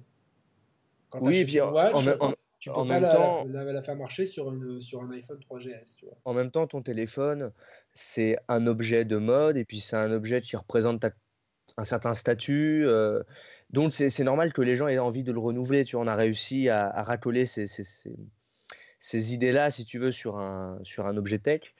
Il faudrait réussir à faire ça sur une console euh, en plus qu'on peut pas vraiment Enfin moi pour moi la, Switch elle est pas portable, elle est transportable. Donc tu vois c'est pas simple. Je, enfin euh, je sais plus qui sortait cet exemple-là, mais tu sais quand tu en, en rendez-vous galant, euh, tu vois au restaurant et tu mets ton téléphone sur la table, quelque part, il y a un petit peu ce côté, euh, voilà, j'ai un iPhone ou j'ai ce téléphone-là, ou tu vois, et que t'as pas avec, tu vas pas mettre ta Switch sur la table en mode, euh, elle moi ma Switch, tu sais ce que je veux dire? Mais il y a un truc qui est intéressant et j'ai soulevé dans le, dans le chat, c'est que finalement Nintendo essaie de se diversifier et à travers en fait, je crois que c'est Nico aussi qui en parlait, de, de faire en sorte que la marque et le personnage de Mario et, les personnages qui sont attachés à cette marque soient présents en fait partout. Parc d'attractions, cinéma, euh, puis même euh, d'un point de vue culturel, tout le monde connaît, Mario. Même, même ma grand-mère qui a 86 ans, elle connaît le personnage de Mario. Donc c'est, ça prouve bien que ils, sont, ils tiennent quelque chose en tout cas.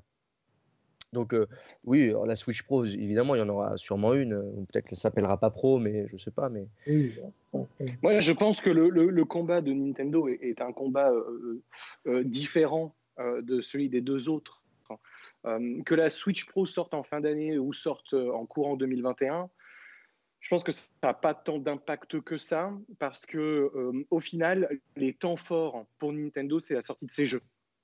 C'est euh, là où euh, euh, Sony et Microsoft ont besoin de sortir un nouveau modèle de console. Je parle de cette génération-là pour faire un nouveau temps fort, genre PS4 Pro ou Xbox One X.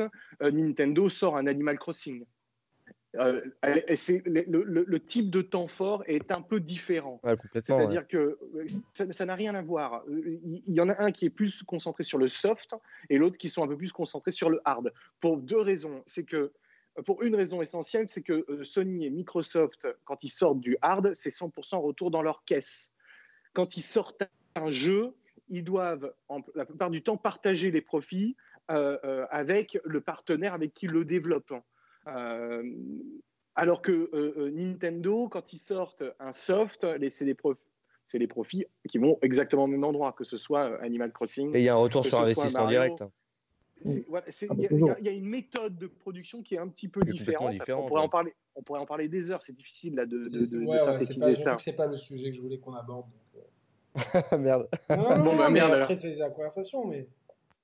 Mais euh, juste dans le chat, il y a un mec qui me disait. Euh, ouais, bah, il y a un mec dans le, chat, qui disait en gros, ouais, tu veux faire le kéké avec ton smartphone, mais pas avec ta Switch. En fait, ce que j'expliquais, c'est que pour répondre à Yannick tout à l'heure sur le fait de pouvoir avoir des applications que tu peux pas télécharger avec euh, ton ancienne Switch, c'est qu'a priori, ton parc de téléphone, il est souvent renouvelé. Quoi.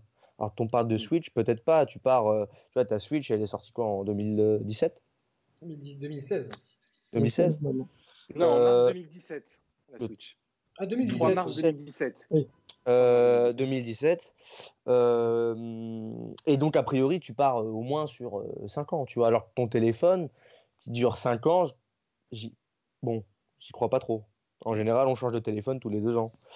Euh, oui, mais comme moi, je pense que ça revient sur le propos que j'ai tout à l'heure, que la Switch s'adresse aussi beaucoup à des core gamers qui, euh, qui, veulent renouveler. veulent renouveler. Je pense qu'il y aura toujours euh, les familles pour, enfin le, côté familial pour acheter des Switch, enfin pour s'en foutre parce qu'ils vont jouer à Mario Kart, à Mario Party et ça va rien changer pour eux peut-être à FIFA ou NBA, etc. Ça va rien changer pour eux.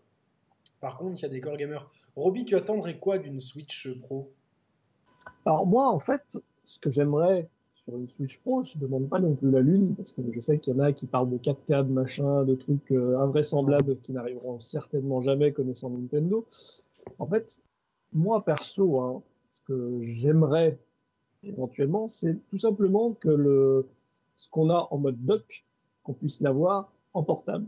Donc en gros, qui est le upscale portable euh, avec le 1080, euh, avec une qualité d'écran un petit peu meilleure. Voilà, cet upscale-là en mode portable, ce qui serait déjà, à mon avis, euh, la base sur quoi Nintendo partirait, et éventuellement un boost pour le mode dock qui améliorerait sensiblement, pas forcément monter la résolution parce que je Non, pense moi, simplement je les plus les, plus les frames. Les, les Voilà, mais je pense, voilà, amélioration des Xenoblade, framerate, plus de mémoire pour avoir plus de fluidité dans le jeu et de meilleures textures, des choses un peu qui vont euh, upscaler un peu le, le, le game pour avoir un peu plus la qualité, on va dire, des, des, bah, des jeux auxquels euh, souvent les portages sont attribués, à PS4, à PS4 Pro.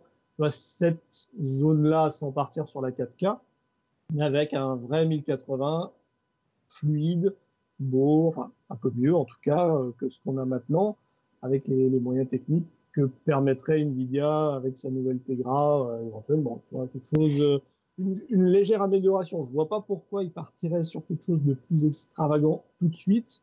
Non, ça Alors, doit rester, pour moi, ça doit rester la, la- la- la gamme Switch. Elle doit maintenant, on a bien compris qu'on a la gamme euh, salon avec la Switch et la gamme portable avec la Switch Pro qui sont dans le même écosystème. La Lite qui sont dans le même écosystème.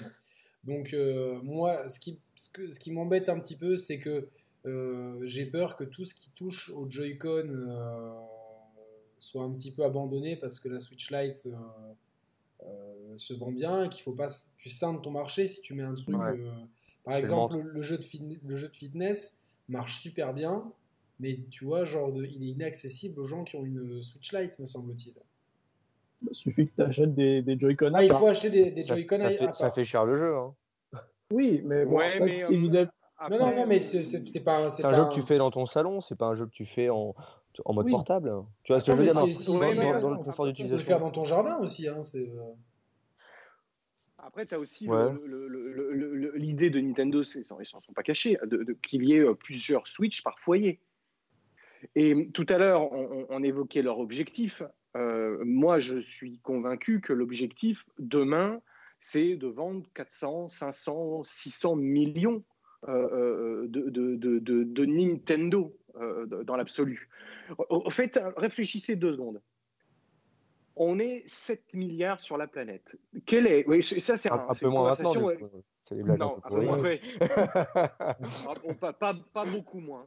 Mais quel est le. faut vous rappeler que ça tue quand même Le beaucoup moins chiffre. que la, que le- la famille ou que le, le Oui, bien sûr. Que le, que le cancer. hein, Ou on que l'obésité, ou, euh, voilà.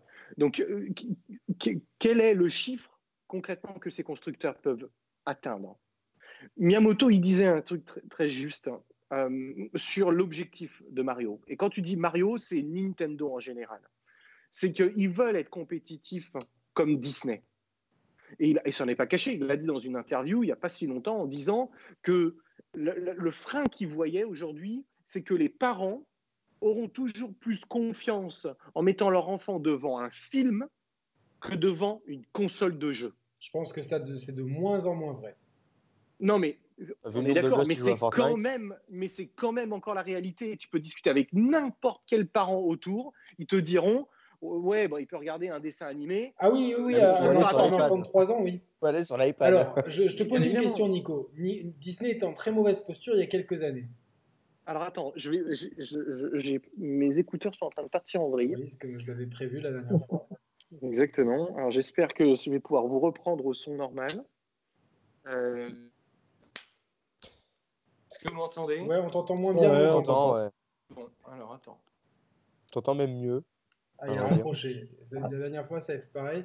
Là, il va rappeler et ça va être la catastrophe. Vous allez voir. Sinon, sinon, moi, je peux parler de mon modèle de Switch Pro que je- que j'attends. Pardon, ça a coupé. C'est bon, c'est bon, c'est bon. Voilà. Juste Nico, Est-ce- tu te rappelles que, que Disney était en mauvaise posture il y a quelques années? Ouais. Et comment ils ont, ils ont, ils s'en sont sortis? Ils s'en sont sortis par l'ouverture, en créant, euh, en, en- avec Marvel, avec Star Wars, euh, en mettant en avant Pixar, etc. Est-ce que tu penses que Nintendo, euh, pour grandir de la façon dont on a déjà parlé, dire que Nintendo, je pense qu'ils ont besoin de grandir hors du jeu vidéo parce que leurs licences sont tellement fortes dans le gaming, ils ont besoin. C'est pour ça qu'il faut un parc d'attractions. C'est pour ça qu'on aura des séries et je, pense que on aura une série Zelda un jour ou l'autre plus qu'un film parce que je pense qu'un Zelda mérite une série. Tous les gens qui veulent de la narration dans Zelda, vous l'aurez à travers une série un jour, que ce soit Netflix ou, euh, ou Amazon, qui, qui, vous vouliez euh, qui, qui la fasse. Mais je pense que Nintendo a besoin de ça. Mais est-ce que tu crois que Nintendo pourrait euh, faire des coups de folie et racheter des trucs? Tu vois, par exemple, on parlait des licences Konami. Euh, apparemment, c'était Sony, puis finalement, ça serait Microsoft qui rachèterait tout le catalogue, catalogue de Konami. Mais Nintendo, si demain ils arrivent et qu'ils mettent deux fois la somme de, de- de- de Microsoft, parce qu'ils ont, ils ont, tel- ils ont un trésor, Nintendo. Oui. C'est- c'est- ils peuvent vivre pendant. euh, ils, peuvent, ils peuvent survivre à, à des, des- des- des- des décennies et des décennies. Si demain ils Dans mettent- l'hypothèse qu'ils l'ont même. Hein Si on allait dans l'hypothèse qu'ils avaient cette trésorerie, parce qu'on n'est pas sûr, hein, après tout, Bah, Microsoft, de- attention. hein. Oui, non, mais Microsoft, Microsoft, euh, attention, Microsoft, la trésorerie qu'ils alloueraient à, à, à Xbox, c'est pas, c'est pas forcément Nintendo, la trésorerie qu'ils ont, Tu c'est tout penses pour le gaming. Bah oui, Ouais, Nintendo, c'est que pour le gaming.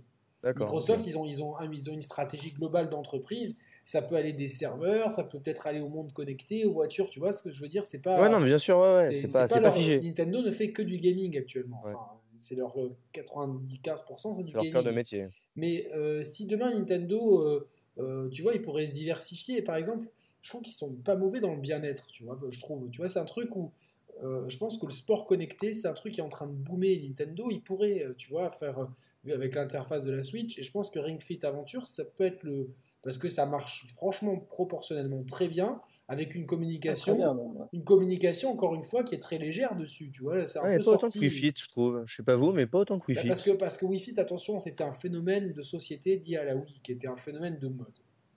La. Wii, faut pas oublier que c'était un phénomène de mode. C'est- C'est faut- ouais, c'est une réalité. C'était pas un phénomène ludique. La Switch est un pur phénomène ludique. Il n'y a pas de mode là-dedans. Il n'y a pas une mode Switch. La mode Switch, c'est les gens n'achètent pas une Switch pour la ranger. Les gens achetaient une Wii puis la rangeaient. Sauf les Ouais, c'est vrai. comme C'est nous, vrai ce que tu qui euh, euh, vrai. qui jouent à Muramasa ou à C'est que, du- c'est Ou, que de la Wii. hein? Ça, c'est que de la Wii. Oui, hein. oui, on le voit bien. Et il y en a derrière. hein. Il y en a derrière. Donc il n'y a, pas- a de phénomène de mode sur la Switch. Donc je pense qu'il tu vois, il pourrait faire ça, il pourrait euh, est-ce qu'il euh, soit s'associer avec des créateurs de contenu, soit créer leur propre contenu, euh, soit racheter des, racheter des licences. Racheter des licences ou euh, il, il- il pourrait euh, est-ce que euh, pour moi, tu vois Nintendo, on sait très bien qu'ils ont toujours lorgné du côté de chez Disney. On sait qu'ils étaient très fiers que Mario dépasse Mickey et ça, depuis, ça fait au moins une décennie que c'est comme ça. Mais est-ce que du coup, aujourd'hui, on, a vu comment Disney est sorti d'un marasme, et ça coïncide avec l'arrivée aujourd'hui en France, au moment où on enregistre de Disney, qui symbolise quand même toute la puissance que Disney a, a eu aujourd'hui. Après, Alors, je- ce qu'ils font font de leur licence, c'est euh, euh, chacun jugera. Moi, à part Mandalorian, ce qu'ils ont fait de Star Wars, ça me fait très mal au cœur.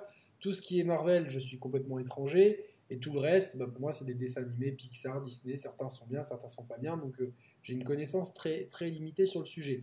Tout- toujours est-il que la marque Disney aujourd'hui, c'est puissant, c'est fort. Ils arrivent à, à maintenant euh, réunir dans leur écosystème Disney, que ça soit bien identifié, Star Wars, Marvel, c'est Disney, c'est eux, à travers leurs propres médias, leurs propres offres, qui marchent bien, etc. Est-ce que Nintendo euh, peut marcher dans ces pas-là euh, Alors, il y, a il y a plusieurs questions. Je vais essayer de, de répondre à tout ça, Yannick. Parce que c'est toi, qui as initié ce débat euh, dans une précédente émission, hein, donc je, je fais que suivre un débat qui avait été initié. euh, Déjà, ce qu'il faut savoir, c'est que c'est deux entreprises culturellement totalement différentes. oui, une est Euh. typiquement japonaise, typiquement américaine. Exactement. Euh, de par leurs différences, elles n'ont pas les mêmes ambitions, les mêmes volontés, les mêmes objectifs. Une est dirigée par un modèle de capitalisme basique et l'autre est gérée par un modèle capitaliste conservateur. Les deux cherchent bien évidemment à faire du profit, c'est indéniable, mais dans toute proportion gardée. Est-ce que Nintendo peut être, euh, peut s'ouvrir comme Disney? Je pense que non. Euh, je pense que ce n'est pas du tout leur objectif. En tout cas, pas de la façon dont Disney le fait. Disney, si on analyse concrètement ce qui leur est arrivé, Disney était dans une situation catastrophique il y a quelques années. C'était au bord du précipice.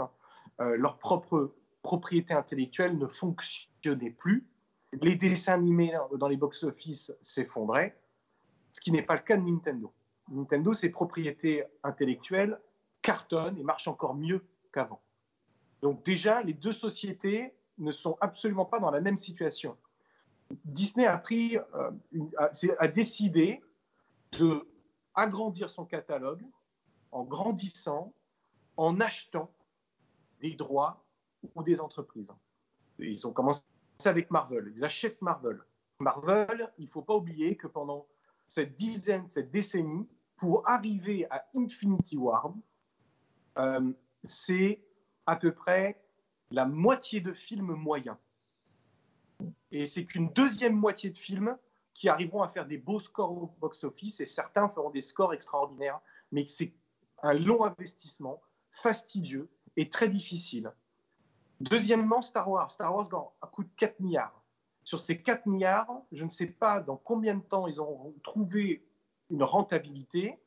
Ça risque d'être difficile au regard de ce qui est en train de se passer, le désamour qui est en train de se passer autour de la franchise Star Wars. On évoque le retour de George Lucas, on évoque virer Kathleen Kennedy. Donc, acheter ne veut pas dire acheter les cerveaux créateurs. Surtout Star Wars, c'est terrible. Ils achètent, mais ils n'achètent même pas le cerveau avec. Bref. Euh, à côté de ça, pour moi. L'enveloppe charnelle, mais pas.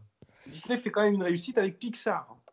Ils vont s'acoquiner avec Pixar, ils vont racheter Pixar, ils vont laisser John Lasseter et ses équipes euh, euh, diriger. et c'est d'ailleurs John Lasseter qui va mettre, qui va aider Disney à relancer avec réponse les créations Disney. Donc là, il y a un côté positif. De façon globale, Disney, ne... Disney à mon avis, est, arrivé au bout de son chemin de progrès. Je vais vous expliquer pourquoi. Parce qu'ils ont déjà remaké une grande partie de leur catalogue en, ce qu'on appelle les animated movies. Donc on est passé du dessin animé au film de synthèse. Et on voit qu'il y a un début de, stagnation, de désamour un petit peu même de ses plus grands fans. L'avenir de Disney, c'est Disney+. Et alors c'est pour ça que j'en Et c'est les films de la Fox. Et c'est les films de la Fox. Alors, mais elle, est là le truc. Et je vais vous dire pourquoi c'est beaucoup plus compliqué que ça. C'est qu'effectivement, ils rachètent la Fox. Mais qu'est-ce qu'ils vont faire de la Fox? Quand tu achètes la Fox, tu as Alien, tu as Predator, tu as X-Files, tu as les Simpsons. Mais est-ce que tous les créateurs sont à bord? Je peux déjà vous répondre que non, déjà sur X-Files, non, non sur Alien. Ces gens ne sont pas à bord. Mais alors pour Alien, de toutes les façons, quand on voit ce que Ridley Scott a fait de, sa saga, on se dit que bon, qu'il soit, soit pas là, c'est peut-être pas grave. Je, je n'en disconviens nullement. Je suis d'accord avec toi. Il y a des choses subjectives et tout. Je dis simplement en termes de situation dans laquelle ils sont, ils sont quand même dans une situation risquée où ils vont tout miser sur le Disney Plus. Et la seule chose qui va leur permettre de s'en sortir, c'est effectivement les rachats des autres parce que leurs propres propriétés intellectuelles sont arrivées quasiment au bout, vu qu'ils ont déjà remaké tous leurs euh, films d'animation. Et Star Wars est dans une situation difficile, comme on l'a vu, et Marvel, c'est la fin. Alors même s'il y a la phase 4, la phase 4, pour l'instant, ne promet pas autant de liens connectés que n'a été la phase 1, 2 et 3. Oui, totalement. Maintenant, bifurquons sur Nintendo. Est-ce que Nintendo a réellement besoin d'acheter des propriétés intellectuelles? Moi, je pense que non. Quand tu achètes des propriétés intellectuelles qui ne sont pas à toi, tu prends le risque de ne pas avoir les cerveaux. Regardez ce qui se passe avec Disney. Est-ce que quand il y a plus de cerveau, comme par exemple chez Castlevania, qui est en plus une licence qui est très, qui est très, qui est très connotée Nintendo euh, de façon originelle. Peut-être, mais ce que je veux dire, c'est que tu n'as pas les cerveaux créateurs. il n'y a plus de cerveau, il n'y en a plus, ils n'existent pas de toute façon. Non, mais, attends, il n'y a, pas, y a pas, y a pas Kojima Productions qui a aidé justement sur. Non, mais Kojima Productions, il n'existe plus donc. Euh. Non, non, mais d'accord, mais il y a quand même un mec justement, Kojima, il existe toujours ce mec-là. Donc, euh, est-ce que Kojima, il a juste aidé là, sur un, un, plan technique euh, les, les, les, Espagnols qui galéraient. Non, mais d'accord. Si demain Nintendo achète, par exemple, la franchise Metal Gear, qu'est-ce que tu veux qu'ils en fassent? Non, pas Metal Gear, mais je parle de Castlevania. Prenons un exemple. non, mais Castlevania qui, qui, qui, est très. En plus, on a, on a les, les, les, les amiibo, on a Smash Bros. Non, il faut pas appliquer la méthode. Il faut pas appliquer ce que font les autres à Nintendo. Ça ne marche pas. Nintendo applique un seul et une seule axe fondamental dans leur, dans leur méthode de création, c'est l'expérimentation des mécaniques de jeu. Ils, ils ont rien d'autre. Ils fonctionnent que comme ça. Pas avec Yoshi. L'exemple encore. Hein Pas avec Yoshi. Hein. Non, mais. Alors attends, il y a, il y a- Ah, il y a- c'est il y a différent. toujours des contre-exemples, mais de façon générale, c'est toujours comme ça. Même avec Tu Lego. crois, tu crois pas que, que, que, que Castlevania ferait une bonne addition? Non, Euh, c'est mais- une, c'est une, une- une- non, mais j'ai pris un exemple volontairement tricky parce que Mais ça serait c'est une licence très Nintendo. Non, mais moi, si tu me dis à moi en tant que joueur, je te dis que oui, j'adorerais voir Nintendo racheter Castlevania. Je trouve que ce qui a été mieux fait de Castlevania ces dernières années, c'est le traitement de Castlevania dans Smash Bros. Euh, je le trouve parfait, le traitement. Et j'adorerais voir un jeu comme ça, euh, avec ce même rendu, oui. Mais ça, c'est qu'un fantasme de joueur. Nintendo n'achètera jamais, jamais, jamais aucune de ces licences. Ils vont créer les leurs pour être indépendants, pour avoir le droit la création totale. Et en plus, s'ils font des partenariats, ce seront des partenariats provisoires, comme on l'a vu, comme on va le voir avec Lego. Ce sera un partenariat qui va durer sur quelques années avec différentes choses. Et il faut que ça apporte quelque chose d'un petit peu différent. Ils ne, ils, ne réagissent pas de la même façon. Donc, pour répondre à ta question, ils ne, ils ne deviendront pas Disney de cette façon-là. Nintendo deviendra Disney dans la confiance que les familles accordent à la marque Disney. C'est comme ça que Nintendo deviendra Disney. C'est grâce à Mario, Oui. Zelda, Splatoon, Animal Crossing, Mario Kart et tant d'autres licences, c'est-à-dire en les faisant progresser dans d'autres sphères. De la même façon que les parents font euh, regarder euh, les classiques Disney à leurs enfants, ils leur feront aussi jouer aux classiques Exactement. Nintendo. Où ils leur Et- feront regarder, le, ils leur feront regarder. Moi, je vais vous dire un truc. Je- lors d'un de trois, j'avais entendu une conversation euh, sur Attends, là, les board Ninten- games. Nintendo, tu vois, euh, Nico, euh, l'oreille comme ça sous un rideau, tu sais, caché sous Non, une table, sur des games. derrière. et sur, sur des board games. Et là, ce que je, ce que, ce qui- on voit Lego, et Lego, le- le- la, la conception du- de ce Lego avec Nintendo, c'est une sorte un peu de board game.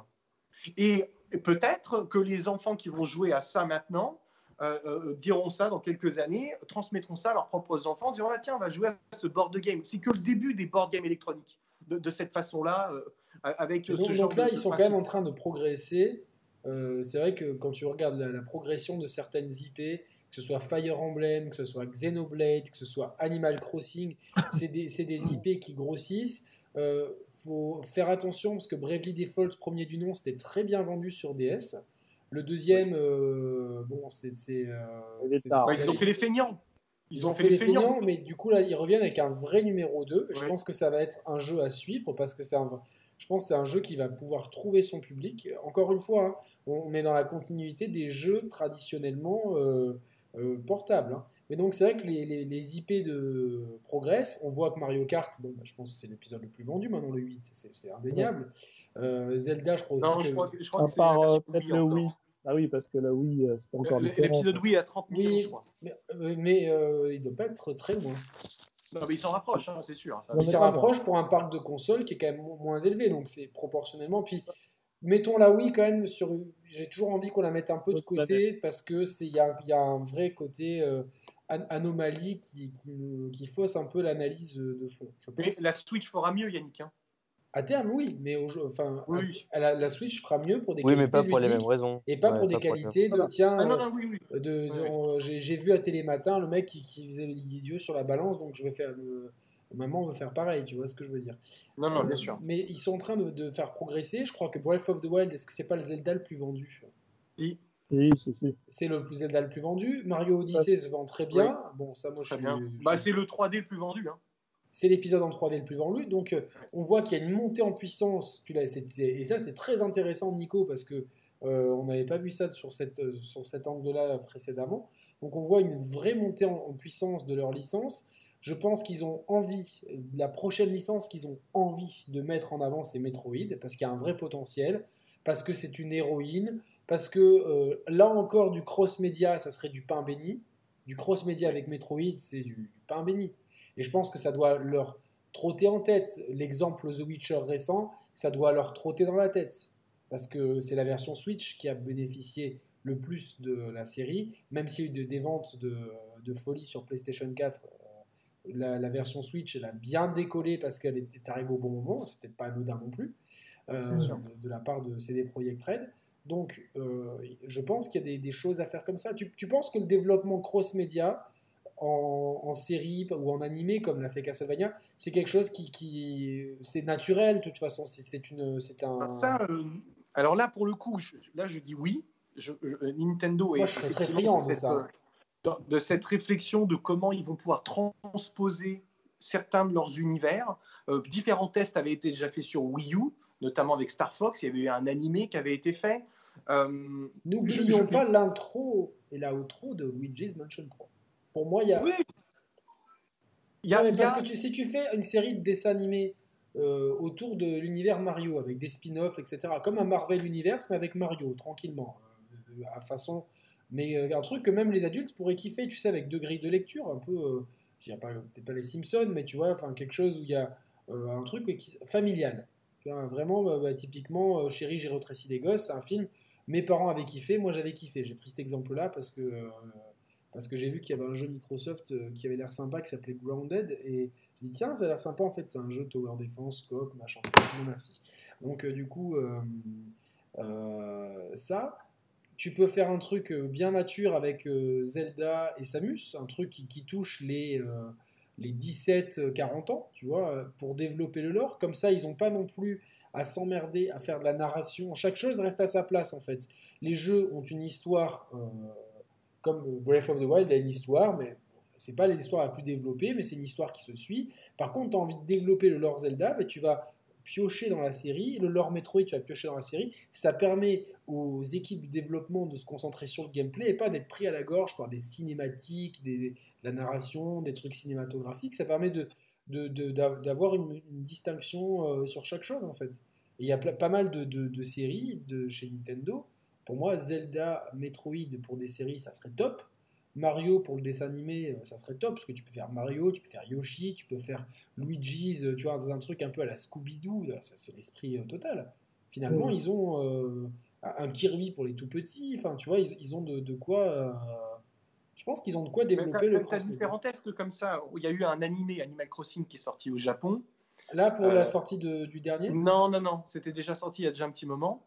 Et, euh, ça, a- bien plu. Et en fait, tu as, différents. Ils testent, en fait. Ils regardent. Euh, moi, je pense qu'aujourd'hui, ce qu'ils qu'ils testent, c'est de voir les endroits où ils sont. Donc, euh, effectivement, le, jeu d'aventure, le jeu de plateforme, le RPG Jap. et- et regarder toutes les cases, voir jusqu'à quel point elles peuvent être développées et d'essayer de trouver quelque chose de logique dans un calendrier. Je peux te garantir qu'une IP qui va être mise en avant, parce que premier numéro, c'est euh, des très bons scores, c'est Arms. Euh, Arms va avoir une suite annoncée très rapidement, avec beaucoup plus de contenu, avec un contenu euh, plus conséquent en termes de solo game, en termes de multijoueur online, où le jeu va aller beaucoup plus loin. Et ça coïncide avec la, la, la, la- L'annonce la- sur Smash Bros. L'annonce du premier personnage d'une d'une- d'une nouvelle année de DLC qui, est Arms, qui, qui a un peu déçu les gens euh, parce que. euh, On aurait préféré un Rayman. hein. non, pas, là, du pas- coup- pas forcément, mais. C'est-à-dire que c'était. euh, Enfin, moi, Ouais, je suis pas d'accord. Moi, je trouve ça Moi, bien ça aussi bien. parce que ça permet Parce de. que c'est le gameplay qui compte, et un perso de Arms apporterait un gameplay à la plutôt intéressant. Bien sûr, la c'est pour ça d'ailleurs que euh, quand on a vu le personnage de Arms apparaître, on s'est dit bon bah c'est mort pour un personnage de Rayman parce que quelque part euh, un- ils ont un peu les mêmes caractéristiques, tu vois, ils peuvent enlever- envoyer leurs points, etc. Oui, mais l'un n'empêche hein, pas l'autre. Après, sur Smash, t'as- tu peux aussi avoir des. T'as plein de des personnages clones. qui sont mirrors, t'as des, des personnages clones. Donc, euh, Moi, je, moi, je crois qu'on a eu quand même euh, euh, plusieurs DLC de persos tiers euh, sur ce premier euh, Season Pass. Je, je pense que le deuxième Season Pass, potentiellement, devrait être des jeux. Nintendo. Ouais. Euh, je pense qu'on aura euh, soit Pyra euh, ou Mitra euh, de, de Xenoblade, je pense. Ouais, je pense. bien. Ouais, je, je pense qu'ils ils vont recentrer peut-être plus sur leur propriété, leur propriété avec peut-être une ou deux exceptions tiers. Mais bon, pour revenir sur Arms, voilà, je pense que c'est un exemple, une licence bah, qui maintenant, ils sort, pourraient premier mettre. numéro. Enfin, ça serait, marche ça serait bien. bizarre qu'il n'y ait pas Geralt, du coup. Bah, euh, je ne sais pas. Après, je, je- je- je ne sais Encore pas. un épéiste. Je ne sais pas. Et puis euh, l'équipe de Masashiro mettre Lloyd de Sakurai, Tales of c'est l'équipe, Symphonia, euh, c'est- tellement secret. euh, que c'est très compliqué de savoir concrètement ce qu'ils sont en train de faire. Mais en tout cas, l'idée, c'est de consolider leur propriété intellectuelle. Ils l'ont fait merveilleusement avec certaines d'entre elles qu'on a déjà citées tout au long de cette vidéo. Euh, maintenant, il y en a d'autres. Euh, on pense à Pikmin, on pense à Metroid. Il y aura un retour d'F0. Il y aura un retour de Star Fox. 1080 Wave Race reviendront. Tu vois, F0, ça pourrait être un film. Pas une série, mais un film. Tu sais, un peu dans la tradition de ces films euh, action-course des années 80, 90, etc. Non, comme le film, là, tu sais, avec les sœurs Wachowski, là. Comment ça s'appelait, ça? Euh, je sais pas si vous vous souvenez, ils avaient fait un film qui était très euh, particulier avec les voitures qui vont très vite sur les circuits qui vont dans tout. Speed euh, Race ou Speed Il n'y avait, pas le, avait pas le, le Matthew Fox qui jouait dedans? Si, peut-être. Oh, je sais plus. Le héros de Lost? Ouais. Ah, Lost, moi j'ai pas regardé, je t'avouerai Yannick. Ah, salut Mathieu. Euh, encore, une fois, pas toutes, encore une fois, pas toutes les franchises ont voilà, non. Euh, non, non, c'était des, des, idées que je lançais comme ça. mais par exemple, F0 pourrait très bien se prêter euh, effectivement à une sortie d'un remake, puis après d'un nouveau numéro, et puis d'une attraction dans les différents parcs d'attractions. Est-ce qu'il y en aura en Europe? Ça viendra peut-être. Universal Studios n'est pas en Europe. Donc, je vois mal l'Europe avoir. Mais ça, justement, ça pourrait être euh, bah, l'occasion. Tu veux mettre où en Europe? Euh, Disney s'est mangé les dents avec euh, Disney World, avec le Disney Paris. Il leur a fallu des. Je ne sais même pas s'ils sont rentables. Je ne sais même pas s'ils sont du ticket, je pense que aussi quand même. non, je pense que maintenant ils le sont, mais pourquoi ah, ils se sont mangés les hein. dents? Je ne suis pas sûr, parce que les Américains ont racheté, donc peut-être maintenant, mais pendant 10-15 ans, ça a été la misère. Et puis de l'avoir mis à Marne-la-Vallée est une erreur. Normalement, ça devait être à la base euh, à Lyon, plus au centre de la France, pour mieux euh, desservir. Marne-la-Vallée, c'est loin de tout, hein, je peux vous le dire. Ouais, donc ça veut dire quoi? Universal, si met Universal, il faudrait que ce soit merveilleusement de Disney, il faut que ce soit au centre de l'Europe. C'est la France qui est globalement au centre de l'Europe. Moi, j'y vois. Je, malheureusement, hein, je ne crois pas.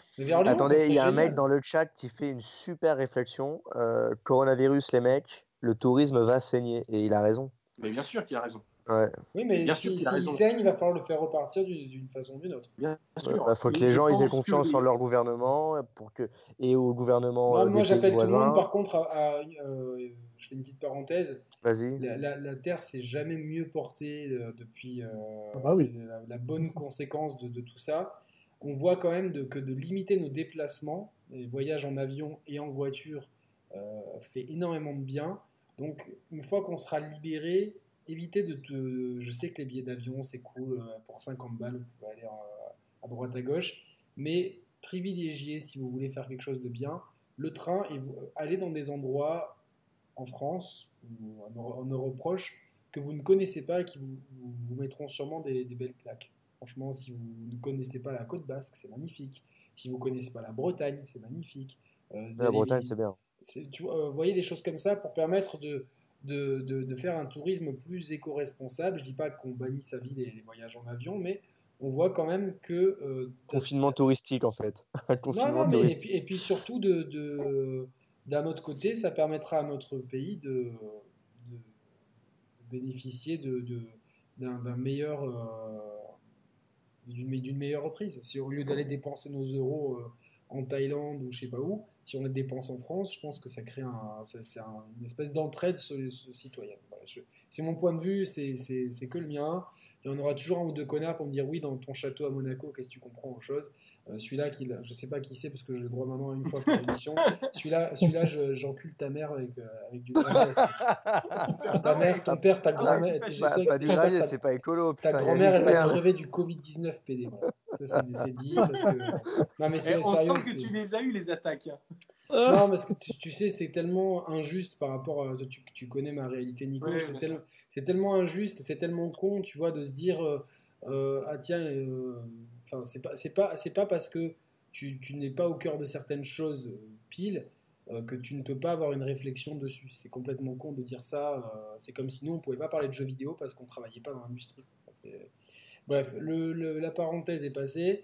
ouais, donc ouais, de toute façon, le parc au Japon, il, ouvre, il était censé ouvrir cette année. Cet été, ouais. Donc, De toute euh, façon, ça risque d'être décalé. Ah ben, à mon avis, euh, euh, si on sort, s'il y a des confinements, euh, il y aura des confinements, mais je pense qu'il aura lieu courant d'été, euh, de façon globale, je vois mondial. mondial. et, et il sera progressif, bien évidemment. Je pense que les, les parcs, les concerts euh, ne rouvriront pas avant. L'année prochaine. hein. Ouais. Je pense qu'on sera, il n'y aura Oui. pas ce genre d'événement avant une année. Ouais, ouais, c'est clair. D'ailleurs, vous avez vu que les Jeux Olympiques sont vraiment poussés euh, assez loin en 2021. Euh, donc, euh, tu- ils savent, ils sont très conscients de ça. Maintenant, est-ce que j'ai pas suivi servir le, le, le- l'hydroclo- l'hydroxychlorohydrine, là, ça en est où L'hydroxychloroquine, là, j'ai l'impression qu'on en parle moins. en. France, en fait, ce qui se passe, c'est qu'en France, donc, euh, comment le ministère de la, de la Santé a accepté qu'on l'utilise, mais seulement. santé, mais que sur les personnes. Ministre, pardon, le ministre, pardon. Le Le... ministère. Ouais, laisse tomber, mais il est tard là, je suis crevé. Le ministre de la Santé donc, a accepté le fait qu'on l'utilise, mais seulement sur les cas graves. Ce qui est complètement. Or- en- en- Or, Ra- voilà, Didier Raoul disait non, il faut l'utiliser justement Super avant tôt, que ce ouais. soit sur des cas graves. Donc voilà, mais après, tu sais, le, le- le problème, c'est celui de la méthodologie. Donc euh, voilà, entre médecins, ça se tire euh, un petit peu dans les pattes. Bon, Bon. voilà. Après, moi, je suis pas spécialiste, mais euh, je sais pas, il y a une solution qui avait l'air de marcher. En plus, c'était une solution qui était française. C'était peut-être l'occasion de. C'était pas de- cher, c'était disponible et c'était peut-être ça le problème en fait. Alors disponible, disponible, pas sûr, parce que justement, on n'avait qu'une indust- une usine qui le, qui le fabriquait pour Sanofi. c'était pas, c'était pas compliqué à, Voilà, à se produire, c'était pas compliqué. donc, euh. Et je crois, mais je crois que, tu sais qu'il y a une enquête qui va être euh, ouverte là justement parce qu'il y a, il y a- effectivement il y a des, il y a des incohérences entre guillemets. Mais bon voilà, après je vais pas, je vais pas rentrer dans ces débats-là En parce tout, que ça en n'a tout rien à cas, voir en tout cas, on pourra pas aller euh, au parc Nintendo. Toi, tu voulais aller à l'ouverture, Nico? T'avais pas prévu d'y aller à l'ouverture? Ah si, si, j'avais prévu d'y aller à l'ouverture. Oui. Oui. L'année prochaine. Bah, là, oui, là, ce sera l'année prochaine. Ah, Mais bon, après, voilà, il y a des choses plus importantes. Oui. Euh, euh, voilà, il en va de la santé des gens. euh, je veux dire, c'est pas une priorité. euh. Ah, Et ça et à quoi, à quoi- à- euh, est-ce qu'on aura Metroid cette année? Non. m'étonnerait. Est-ce qu'on aura un, une- un portage de la Metroid Prime Trilogy? Non. Je Pas de pense portage? pas. Non, je- pas cette année. Pas de Metroid pas. en 2020. 2020, c'est la- c'est l'année de Mario? Ouais. L'année prochaine c'est Zelda je crois. Donc c'est- enfin, cette année, bah oui, euh, l'année prochaine, c'est Zelda, hein, c'est sûr. Ouais, hein. c'est l'anniversaire, C'est euh. 35 ans de Zelda l'année prochaine. donc cette année, c'est 35 ans de Nintendo. Qu'est-ce qu'on peut de Mario Qu'est-ce qu'on peut attendre? Écoute, euh, on aura euh, au moins 4 Mario. Voilà. 4 Euh, Mario cette année. 4 Mario. Bah, il va y avoir quoi La compile Mario Galaxy? Il y aura 4 Mario. ouais, Il y aura 4 Mario. Mario Galaxy, Mario Mario Sunshine. 3D World, Mario Sunshine euh, avec euh, un- comme c'est possible sur émulateur avec un meilleur euh, donc trois portages. Enfin un une version, une version en espérant qu'une version qui soit moins low poly que, que la version Sunshine de Non mais déjà avec euh, Dolphin, tu peux déjà la- bien bien la pimper quoi. Ouais ouais mais justement c'est là où tu te rends compte que le jeu il est, le modèle de Mario il est vraiment low poly quoi. Ouais, mais euh, et du coup un Mario est-ce que est-ce qu'on aura un Mario exclusif? Euh, bah, de toute façon, ils seront tous exclusifs. hein. Non non mais un, un Mario qui soit pas qui un Mario qui soit, Novateur tu vas dire. qui soit pas un remake, un vrai nouvel Nouvel épisode. épisode. Non mais de- de- euh, Ah, ça veut dire oui. quel est ton ça. pronostic? Mon pronostic, c'est que on aura, euh, on, on aura euh, probablement deux packages de deux, euh, deux packages de deux ou, euh, ou un package de trois et un solo avec du, contenu, du vrai contenu nouveau. Je, je pense plus à cette deuxième option, à mon avis. Une compile de trois jeux bien refaits et un Donc c'est solo. les deux Galaxies et le Sunshine. pour être- D'ailleurs Galaxy est déjà sorti sur Nvidia Shield. Oh. hein. Peut-être le Mario 64 refait. Oui. Ah, ça pourrait, ça pourrait, ça pourrait être vrai. Mais Mario Galaxy est déjà sorti sur Shield, tout comme euh, le remake de euh, Ouais. Twilight Princess. hein. Oui, Ah ouais tout à fait. Oui, Bien oui. sûr, ouais, c'est dispo, mais qu'au Japon. Mais euh, En. Chine. En Chine. Chine, pardon. Oui, mais je pense que c'est plus parce que c'est c'est c'est très malin de la part de Nintendo, tu vois, de faire ça quoi. Donc on un aura contrat ça, avec, c'est euh, sûr. Et puis on aura, euh, comme je te dis, de ce que je sais, c'est qu'il y a deux gros jeux qui n'ont pas été annoncés. Il y en a un qui devait sortir en juin et il y en a un gros en fin d'année. C'est pas, et c'est pas Je Mario, sais- ces jeux-là. Et là, c'est pas Mario. Mais je, je ne sais pas ce que c'est. Je sais juste que c'est pas Metroid. Et malheureusement. C'est Bayo le- 3 le- peut-être? Non, c'est pas Bayo 3. C'est des jeux qui n'ont jamais été annoncés. Des jeux qui n'ont pas, du tout annoncé, qui auraient dû être mais annoncés. là, mais là, ils sont. Franchement, en- moi, je, mois moi, février. moi- moi, je suis chez Nintendo, là. Je suis tranquille. Je regarde. euh, Je me dis, putain, les gens euh, cherchent des Switch par tous les moyens. Mon Animal Crossing, oui. il se vend. Je suis. J'ai absolument. En fait, eux, ils vivent le confinement de façon très. euh, euh, de- très sereine, en fait. C'est-à-dire que. Et ils en ont sous le coude. On sait. euh, même. Imagine, ils font une, une annonce. On fait une compilation avec Mario 64, Mario Sunshine et Mario 3D World. Possible. Possible. Mm. Euh, ou une, compil- une compilation à côté des Mario Galaxy. Tu sais que ça, ça va plaire aux gens parce que euh, il suffit que le Mario Sunshine, qui est le Mario peut-être le- que les gens ont le, ont le moins co- bien connu, il- Ou le moins aimé aussi. Hein. Ouais, mais parce que la jouabilité était compliquée, les caméras capricieuses. On l'a refait, c'est plus jouable, c'est Enfin, adapté avec deux sticks, euh, les caméras sont sympas, euh, on a revu la difficulté un peu à la baisse, machin truc. Euh, pour autant, vous avez aussi le jeu original pour les puristes si vous voulez, etc. Mais putain, et puis Mario 64, c'est un icône. Ça aussi, on l'a refait, c'est c'est. c'est Et le, remake de Mario, de Mario 64, tu l'as déjà eu sur DS. Hein? Oui, mais c'est pas mais C'est plus Non, un mais portage. euh, casser ils le, le refont vraiment graphiquement, puis qui Oui. La, question qu'on euh, peut se poser, euh, c'est que euh, on sait que Nintendo a des jeux finis. Est-ce qu'ils vont se servir de cette période pour positionner certains jeux euh, finis, notamment, je, je pense à Pikmin. Euh, ce serait pas, euh, ce serait pas, ce serait pas totalement stupide de commencer à réattaquer la franchise Pikmin cette année. Peut-être. Oui, non, mais surtout, enfin, je pense que, je pense que comme beaucoup de, bah, je pense que eux, ils attendent un petit peu de voir comment la situation mondiale évolue pour pouvoir. euh, parce Moi, que- il y a un truc qu'il y a, c'est que Emily Rogers, euh, j'ai- entendu quelque chose de similaire euh, qu'elle, c'est vrai. Qu'est-ce qu'elle ce fameux. c'est qui déjà? J'ai un trou là.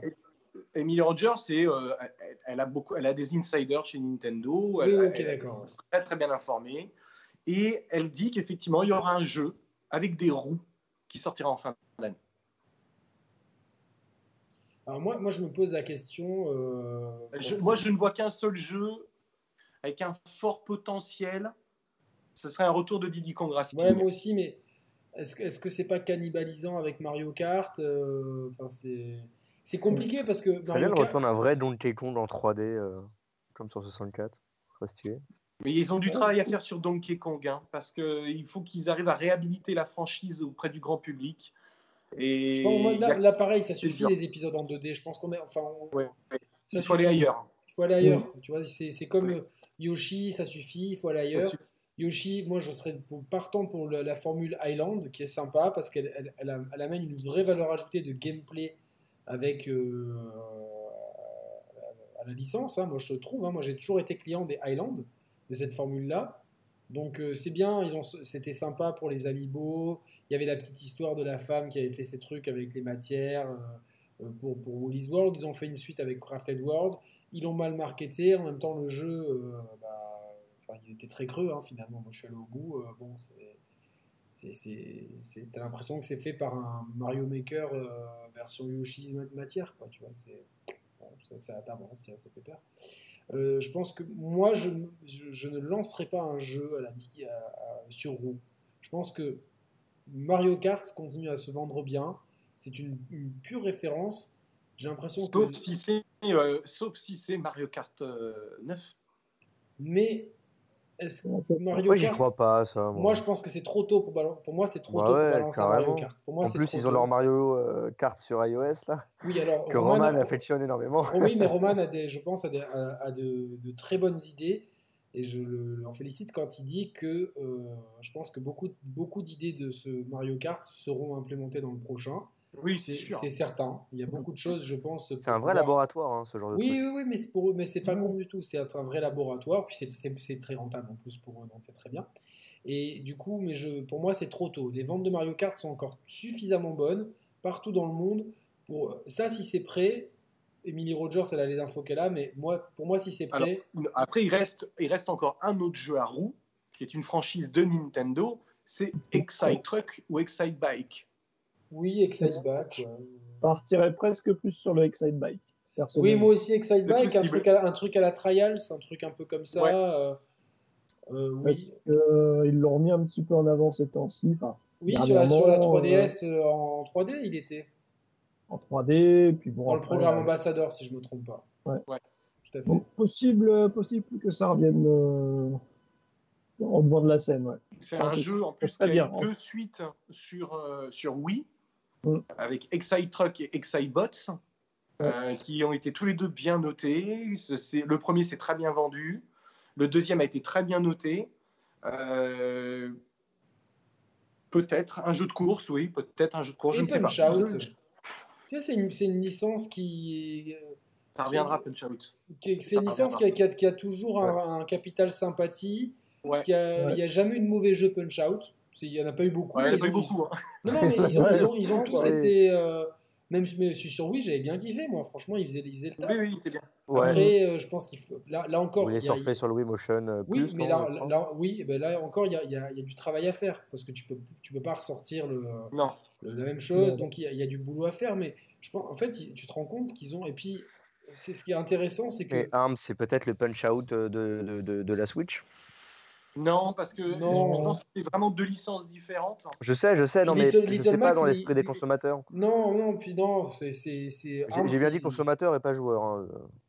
Mais tu vois, Little Mac, encore une fois, euh, moi je pense qu'il y a beaucoup de licences aussi qui profitent de Smash.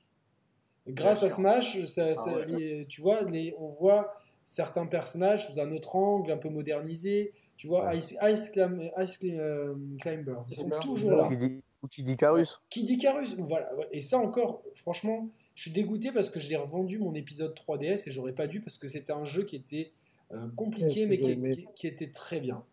Et je pense que Ouais. c'est un, c'est euh, Kid Icarus, c'est une licence qui a un fort potentiel parce que le héros, il est stylé, il est intemporel, il est cool. Charismatique. Les gens hein. aiment beaucoup le jouer dans Smash. Il- En plus, il y a Dark Pit, il y a Palutena. C'est des, c'est des persos qui, qui, qui ont, qui, ont, qui ont de la gueule, euh, qui ont, un vrai parfum années 80 jeux vidéo, mais qui sont assez intemporels pour moi. Et je pense qu'il y a vraiment quelque chose à faire avec Kid Icarus. Il y a- C'est une licence dont l'univers peut être exploité de plein de façons différentes.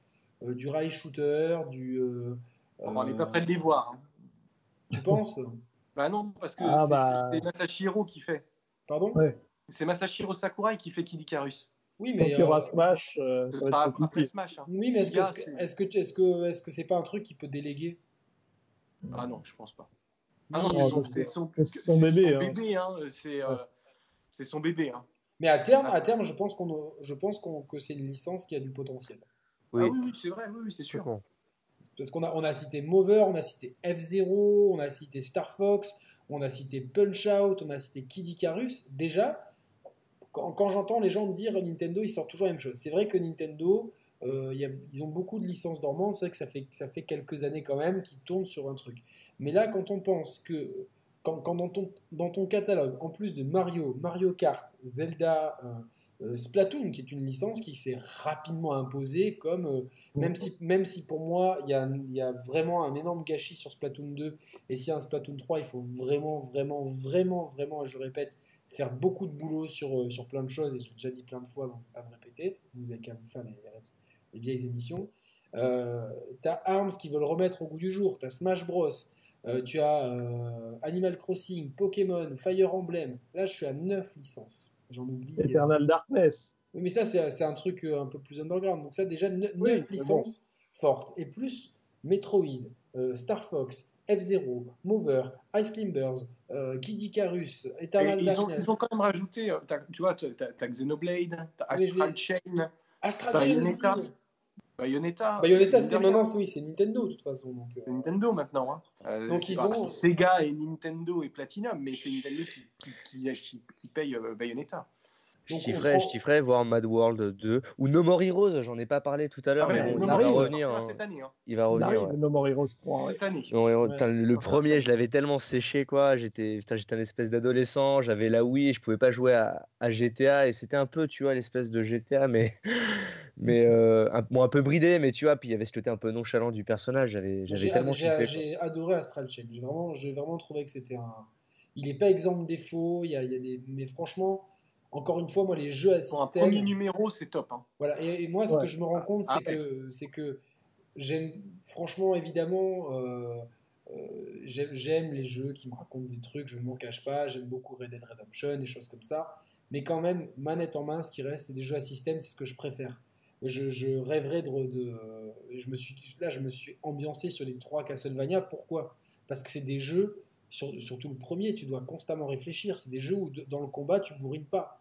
Tu dois ma- magie de soin, magie d'attaque, les, les- les trucs et les, et, les- et les objets et les changements d'armes et les combos, les trucs aériens, les placements. Tu vois, c'est des jeux à système. Pourquoi j'ai autant aimé Deus Ex les deux derniers? Parce que c'est des jeux où il faut, tu vois, c'est des jeux qui sont portés par leur gameplay. Pourquoi j'ai aimé Dishonored? Des jeux portés par le gameplay. Pourquoi je kiffe FF7 Il est porté par son gameplay. Oui, il y a l'univers et tout, mais moi j'attends les combats à chaque fois. Et franchement, je me dis Nintendo, là, ils ont, ils savent faire des jeux à système. Et quand ils savent pas eux-mêmes, ils peuvent toujours, ils ont, ils sont très malins d'être proches de Platinum, qui eux, voilà. Moi, j'attends beaucoup de Bayonetta 3. Ce Franchement, serait bien un Vanquish aussi. euh, Vanquish, bah, c'est pas anodin à mon avis qu'il soit ressorti. euh, Souvent, les euh, remasters en- financent hein, les, les suites ou les. euh, Je- En général, l'ai- je hein, l'ai pas, je hein. pas racheté parce que Bayonetta, franchement, je l'ai acheté sur, euh, sur euh, 360, euh, sur Wii euh, U et sur Switch. Donc ça m'embête un peu de. je- J'aimerais juste pouvoir acheter Vanquish à l'unité en fait. C'est un peu euh, dommage. De toute façon, il y a des. euh, alors, si vous aimez la Switch, depuis deux jours, je crois, il y a des promos monumentales sur l'eShop, mais des, des- vous avez moins 75% sur Dragon Ball Fighters, par exemple, qui, est, euh, qui tourne tout aussi bien que sur euh, PS4 super et beau. Xbox, One. Il y a beau. beaucoup, beaucoup de jeux indés, donc vous allez dans le... euh, C'est très bien parce qu'on sait que Sony fait ça maintenant quasiment à l'année. et Microsoft est un peu à la traîne là-dessus. Sur le PSN, vous avez beaucoup, beaucoup de promos. Alors je sais que Nico, c'est pas l'apôtre de la promotion, mais quand même pour les joueurs, c'est toujours bien d'avoir des jeux qui coûtent moins cher. euh, ça permet, c'est souvent déclencheur d'achat. Et je pense que pour des jeux qui sont qui se sont un peu un peu foirés, ça leur donne une deuxième chance. C'est des jeux. Ouais, c'est vrai. Il y a, il y a des, je sais plus les exemples, mais sur PS3, il y avait pas mal de, de jeux euh, qui, qui ont, qui, ont, qui ont eu une deuxième jeunesse grâce, à, grâce aux promotions. Donc là, c'est l'occasion de découvrir plein de titres. Il y a plein de titres indés. Euh, vous, vous tapez dans la barre de recherche des, de la chaîne Chaplers Nico Augusto. Il y a plein d'émissions où Nico nous donne ses pépites de la, de la Switch, par exemple. Vous pouvez trouver des jeux comme Last Day of June. Je sais pas s'il est en promo, mais par exemple, c'est Il, Là, y il y est, il est, le prix est ridicule d'ailleurs, je crois. Je crois que c'est toute 2 façon, euros, quoi. Alors- je- Est-ce qu'il est sur PS4 aussi, ce jeu? Oui, oui, oui. Alors, je crois que je l'ai acheté sur PS4 parce que moi, je suis le champion d'acheter des trucs, me les garder pour plus tard et de les voir en promo sur un store et faire Oh putain Et puis après, d'aller de, sur l'autre console, faire Pourquoi? Mais je l'ai acheté sur, sur quoi l'autre jour? En fait, de me rendre compte que je l'ai acheté plusieurs fois. Moi, je suis un débile de, dans le genre. donc, euh, Et jeudi, ça sera vraiment les jeux de Nintendo First Party qui seront en promo. Là, jusqu'à maintenant, c'est tous les éditeurs tiers, tous les indés, etc. Et à partir de jeudi, ça sera les jeux Nintendo. Après, il y aura peut-être pas jusqu'à 75%, hein, c'est Nintendo. Mais Non, au mais moins bien, 30, euh, euh, je- 40%, ça devrait, ça devrait jouer. C'est sympa. Et puis ça, moi, je, je vous, je vous conseille, de, pour ceux qui n'ont pas fait Astral Chain, de le découvrir. Euh, je serais, moi, si- s'il y a un bon prix sur Demon X Machina, je, je serais prêt à lui laisser sa chance, bien que j'ai dé- j'ai détesté la démo. Pour moi, c'est une des pires démos que j'ai fait de ma vie. Je sais que. On a fait les deux La deuxième démo aussi? Non, là, juste la première, ça m'avait vacciné. Ah, bah oui, mais bon. La deuxième corrige quand même beaucoup de choses. non, non, non, mais après, je, je laisserai ça. Voilà. Je- donc euh, voilà, en tout, cas, en tout cas, Nintendo est dans une position confortable euh, actuellement. Ça, tout va bien pour eux. euh, Ouais, c'est vrai. hein. Ils ont vécu un mauvais échec avec la, la Wii U qui était immérité. L'autre jour, je- l'autre jour, si vous avez suivi, euh, j'ai fait tout, j'ai fait un rangement. Je suis tellement content, j'ai tout décartonné, tout ce que l'autre pute m'avait mis, fait, fait mettre dans des cartons. Euh, j'ai j'ai vraiment toutes mes consoles qui sont bien, euh, qui sont accessibles. Chaque console est accessible avec la console, elle est rangée avec ses manettes et les- les- l'alimentation derrière. et au-dessus tous les jeux. Alors il il y a plein de jeux que je me suis rendu compte que j'ai vendus ou que j'ai perdu, etc. Mais bon, après, il y a toujours moyen de, dans le rétro gaming de s'amuser, euh, de façon Oui. plus ou moins légale ou pas. Mais c'est super, c'est super de, de pouvoir trouver pas mal de, de pépites. Et euh, donc, euh, je sais plus pourquoi. Donc oui, j'ai fait une photo de ma collection de jeux Wii U qui est pas aussi impressionnante que celle de, de, de, de Robbie ou d'autres gens qui m'ont montré dans la foulée des. Il y a un mec qui s'appelle Antistar, sur- c'est un Ah journaliste. oui, bah, lui, Lui, il a, il, a, il, a, il a commencé à montrer sa collection. J'ai fait, ouais, bon, lui, il est dans une autre catégorie. Moi, j'étais quand même fier de mon truc. Et puis là, j'ai vu des mecs, ils, ils ont des, des PLV, des, et des, des mecs, ils m'ont ils m'ont envoyé leur photo du full set Switch. Il y en a un qui m'a envoyé ça. quoi. Le full set Switch, putain, il y a 2500 jeux.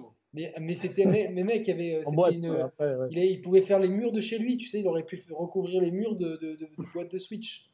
Après, j'ai pas compté. Il m'a dit, il m'a dit, c'est un full set Switch. Alors, euh, trouve, il a pris la photo sur le net. Je pas vérifié que c'était chez lui, mais euh, j'ai fait OK, d'accord. Et moi, j'étais grave jaloux en fait. Je fais putain. Même si j'ai tous les jeux que je voulais avoir, mais en tout cas, c'est une console. Bon, moi, comme je l'ai dit, ma, ma petite tristesse, c'est que, que tout sorte sur Switch. Ça lui enlèvera une part de légende à terme, forcément. Mais on, on se reconnaîtra entre vrais. On- on sait- on sait- non, mais c'est vrai, on sait qui. Qui, euh, Moi, je l'ai adoré. Déjà, j'adore les boîtes. Je- franchement, j'aime pas les boîtes de la Switch. Elles sont petites, mais je trouve les Ah, boîtes de, de Wii U bleu. Il y a ce bleu, il est magnifique. Tu vois, il- ça te pousse à l'achat, quoi, je trouve. Ouais, moi j'aime bien les boîtes de la Switch. Je Oui, mais ont- regarde, comme elles sont stylées, tes boîtes bleues là-haut, tu vois, bleu et blanche comme Oui, ça. bah oui, elles sont belles aussi. Elles sont Bah oui, belles, non, franchement, elles sont belles et euh, donc. euh, Moi, j'aimais beaucoup les, les premières boîtes de la PlayStation 3. Assez petites, avec euh, la police d'écriture à la Spider-Man. Je sais pas, j'aimais. Il y avait un côté Ouais, futuriste. non, mais c'est bien, c'est bien. euh, De toute façon, bon, malheureusement, les boîtes, euh, de plus en plus, euh, c'est compliqué aujourd'hui. Enfin, des jeux. euh, moi, je- ce que j'aimerais faire, c'est de pouvoir m'imprimer les jaquettes de tous les jeux que j'ai en dématérialisé, parce que tu ne, mets- tu ne les visualises pas. Je Ouais. visualise les jeux que j'ai en physique, parce que j'ouvre mon armoire à jeux et que je le visualise. Par contre, je me dis, mais euh, ça, je, je pensais avoir euh, Persona, en fait, je l'ai- c'est du démat. Ah non, c'est un pote qui me l'avait prêté, et du coup, tu sais plus quoi. Et, euh, tu, c'est c'est, euh, compliqué entre les jeux qu'on t'offre. En plus, les jeux du PS, du Game Pass, ils sont toujours dans ta console, mais quand ils sortent du Game Pass, ils y restent, mais tu dois les racheter. Ouah, putain, c'est. euh, il y a franchement vivre le jeu physique, même si le. euh, Enfin, et là encore, Nintendo avec le, le système de cartes, c'est euh, niveau temps d'accès, c'est. Moi, tu vois, genre, Ouais, je, je je sais pas, ce qu'ils vont, nous- ce qu'ils- ce qu'ils vont nous montrer sur la- les prochaines consoles, mais de l'OS, objectivement, mon OS préféré, celui de la Switch. Je le dis, c'est. Il marche bien, ouais. Non, mais Ouais. c'est qu'il est. C'est Ouais, moi, efficace. je, je veux juste qu'ils mettent des, des, des, des dossiers, parce que j'ai tellement de bordel. Non, non, mais Ouais, moi aussi. les dossiers, Ouais, mais ça arrivera, à sûr. les retrouver. Mais en tout cas, en tout Voilà, cas, il c'est est, tout ce que il je demande. il- il Après, est ré- euh, il est réactif. fluidité, Euh, que ce soit le clair ou le sombre, il est super beau. Dès, dès que tu appuies sur le truc, bam, ça se lance. Le store, il marche bien. Bon, il est mal organisé, mais ça, c'est des tri à faire, mais il marche bien. Tu tapes les jeux, tu trouves tout vite. Moi, le store de la PSN, l'autre jour, il m'a fait péter ma PSN. Bah, laisse tomber, c'est lent, c'est d'une lenteur. mais c'est tellement lent que l'autre jour, ma, PS ma buter, hein. PlayStation, elle s'est mise à faire un bruit. Ma PS4 Pro qui a, qui a 4 mois, parce que la, la première a déjà grillé. Je me suis dit, il va me griller ma deuxième PS4 Pro. Et en fait, euh, non, mais il a dû reconstruire la database. Euh, et ça, ça a créé un problème de, de- sur Nioh 2. euh, bon, je m'en fous de toute façon de ce jeu. Désolé pour Julien qui me l'a envoyé. mais, Qu'est-ce que qu'est-ce que tu nous montres? Télécharge le DBZ. je l'ai trouvé pas cher. C'est une borne, c'est une borne arcade, c'est ça Oui, moi aussi, mais moi je l'ai je l'ai- je l'ai la Street Fighter, moi. Ouais, j'ai- bah, c'est la Toki, moi, c'est la vieille, c'est la borne Toki. Et quel- moi, oui, moi, je les ai pris il y a, il y a quelques, il y a quelques semaines. euh, j'ai pris Xenoverse et Fighter Z. Fighter. Ah, tu t'es fait une partie de FIFA récemment. Bah, en fait, j'ai qu'un seul pote avec qui je, je joue à FIFA. C'est un de mes meilleurs amis qui est resté en Haute-Savoie. Et lui, il avait acheté FIFA pour son Ah, fils. parce que tu n'es plus en Haute-Savoie? Non, je t'avais dit, je suis parti dans le Nord, moi, maintenant. Ah oui, d'accord. Je suis, je suis, je suis avec les ch'tis. Et, euh, et du coup, bah, vu qu'il n'y a pas de PES pour l'instant sur Switch et qu'on aime bien jouer au foot, je ne joue qu'avec lui à FIFA. C'est tout. Euh, c'est le seul jeu de foot que j'ai. Bon, il vaut ce qu'il vaut, on sait ce que c'est. euh, je vais pas polémiquer là-dessus parce que euh, voilà. On me l'a offert, donc c'est encore mieux. Non, non, l'aurais après, acheté, bon, bah, mais- c'est malheureusement, c'est pas la faute à Nintendo, c'est la faute d'Electronic Arts. Et Ah Electronic Arts, euh, je, pense que c'est.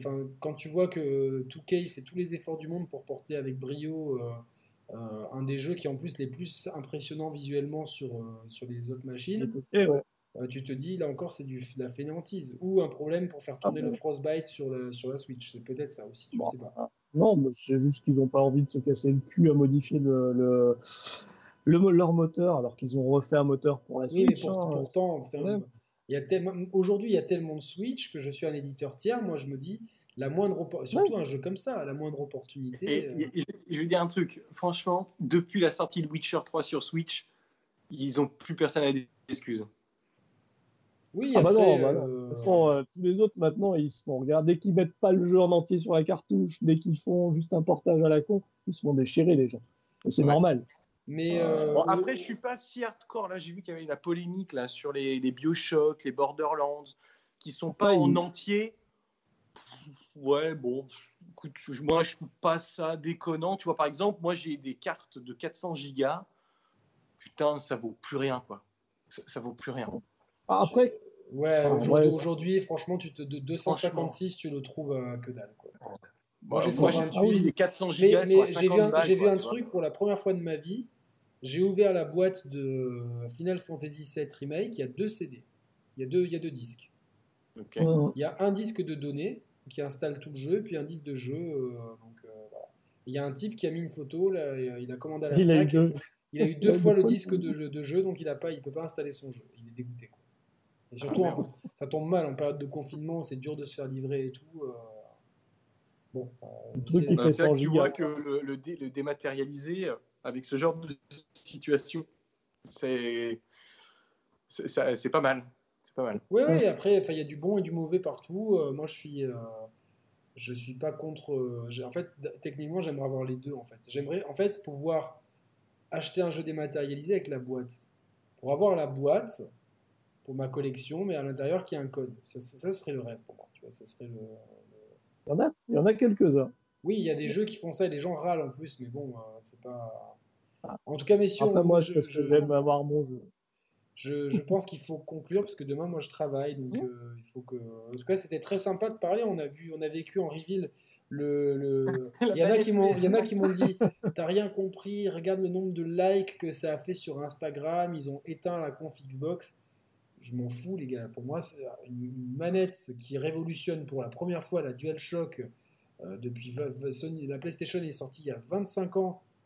Et, et, euh, tu, tu- tu- tu fais ça comme ça sur un post du blog. C'est c'est pas noble, c'est pas très noble. C'est pas très noble. Après que la manette soit bien et que ça casse Internet, c'est c'est un autre débat, c'est- ça. mais C'est un autre débat, évidemment. Donc on a vécu, on a vécu la- le lancement de la DualSense. Il va falloir ça. se- Pas évident à dire. Ouais, le nom Et, et toi, porno. et toi, Yannick, du coup, ta Switch Pro, ton modèle un peu idéal, ce serait quoi? Genre, euh, Moi, franchement, je vais, je vais être à contrepartie de euh, peut-être beaucoup de gens. Moi, j'aime bien la Switch telle qu'elle est. Je je j'ai pas d'attente particulière. Si je veux des jeux qui défoncent graphiquement, je vais pas aller sur la Switch. Et euh, souvent, c'est une proposition qui est intéressante parce qu'elle est différente. Euh, si je peux avoir, si le seul souhait que j'ai, c'est du 60 FPS. C'est du, c'est parce que c'est vraiment un confort de jeu vraiment bien. Euh, je, le per- je persiste à le dire aujourd'hui, la, 4, la 4K ne sert à rien. J'ai encore fait l'expérience la semaine dernière avec Forza euh, euh, Horizon 4, que tu peux jouer en 1080 60 FPS ou en 4K 30 FPS sur Xbox One X. Et En 60. hein. 60 1080 ou 4K 30. Ouais, ouais. Et franchement, je me suis attardé pendant un long moment euh, sur les décors, machin truc. Les, différences sont vraiment minimes. Et du coup, euh, le 60 FPS, par contre, c'est un, confort de jeu. Franchement, l'autre jour, je me suis amusé toute l'après-midi. Je switchais entre RE3 et FF7 Remake. Quand, je passais de RE3 à FF7 Remake, j'avais l'impression d'avoir un jeu qui, qui laguait, en fait. Parce que tellement que ton œil s'habitue vite à ce confort de jeu. euh, donc moi, pour une Switch Pro, ce que j'aimerais, c'est euh, si on arrive à faire du 1080-60 sur le dock et du 720-60 en portable, ça serait vraiment ma seule, le, le seul truc qui me, qui, qui me ferait botterait. Mais après, tant que franchement, je me suis éclaté sur ma Switch avec Astral Chain et Luigi's Mansion euh, récemment. Euh, là, je sais, début d'année, j'ai fait, j'ai fait Xeno, même si je l'ai pas fini. J'ai kiffé. J'ai le Fire Emblem que j'ai. Ça sera mon premier vrai Fire Emblem que, que je touche. Il est encore sous blister. Je suis super content d'avoir ça à faire. Je, je, je me, je me retiens de, pas me de ne pas me relancer Breath of the Wild depuis le début. Parce que vous savez ce qui me donne envie de le faire? C'est parce que le confinement, on entend le bruit de la nature, des oiseaux euh, euh, et de la mer au loin, etc. Et du coup, c'est vrai que Breath of the Wild est un jeu très apaisant pour ça. Ce côté nature, ce, il, y a un- il est ultra zen. Enfin, enfin, de toute façon, euh, euh, c'est le quand on refera l'histoire du jeu vidéo dans 50 ans, euh, s'il n'est pas dans le, dans le top 3, c'est que- qu'on a eu euh, dans des- des- les 5 prochaines décennies sont formidables. J'y crois pas. Breath of the Wild, de toute façon, c'est un des meilleurs jeux vidéo de l'histoire. C'est indéniable. Je sais qu'il y a une petite min- minorité de gens qui n'aiment pas le jeu. Je respecte leur avis. Mais, mais franchement, pour 90% des gens, le jeu, il est mémorable. Et toi, tu as énormément de chance, Arnaud, de ne pas l'avoir fait parce que tu vas découvrir un truc Alors, exceptionnel. le truc, c'est que je l'ai pas fait, mais j'ai déjà joué. Donc, euh, Oui, mais c'est ça qui est marrant. Donc, je, je, je Mais connais là- pas du tout l'histoire, mais je connais bien le gameplay. Et pour le coup, je le trouve d'une profondeur non, non, mais absolue. le problème, c'est que chaque partie est unique. Et Tu- organique. Tu, n'auras jamais la même partie quelqu'un parce que Mm. ça, ça pousse le concept de monde ouvert, de liberté, de. Franchement, euh, à, ce jeu, il ne manque que des vrais donjons euh, et ils arriveront dans le 2. Donc, euh, donc voilà, donc moi je suis très content de la Switch en tant que telle. J'aime la proposition, même si je joue pas en nomade, j'aime le fait d'avoir éventuellement la possibilité de le faire. J'aime beaucoup la manette Pro qui a une bonne durée de vie. Il manque un- peut-être un peu de. Elle n'est pas au niveau de la manette Xbox, mais elle est meilleure que la DualShock pour moi, je vais être franc. Donc euh, moi j'aime beaucoup ma Switch, c'est pas la, console à laquelle je joue le plus. Pour autant, dès que j'y joue, je suis très content d'y jouer. Il y a euh, en plus une proposition de jeux aujourd'hui, autant que ce soit les exclus Nintendo, les jeux éditeurs tiers et surtout une tripotée de jeux indés et de jeux. Alors évidemment, il y a beaucoup de merde, mais il y a suffisamment de sites de, de gens sur Twitter ou de YouTubeurs qui font des classements des- de ces jeux-là pour vous donner euh, un panorama de ce qui est possible de, de, de- de- trouver comme petite pépite. Il y a Obradine, moi, que je, je vais regarder s'il est soldé, parce que s'il est soldé, je vais me, le prendre.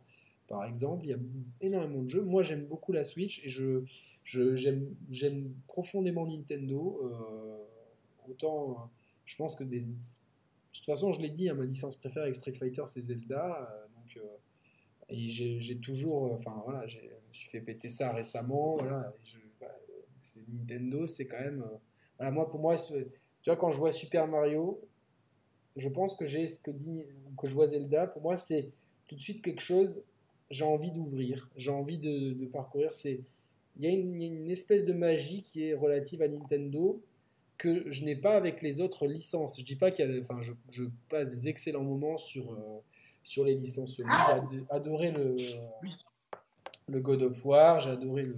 J'a- J'attends quand même The Last of Us 2 et Ghost of Tsushima, mais je suis beaucoup plus intrigué par un nouveau euh, Mario euh, que par un Ghost of Tsushima ou un Last of Us 2. Je suis, beaucoup parce que je sais que euh, il y aura quelque chose de magique dans le gameplay si bon euh, si- s'il n'y a pas de bonne surprise. Donc voilà, voilà ce que j'attendais de la Switch Pro. On a parlé donc des licences oubliées. On a parlé de, de la DualShock 5 dont on a vécu le reveal euh, malheureux en direct. On a donné nos avis.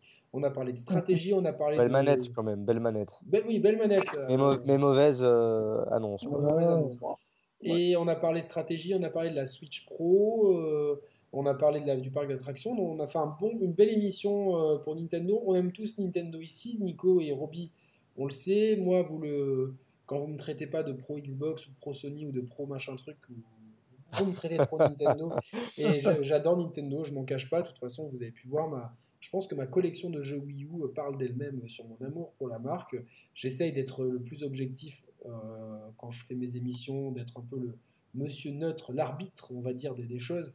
Euh, ceux qui me connaissent vraiment sachent, savent à quel point j'aime euh, Nintendo. hein. J'ai même racheté, euh, euh, je l'ai critiqué, mais j'ai quand même racheté New Super Mario Bros. Wii. New Super Mario Bros. U, je vais y arriver. sur la Switch parce que, euh, parce que j'avais quand même besoin de ma petite dose de Mario 2D, ça, ça, ça me manquait. Euh, J'adore les, le, tu vois, le- toujours les premiers niveaux des Mario, c'est toujours un, un plaisir, la plaine, le tuyau, la plante. Enfin, c'est- un plaisir unique. Euh, on a fait un beau panorama, on était content de découvrir. C'était la première d'Arnaud sur la chaîne. Il est très à l'aise, hein, le garçon. hein. C'est un- c'est une bonne recrue. Hein. Bah, merci beaucoup. Ouais, ça, ça fait, ça fait drôle d'être, euh, tu vois, d'habitude je suis un auditeur et là je suis avec vous, un petit peu acteur aussi de, de ce débat, donc euh, ça fait Ah ouais, plaisir. non, t'as été un bon acteur, t'es très à l'aise, tu t'es bien intégré. J'étais très content de réunir les deux amis Nico et Roby. Donc, euh, de toute façon, quand on parlera de Nintendo, bah, vous, euh, je vous proposerai en, en priorité à vous deux parce que on voit qu'il y a une bonne alchimie entre vous deux. Euh, Ni- Nico, t'as- tu fais des lives avec Gilles Lartigot, c'est déjà ton deuxième. Ouais, c'est Sur- mon deuxième. ouais. Sur les sujets euh, plus, euh, pas jeux vidéo, hein, plus euh, ovni, etc. Ouais, ouais. Euh, donc ça c'est ton actu- c'est surtout sur Instagram hein, que tu es actif maintenant, hein, Ouais, plus, euh, sur sur Instagram. Instagram. Ouais. Euh, Roby, toi c'est quand on l'a dit, on l'a dit, c'est sur euh, Twitter qu'on peut te suivre et tu donnes ton, ton avis sur le jeu vidéo de façon différente. Donc c'est un peu le think difference. Voilà, et, et de temps en temps, je fais mes petits tests aussi. euh, avec un ami à moi, on a un blog, enfin, qui a un blog, et de temps en temps, je me, je me permets de faire quelques tests indés sur la Switch. Ah ben voilà, Si super. il, faudra jamais, qu'on, il faudra qu'on relaye ça. C'est vrai que euh, Twitter, c'est un peu, euh, il y a les défauts de ses qualités, l'instantanéité fait que on s'absente une demi-journée, on a loupé pas mal de trucs. Et toi Arnaud, on, te- on mettra ton Twitter sur. euh, La je vous avouerai, je vous avouerai, moi après je suis pas très réseaux sociaux, j'y vais effectivement pour me renseigner, mais je poste rien. Je suis un peu réfractaire moi des réseaux sociaux. ouais. Ah, pour un jeune de 23 ans, c'est rare. hein, donc, euh, Ouais. Et donc, Ouais, tu, as, je- tu as sorti ce premier court métrage Ouais, qui bah, qui s'appelle comment déjà? Je- ça s'appelle ça s'appelle Devil. C'est un court-métrage euh, qu'on a fait avec une bande de potes, qu'on a diffusé dans notre ville. On en a fait une avant-première gratuite. Et euh, c'était un, franchement, c'était un franc succès en tout cas dans la, dans la commune. Ça a beaucoup, ça a beaucoup plu. Puis ça fait l'événement en soi était en soi pour nous une réussite, hein, une réussite perso puisqu'il fallait le mettre en place, etc. Et puis euh, donc voilà. Mais il est vrai qu'avant j'étais, euh, j'étais youtubeur. hein. C'est pour ça que j'ai 2000 abonnés sur la chaîne. Mais maintenant j'ai un petit peu abandonné parce que j'ai, enfin, même si là pendant ce confinement j'aurais bien des choses à dire mais j'ai peut-être plus, voilà, j'y crois tu- peut-être tu- plus tu- autant tu qu'avant. Tu, les- tu peux les dire ici, au moins c'est. euh, tu tu Ouais, une voilà. tribune plus- Voilà. plus large. Mais moi, franchement, bravo d'avoir fait un court métrage tu l'as- à un jeune âge, comme ça, avec pas beaucoup de moyens et tout. J'ai vu les commentaires étaient dithyrambiques sous la, sous la vidéo, donc euh, je, je m'attends à un truc sympa. Donc euh, je sais pas, je sais pas du tout de quoi ça parle. Il Ah, que je tu verras, c'est particulier, mais tu verras, c'est, tu verras. Je mettrai le lien dans la vidéo et comme ça, toutes les personnes intéressées pourront regarder ce court métrage. Et euh, il y en a d'autres de prévus dans ta tête? Oui, oui, oui, euh, oui, oui, bien sûr. Un, un truc sur le judo notamment. D'accord. Un court métrage sur le judo, parce que je fais du judo aussi avec un, un Ah, ami à moi. Il s'appelle Guillaume d'ailleurs, donc s'il écoute, C'est David Douillet. coucou. et puis, euh, et puis ouais, c'est prévu. Donc du coup voilà, donc euh, judo et puis voilà, on verra après pour la suite, mais effectivement. ouais. D'accord, un court métrage sur le judo. donc. Ouais, exactement. Parce qu'en fait, moi, ce que, ce que j'aime bien, c'est filmer un petit peu les scènes de, de combat. Et, euh, et j'ai jamais vu de court métrage sur le judo ou comment mettre en avant et en valeur, si tu veux, au niveau de l'image et des plans, des, des- des scènes de combat un peu martiales. Donc, euh, C'est intéressant, voilà. hein, franchement. Moi, j'aime bien les initiatives comme ça. Vous Merci me beaucoup. retrouverez, là, c'est une, info exclusive. Ce... Donc, ça, c'est, bah, c'est déjà disponible. Donc, on- mardi, mercredi, euh, cette émission. Comme ça, c'est les joies du live, t'as plus rien à faire. Euh, vous me retrouverez euh, samedi ou dimanche, une rétrospective Final Fantasy. Je serai en compagnie de François Doud et Julien Chiez, une rétrospective en deux parties, parce que tout le monde n'était pas dispo en même temps, donc j'aurai Doud et François pour parler de FF1 à FF6 et Julien Chiez et François pour parler de FF6 à FF15. Voilà, donc une rétrospective Final Fantasy qui s'annonce assez intéressante où on reviendra sur, euh, sur beaucoup de choses, dont évidemment Final Fantasy VII et son remake, euh, Final Fantasy XV, le mal aimé euh, qui euh, mériterait mieux, ainsi que le sous-estimé Final Fantasy VI qui pourtant est un épisode incroyable sorti sur la meilleure des consoles. Super Nintendo. La Super Nintendo, La dont tu as un très beau Famicom. t-shirt. Un t-shirt Super Famicom. L'autre Voilà. jour, vous, vous avez pu voir sur mon Twitter les trois Super, euh, enfin les deux Super Nintendo et la Super Famicom en boîte que j'ai.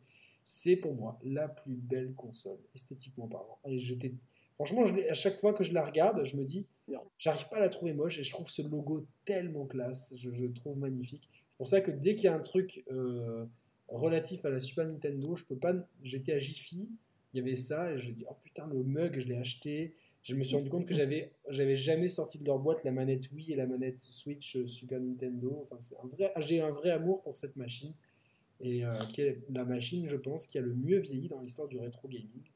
Mieux que la NES, mieux que la. Avec la Mega Drive, les 16, les 16 bits on les- on- sont des machines qui vieillissent le mieux avec le temps. Sur ces belles paroles, je vous remercie. Je sais pas combien d'heures euh, on est là, au moins 3, 3h18 En de live. heures, voilà. On est dans la bonne moyenne. Euh, Quand j'ai dit à Julien, on fait l'émission Final Fantasy, il me dit si vous plaît pas 3-4 heures, tu sais, comme s'il était séquestré.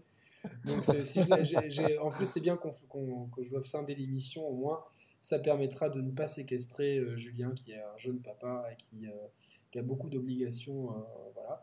Donc, Pas je- simple, je- mais félicitations. Ouais, bah ouais, on, on embrasse Julien et Carole et tous les gens. euh, de... Merci, je sais pas combien il reste de gens sur le chat. C'est Trois. Non, Il y a quelques mecs hein, quand même, hein, il y a quelques personnes, notamment. Non, non, un- ils sont toujours 264 là sur le chat. Il y a, attends, il y a, Ah, il y a bien, un bien, gars bravo. qui donne des cours de judo à Goussainville, soit dans le club qui est à côté de, de ma ville. Ah ben voilà, vous pouvez vous connecter, faire du judo ensemble, peut-être euh, une bromance de judo qui vient de une judovance qui vient de, de- de naître. Cette chaîne est absolument improbable pour ça. Comment trouver un partenaire de judo? Ben, Vous faites un live sur de jeux vidéo pendant 3h24 avec un passionné de, de paranormal, euh, son, son- son mentor, un jeune qui n'avait jamais fait de, de, de vidéo avant, et un type qui se coupe les cheveux tout seul, et vous, vous obtenez les chers players. Merci à tous les copains, on reste juste en ligne deux secondes pour débriefer. Merci à toi. Salut à tous les spectateurs. Ciao, ciao. Ciao